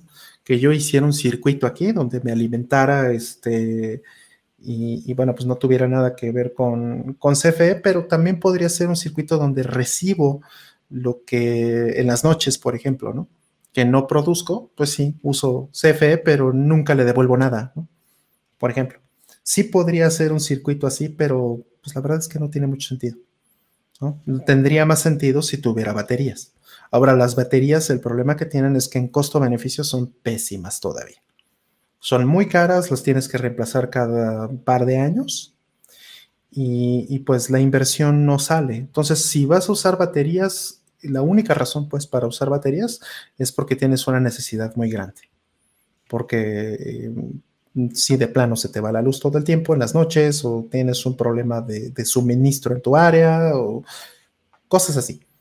Las baterías no, no, tienen sentido financiero hoy día todavía, ¿no? Siguen siendo muy caras. Pero bueno, es una cuestión de números. Realmente no es más que eso. Tienes que hacer la corrida financiera para ver si vale la pena y cuántas vale la pena para que llegues a un punto en donde ganes más de lo que pierdes. Saludos, Antonio Luciano. Eh, Dante pregunta que si con un recibo de 800 pesos valdrá la pena. Lo veo difícil, pero estás en el borde de eh, brincar a un recibo de 2 mil pesos con ese recibo de 800. ¿Por qué? Porque hay tarifas y vas llegando hasta un borde, ¿no? Y si te pasas, te van, a, te van a subir la tarifa, vas a pagar mucho más por un poquita cantidad, por un chorrito de luz más que vas a estar consumiendo. Eh, y eso es lo que hay que balancear, ¿no? O le bajas el consumo porque te pueden eh, subir de tarifa y tu subsidio no te lo respetan hasta que estés cumpliendo por varios meses. Claro. Eh, si eso pasa, pues igual y sí te conviene. Ahora Planeta también pregunta que si hay muchísimo sol, que si producen más. Eh, hay un tope, o sea, lo que sí, o sea, cada celda eh, va a estar produciendo máximo eh, lo que tiene como capacidad máxima indicado, ¿no? Vamos a suponer, por decir algo, si es de 1.5, pues va a producir máximo 1.5 kilowatts hora. Eso significa cada hora máximo va a producir 1.5 kilowatts. Máximo. Pero lo puedes hacer poniendo... ¿Mm? Máximo, con el sol a Máximo. ¿no? Y, eso, eso se puede llegar con, dices, tenemos mucho sol aquí, se puede llegar con el sol de la Ciudad de México. El detalle es cuánto tiempo eh, el sol de la Ciudad de México puede darte eso versus otros lugares, ¿no? Y la exposición hacia esas caras este, o esos frentes en donde está el sol. Eh, es constante sin variación. Eh, más bien, eso es lo que puede suceder. Si la luz es constante sin variación, el panel lo va a dar constante sin variación. ¿no? Eh, si hay nubes, pues va a haber una variación, pero todo esto pues, son promedios porque es instantáneo. O sea, eh, todo esto está sucediendo, lo medimos en kilowatt hora, pero realmente podrías decir kilowatt segundo, kilowatt microsegundo, ¿no? Eh, y, irte al, segmento que quisieras, kilowatt media hora. Es, chistoso, pero, pero solo significa que en ese tiempo se están produciendo porque a fuerza, a fuerza tiene que haber un trabajo, tiene que haber un tiempo de producción, ¿no? Y, recuerda dos cosas muy importantes. El, tiempo que dura el día no es constante en el año. Hay, en invierno es más corto el día, en verano es más largo el día. Entonces hay más tiempo de exposición al sol. Y, también, por supuesto, están las lluvias, ¿no? Las temporadas de lluvias, como ahorita. Hoy eh, día estoy produciendo mucho menos de lo que producía hace un mes. Entonces, eh, tienes que promediar lo razonable es promediar por año, por lo mismo. porque vas a tener eh, una variación en todo esto. Entonces, lo bueno del asunto es que muchos de los proveedores que te venden las celdas solares hacen estos ejercicios por ti. Te dicen, a ver, ¿de cuánto te llega tu recibo? 800 pesos. Ok, ¿cuántos kilowatts equivale eso? ¿no? Y eso viene en tu recibo. ¿Cuántos kilowatts gastaste? Entonces juntas varios recibos, ¿no? Y puedes, puedes tener cinco o seis recibos a lo mejor y decir, ah, mira, pues esto es lo que gasté el año pasado. Y, decir, a ver, este, esta es la cantidad de kilowatts que necesito por año, esta es la cantidad de dinero que, invertí por año en, en tener este servicio. Y entonces le dices al proveedor, a ver, pues mira, esto es lo que tengo, ¿no? Entonces a lo mejor el proveedor te va a decir, ah, mira, con, dos celdas, ya lo bajaste a la mitad. Y, eso lo puedes hacer tú también, ¿eh? O sea, es bastante fácil ya que nada más haces la, aritmética simple eh, y con un Excel en una tarde, en una hora lo sacas, ¿no? Si, si, quieres hacerlo tú mismo, que fue el camino que yo tomé, yo no contraté a una empresa, yo compré el material y hice la instalación yo mismo. Bueno, pero te hacen la cotización. El momento en que te hacen la cotización es cuando te hacen esto. O sea, te mandan una cotización y te dicen, a ver, tu recibo fue este. Y este, yo lo que te propongo es que compres tantas y con esto tu recibo va a ser de tanto. Claro, está, está padre. Entonces, entonces, pues, o, sea, hacen la corrida por ti. Y lo puedes hacer tú mismo, por supuesto, no es, no es ninguna ciencia, es aritmética simple, como bien dice Artemio, pero eh, pues si el proveedor lo va a hacer porque el proveedor mm, a lo mejor tiene variables que tú no necesariamente conoces, que es el costo y distribución de los microinversores, ¿no? Estas variables que acabamos de decir, o bien eh, la eficiencia de los paneles con los modelos, la, la, la, la, que tienen disponibles por precio. Entonces, ya son múltiples variables de precio-beneficio que a lo mejor tú no conoces o te, vas a tomar el tiempo de investigar para poderles conocer, pues a lo mejor el mismo proveedor te puede decir, te puede dar una idea por lo menos de, si vale la pena o no hacerlo, ¿no? Entonces ves un año, ves el segundo año o el tercer año y, haces la amortización de, la inversión y si en dos o tres años este, ves un, este, un beneficio eh, una proyección, pues es un beneficio este,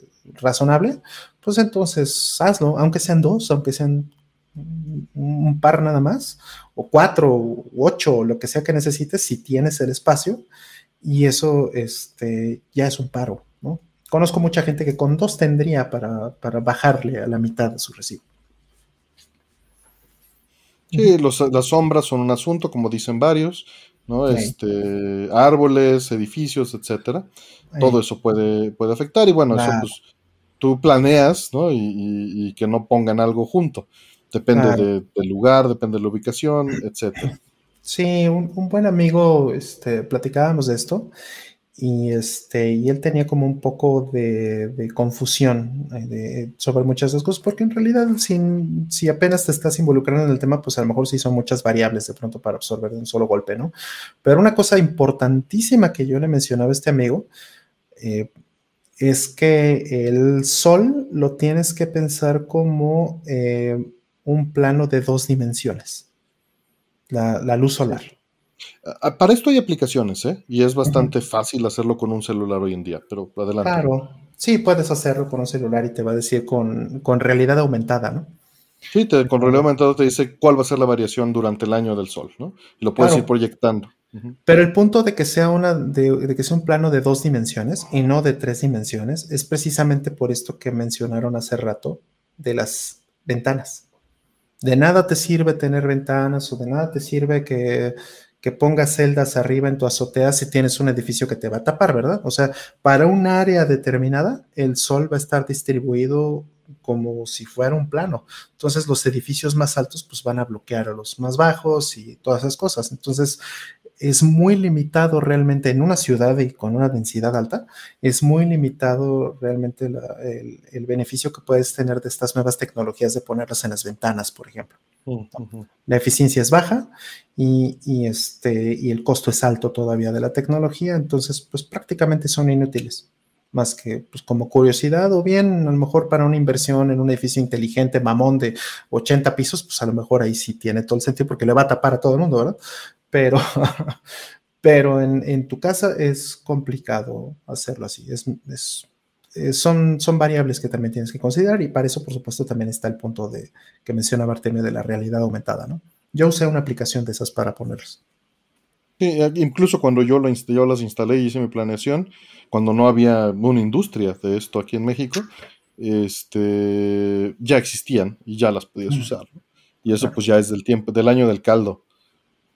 Ya tienes casi una década con tus. Ya casi una década con las paneles, sí. Sí, sí, sí. Eh, pues bueno, vámonos a la siguiente. Dice, ¿cuál fue su última visita al dentista? No olviden ir una vez al año. Yo tiene más de un año que fui la última vez. Yo también, tiene más de un año. Un poquito más. no, no es cierto. No es cierto, fue en septiembre. Septiembre. Mm. Mm.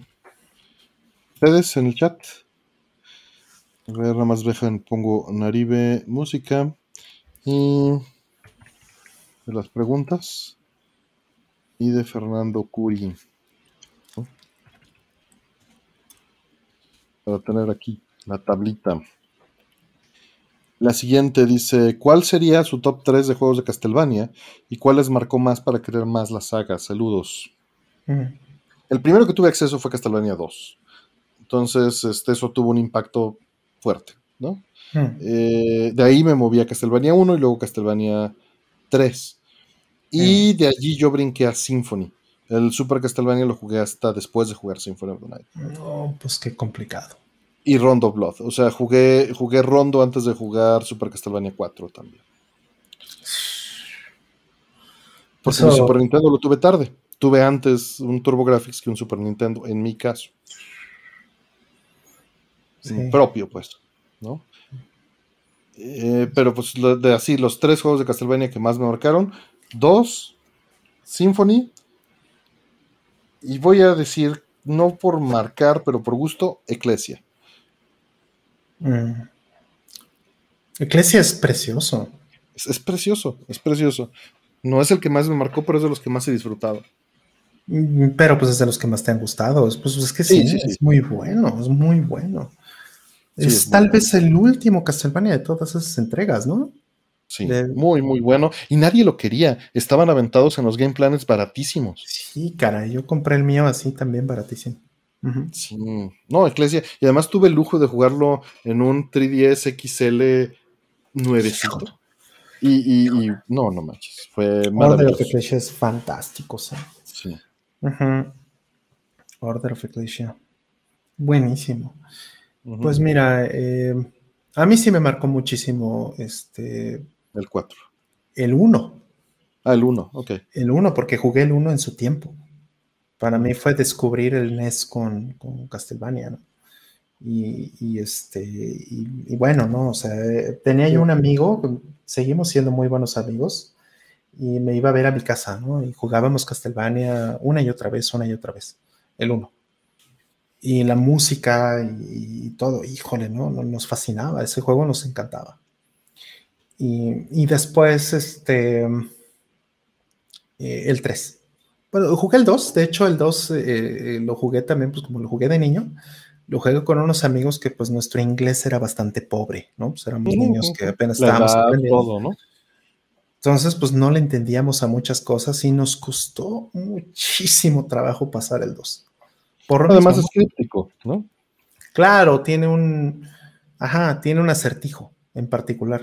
Entonces, nos tardamos semanas enteras en, este, en resolver un acertijo, simplemente pues porque no entendíamos exactamente qué, a qué se refería, ¿no? Por no saber suficiente inglés. Y, no estaba redactado de la manera más amigable posible, incluso para los hablantes nativos, ¿no? Exactamente, sí, estaba muy raro. Entonces ese fue difícil, el 2 fue muy difícil por eso. Pero el 3 lo disfruté muchísimo. Tengo un, gran amigo, ¿no? Que, conoces bien al buen Richard, con el que jugaba mucho ese juego. Tiene muchos años que no lo veo. Sí, un tipazo. Y, bueno, pues eh, es, eh, de niños jugábamos ese juego. Y bueno, después yo le traje a él, de hecho, se lo traje de Estados Unidos en un viaje, el Castlevania 4, el Super Castlevania. Entonces, Si me preguntas cuáles me influenciaron más o cuáles fueron los que, los que me marcaron más, pues tendrían que haber sido el 1 y el 3. Ajá. Definitivamente el 1 y el 3. Y Symphony. Esos son los tres que más me marcan. Symphony es importantísimo. Y, bueno, obviamente tengo que poner también el Castlevania X108.000 por allí. Eh, no porque apenas lo jugué hace menos de una década, mm. pero lo disfruté tremendamente, ¿no? Ya con una visión más, este, pues, más relajada, no esperando mucho, y, fue una sorpresa muy agradable. Mm. Híjole, es que el, 4 ahí dice la planeta que el headbanging del 4, sí, es que, híjole, qué, bárbaros, qué música tiene ese juego. Sí, muy buenas composiciones. Ajá. Y, pues sí, a lo mejor tinta mucho tu experiencia haber jugado primero Symphony y sí. Round of Blood. Sí, sí, sin duda. O sea, si lo hubiera jugado en su momento, tendría una experiencia distinta con el juego. ¿no? o sea, jugué Rondo y jugué Symphony antes de jugar Super Castlevania 4. Sí, y bueno, la pregunta solo dice tres, ¿no? Porque Castlevania 4 también marcó muchas cosas de mi vida, pero pues si lo medimos así, si lo ponemos en la balanza, fueron más importantes en mi vida el 1 al 3 y Symphony. Claro, no, y es que el 1 tuvo un, o sea, tiene un peso tremendo. Sí, cara, y es que además sí lo jugué en su época. Esa es la cosa. Y con eso más, con eso más. O sea, yo era niño y, y este, y pues me impresionó de una forma que a la fecha, ¿no? a la fecha, este, pues, mejor habrá quien lo vea y diga esta cosa que, ¿no? Pero, pero pues, no sé, no tiene corazón quien diga eso. pues si no tiene corazón que le pegue una lámpara. Exacto, lo mismo pensé, pero me, ahorré el chiste. Gracias, Rol, por hacerlo tú. Exacto. Eh, por ahí dicen que ya le salieron anuncios de paneles solares a Juanjo. Claro. Eh, pues va la siguiente. Saludos y gracias, eh, Michel OLR. Eh, dice Shoto favorito de Street Fighter y ninja favorito Mortal Kombat. Shoto se refiere a, los clones de Ryu para dejarlo en términos muy generales. Shotokan Karate, ¿no? Shotokan favorito, dice. Entonces, pues Shoto favorito. Y ninja favorito en Mortal Kombat. Ninja favorito, no, es que, híjole. Ah, ah ya, vete por la fácil del ninja favorito, ¿no? ¿O qué? Es que, mira, o sea, ahí eh, es, podrías decir Scorpion, ¿no? Eh, claro, claro. O irte más finito y decir Sub-Zero. Mm, reptile, ¿no? Sería más feo. más, más, más este, hipsters. Exacto, sería más hipster, ¿no? Este, Noob Saibot y Smoke y Ermac y no sé cuántos hay, hay como 80. No, ninja favorito. Los, los robots ninjas, ¿no? También encima. Bueno, si vamos a decir ninja favorito, también se vale decir Kitana, ¿verdad? Ándale, sí, sí, sí. Kitana, sí. Me gusta más Kitana. Listo, ese es mi favorito. Lo podría decir que eso es Kunoichi. Claro. Este, y en el caso de los Shotos, pues obvio, está Ryu. No, no lo voy a reemplazar jamás. Pero si no fuera Ryu, que Shoto es interesante. Este. Sean, me gusta. Sean, órale. Me gusta mucho. A mí me gusta trolear con el balón. sí, es que está padre, es una buena idea. Este. Sí. ¿A quién lo odio tanto en el 6? Ah, maldito. ¿En serio? Ah, es un perro del, mal.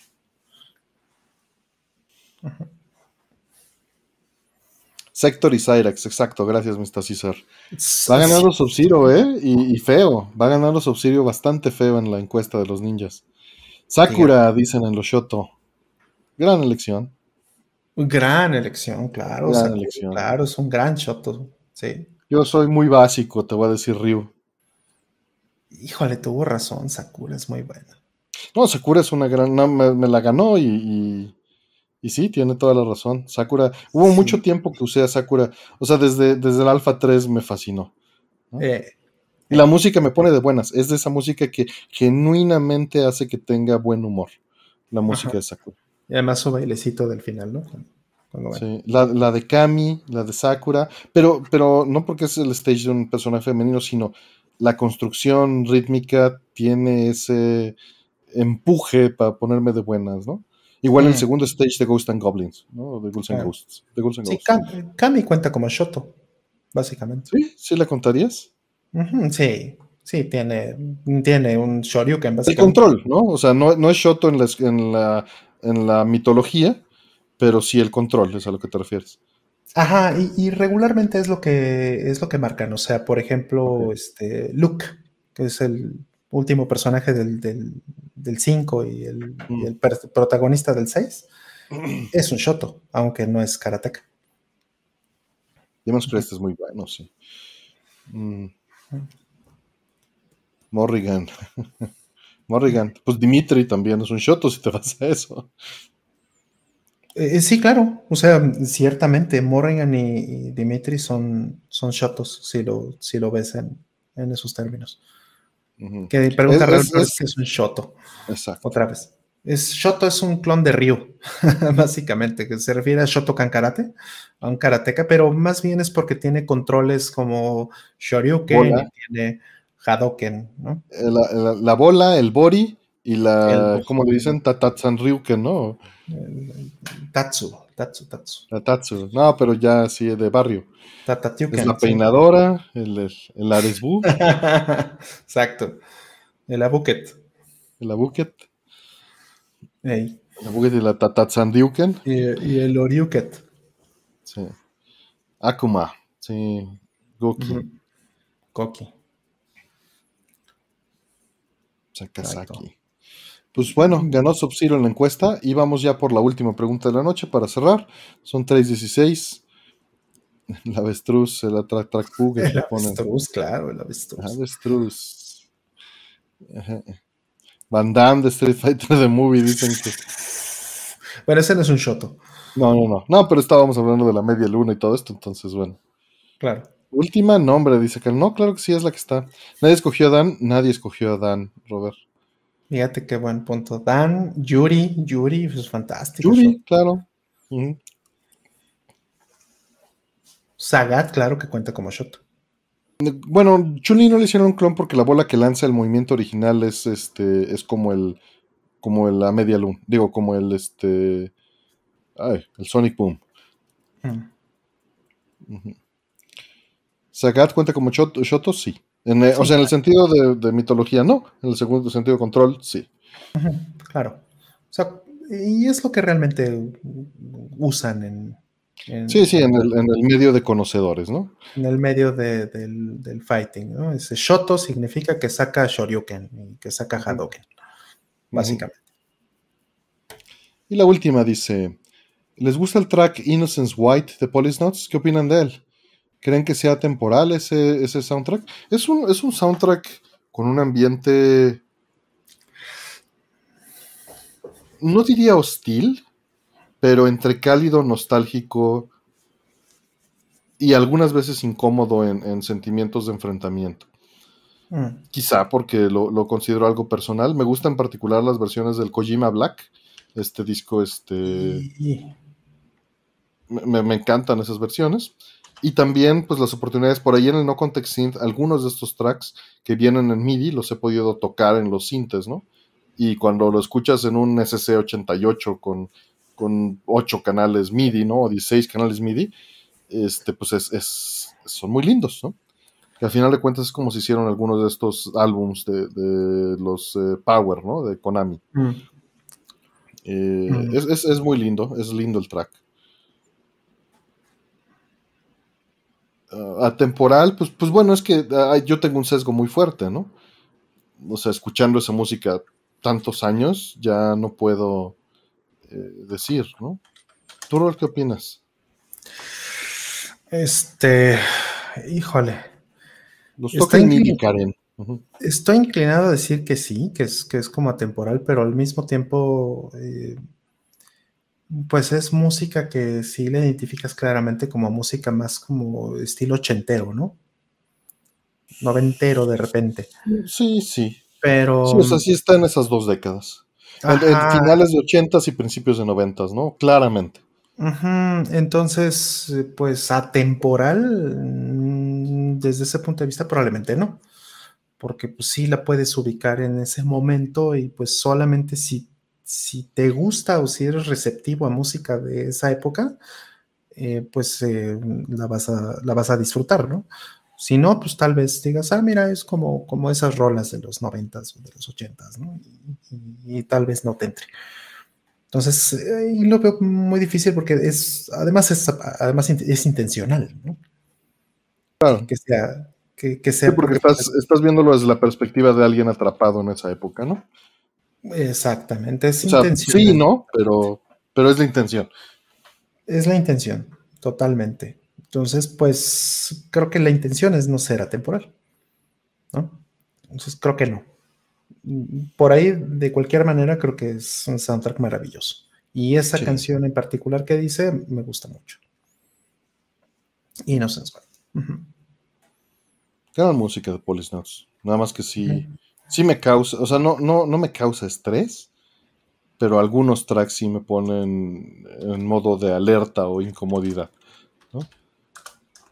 Otros no, otros lo siento muy familiares. O, sea, toda la música la siento muy familiar, pero otros lo siento como cobijadores, ¿no? Ese, una, una este, comfort pillow, ¿no? Una security blanket, a final de cuentas.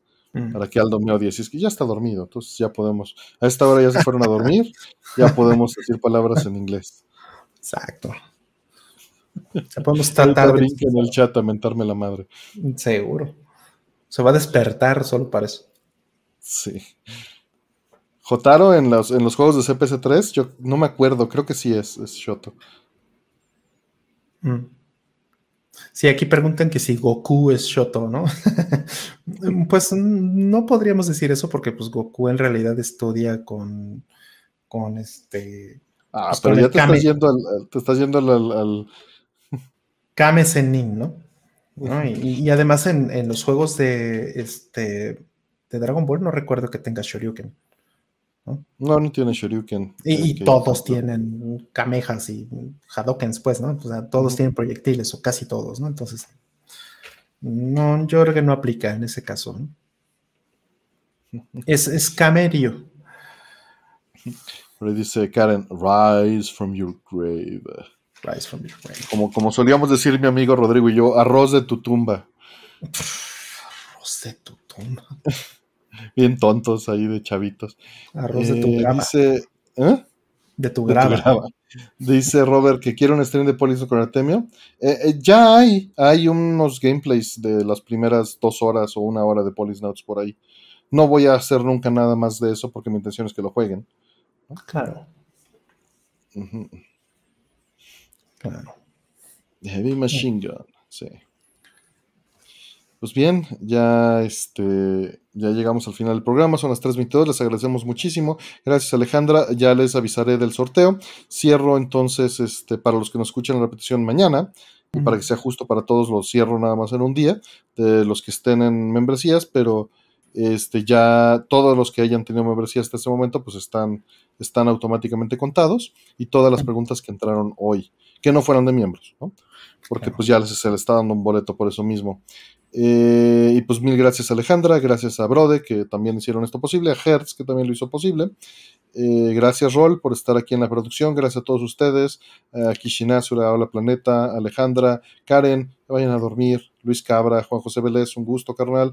Eh, Paul ya se fue, Mr. César, Fernando Curi, estaba por ahí Fernanda, estaba por ahí Gabriela Márquez, Giri, Michel OCR, este, OLR, perdón.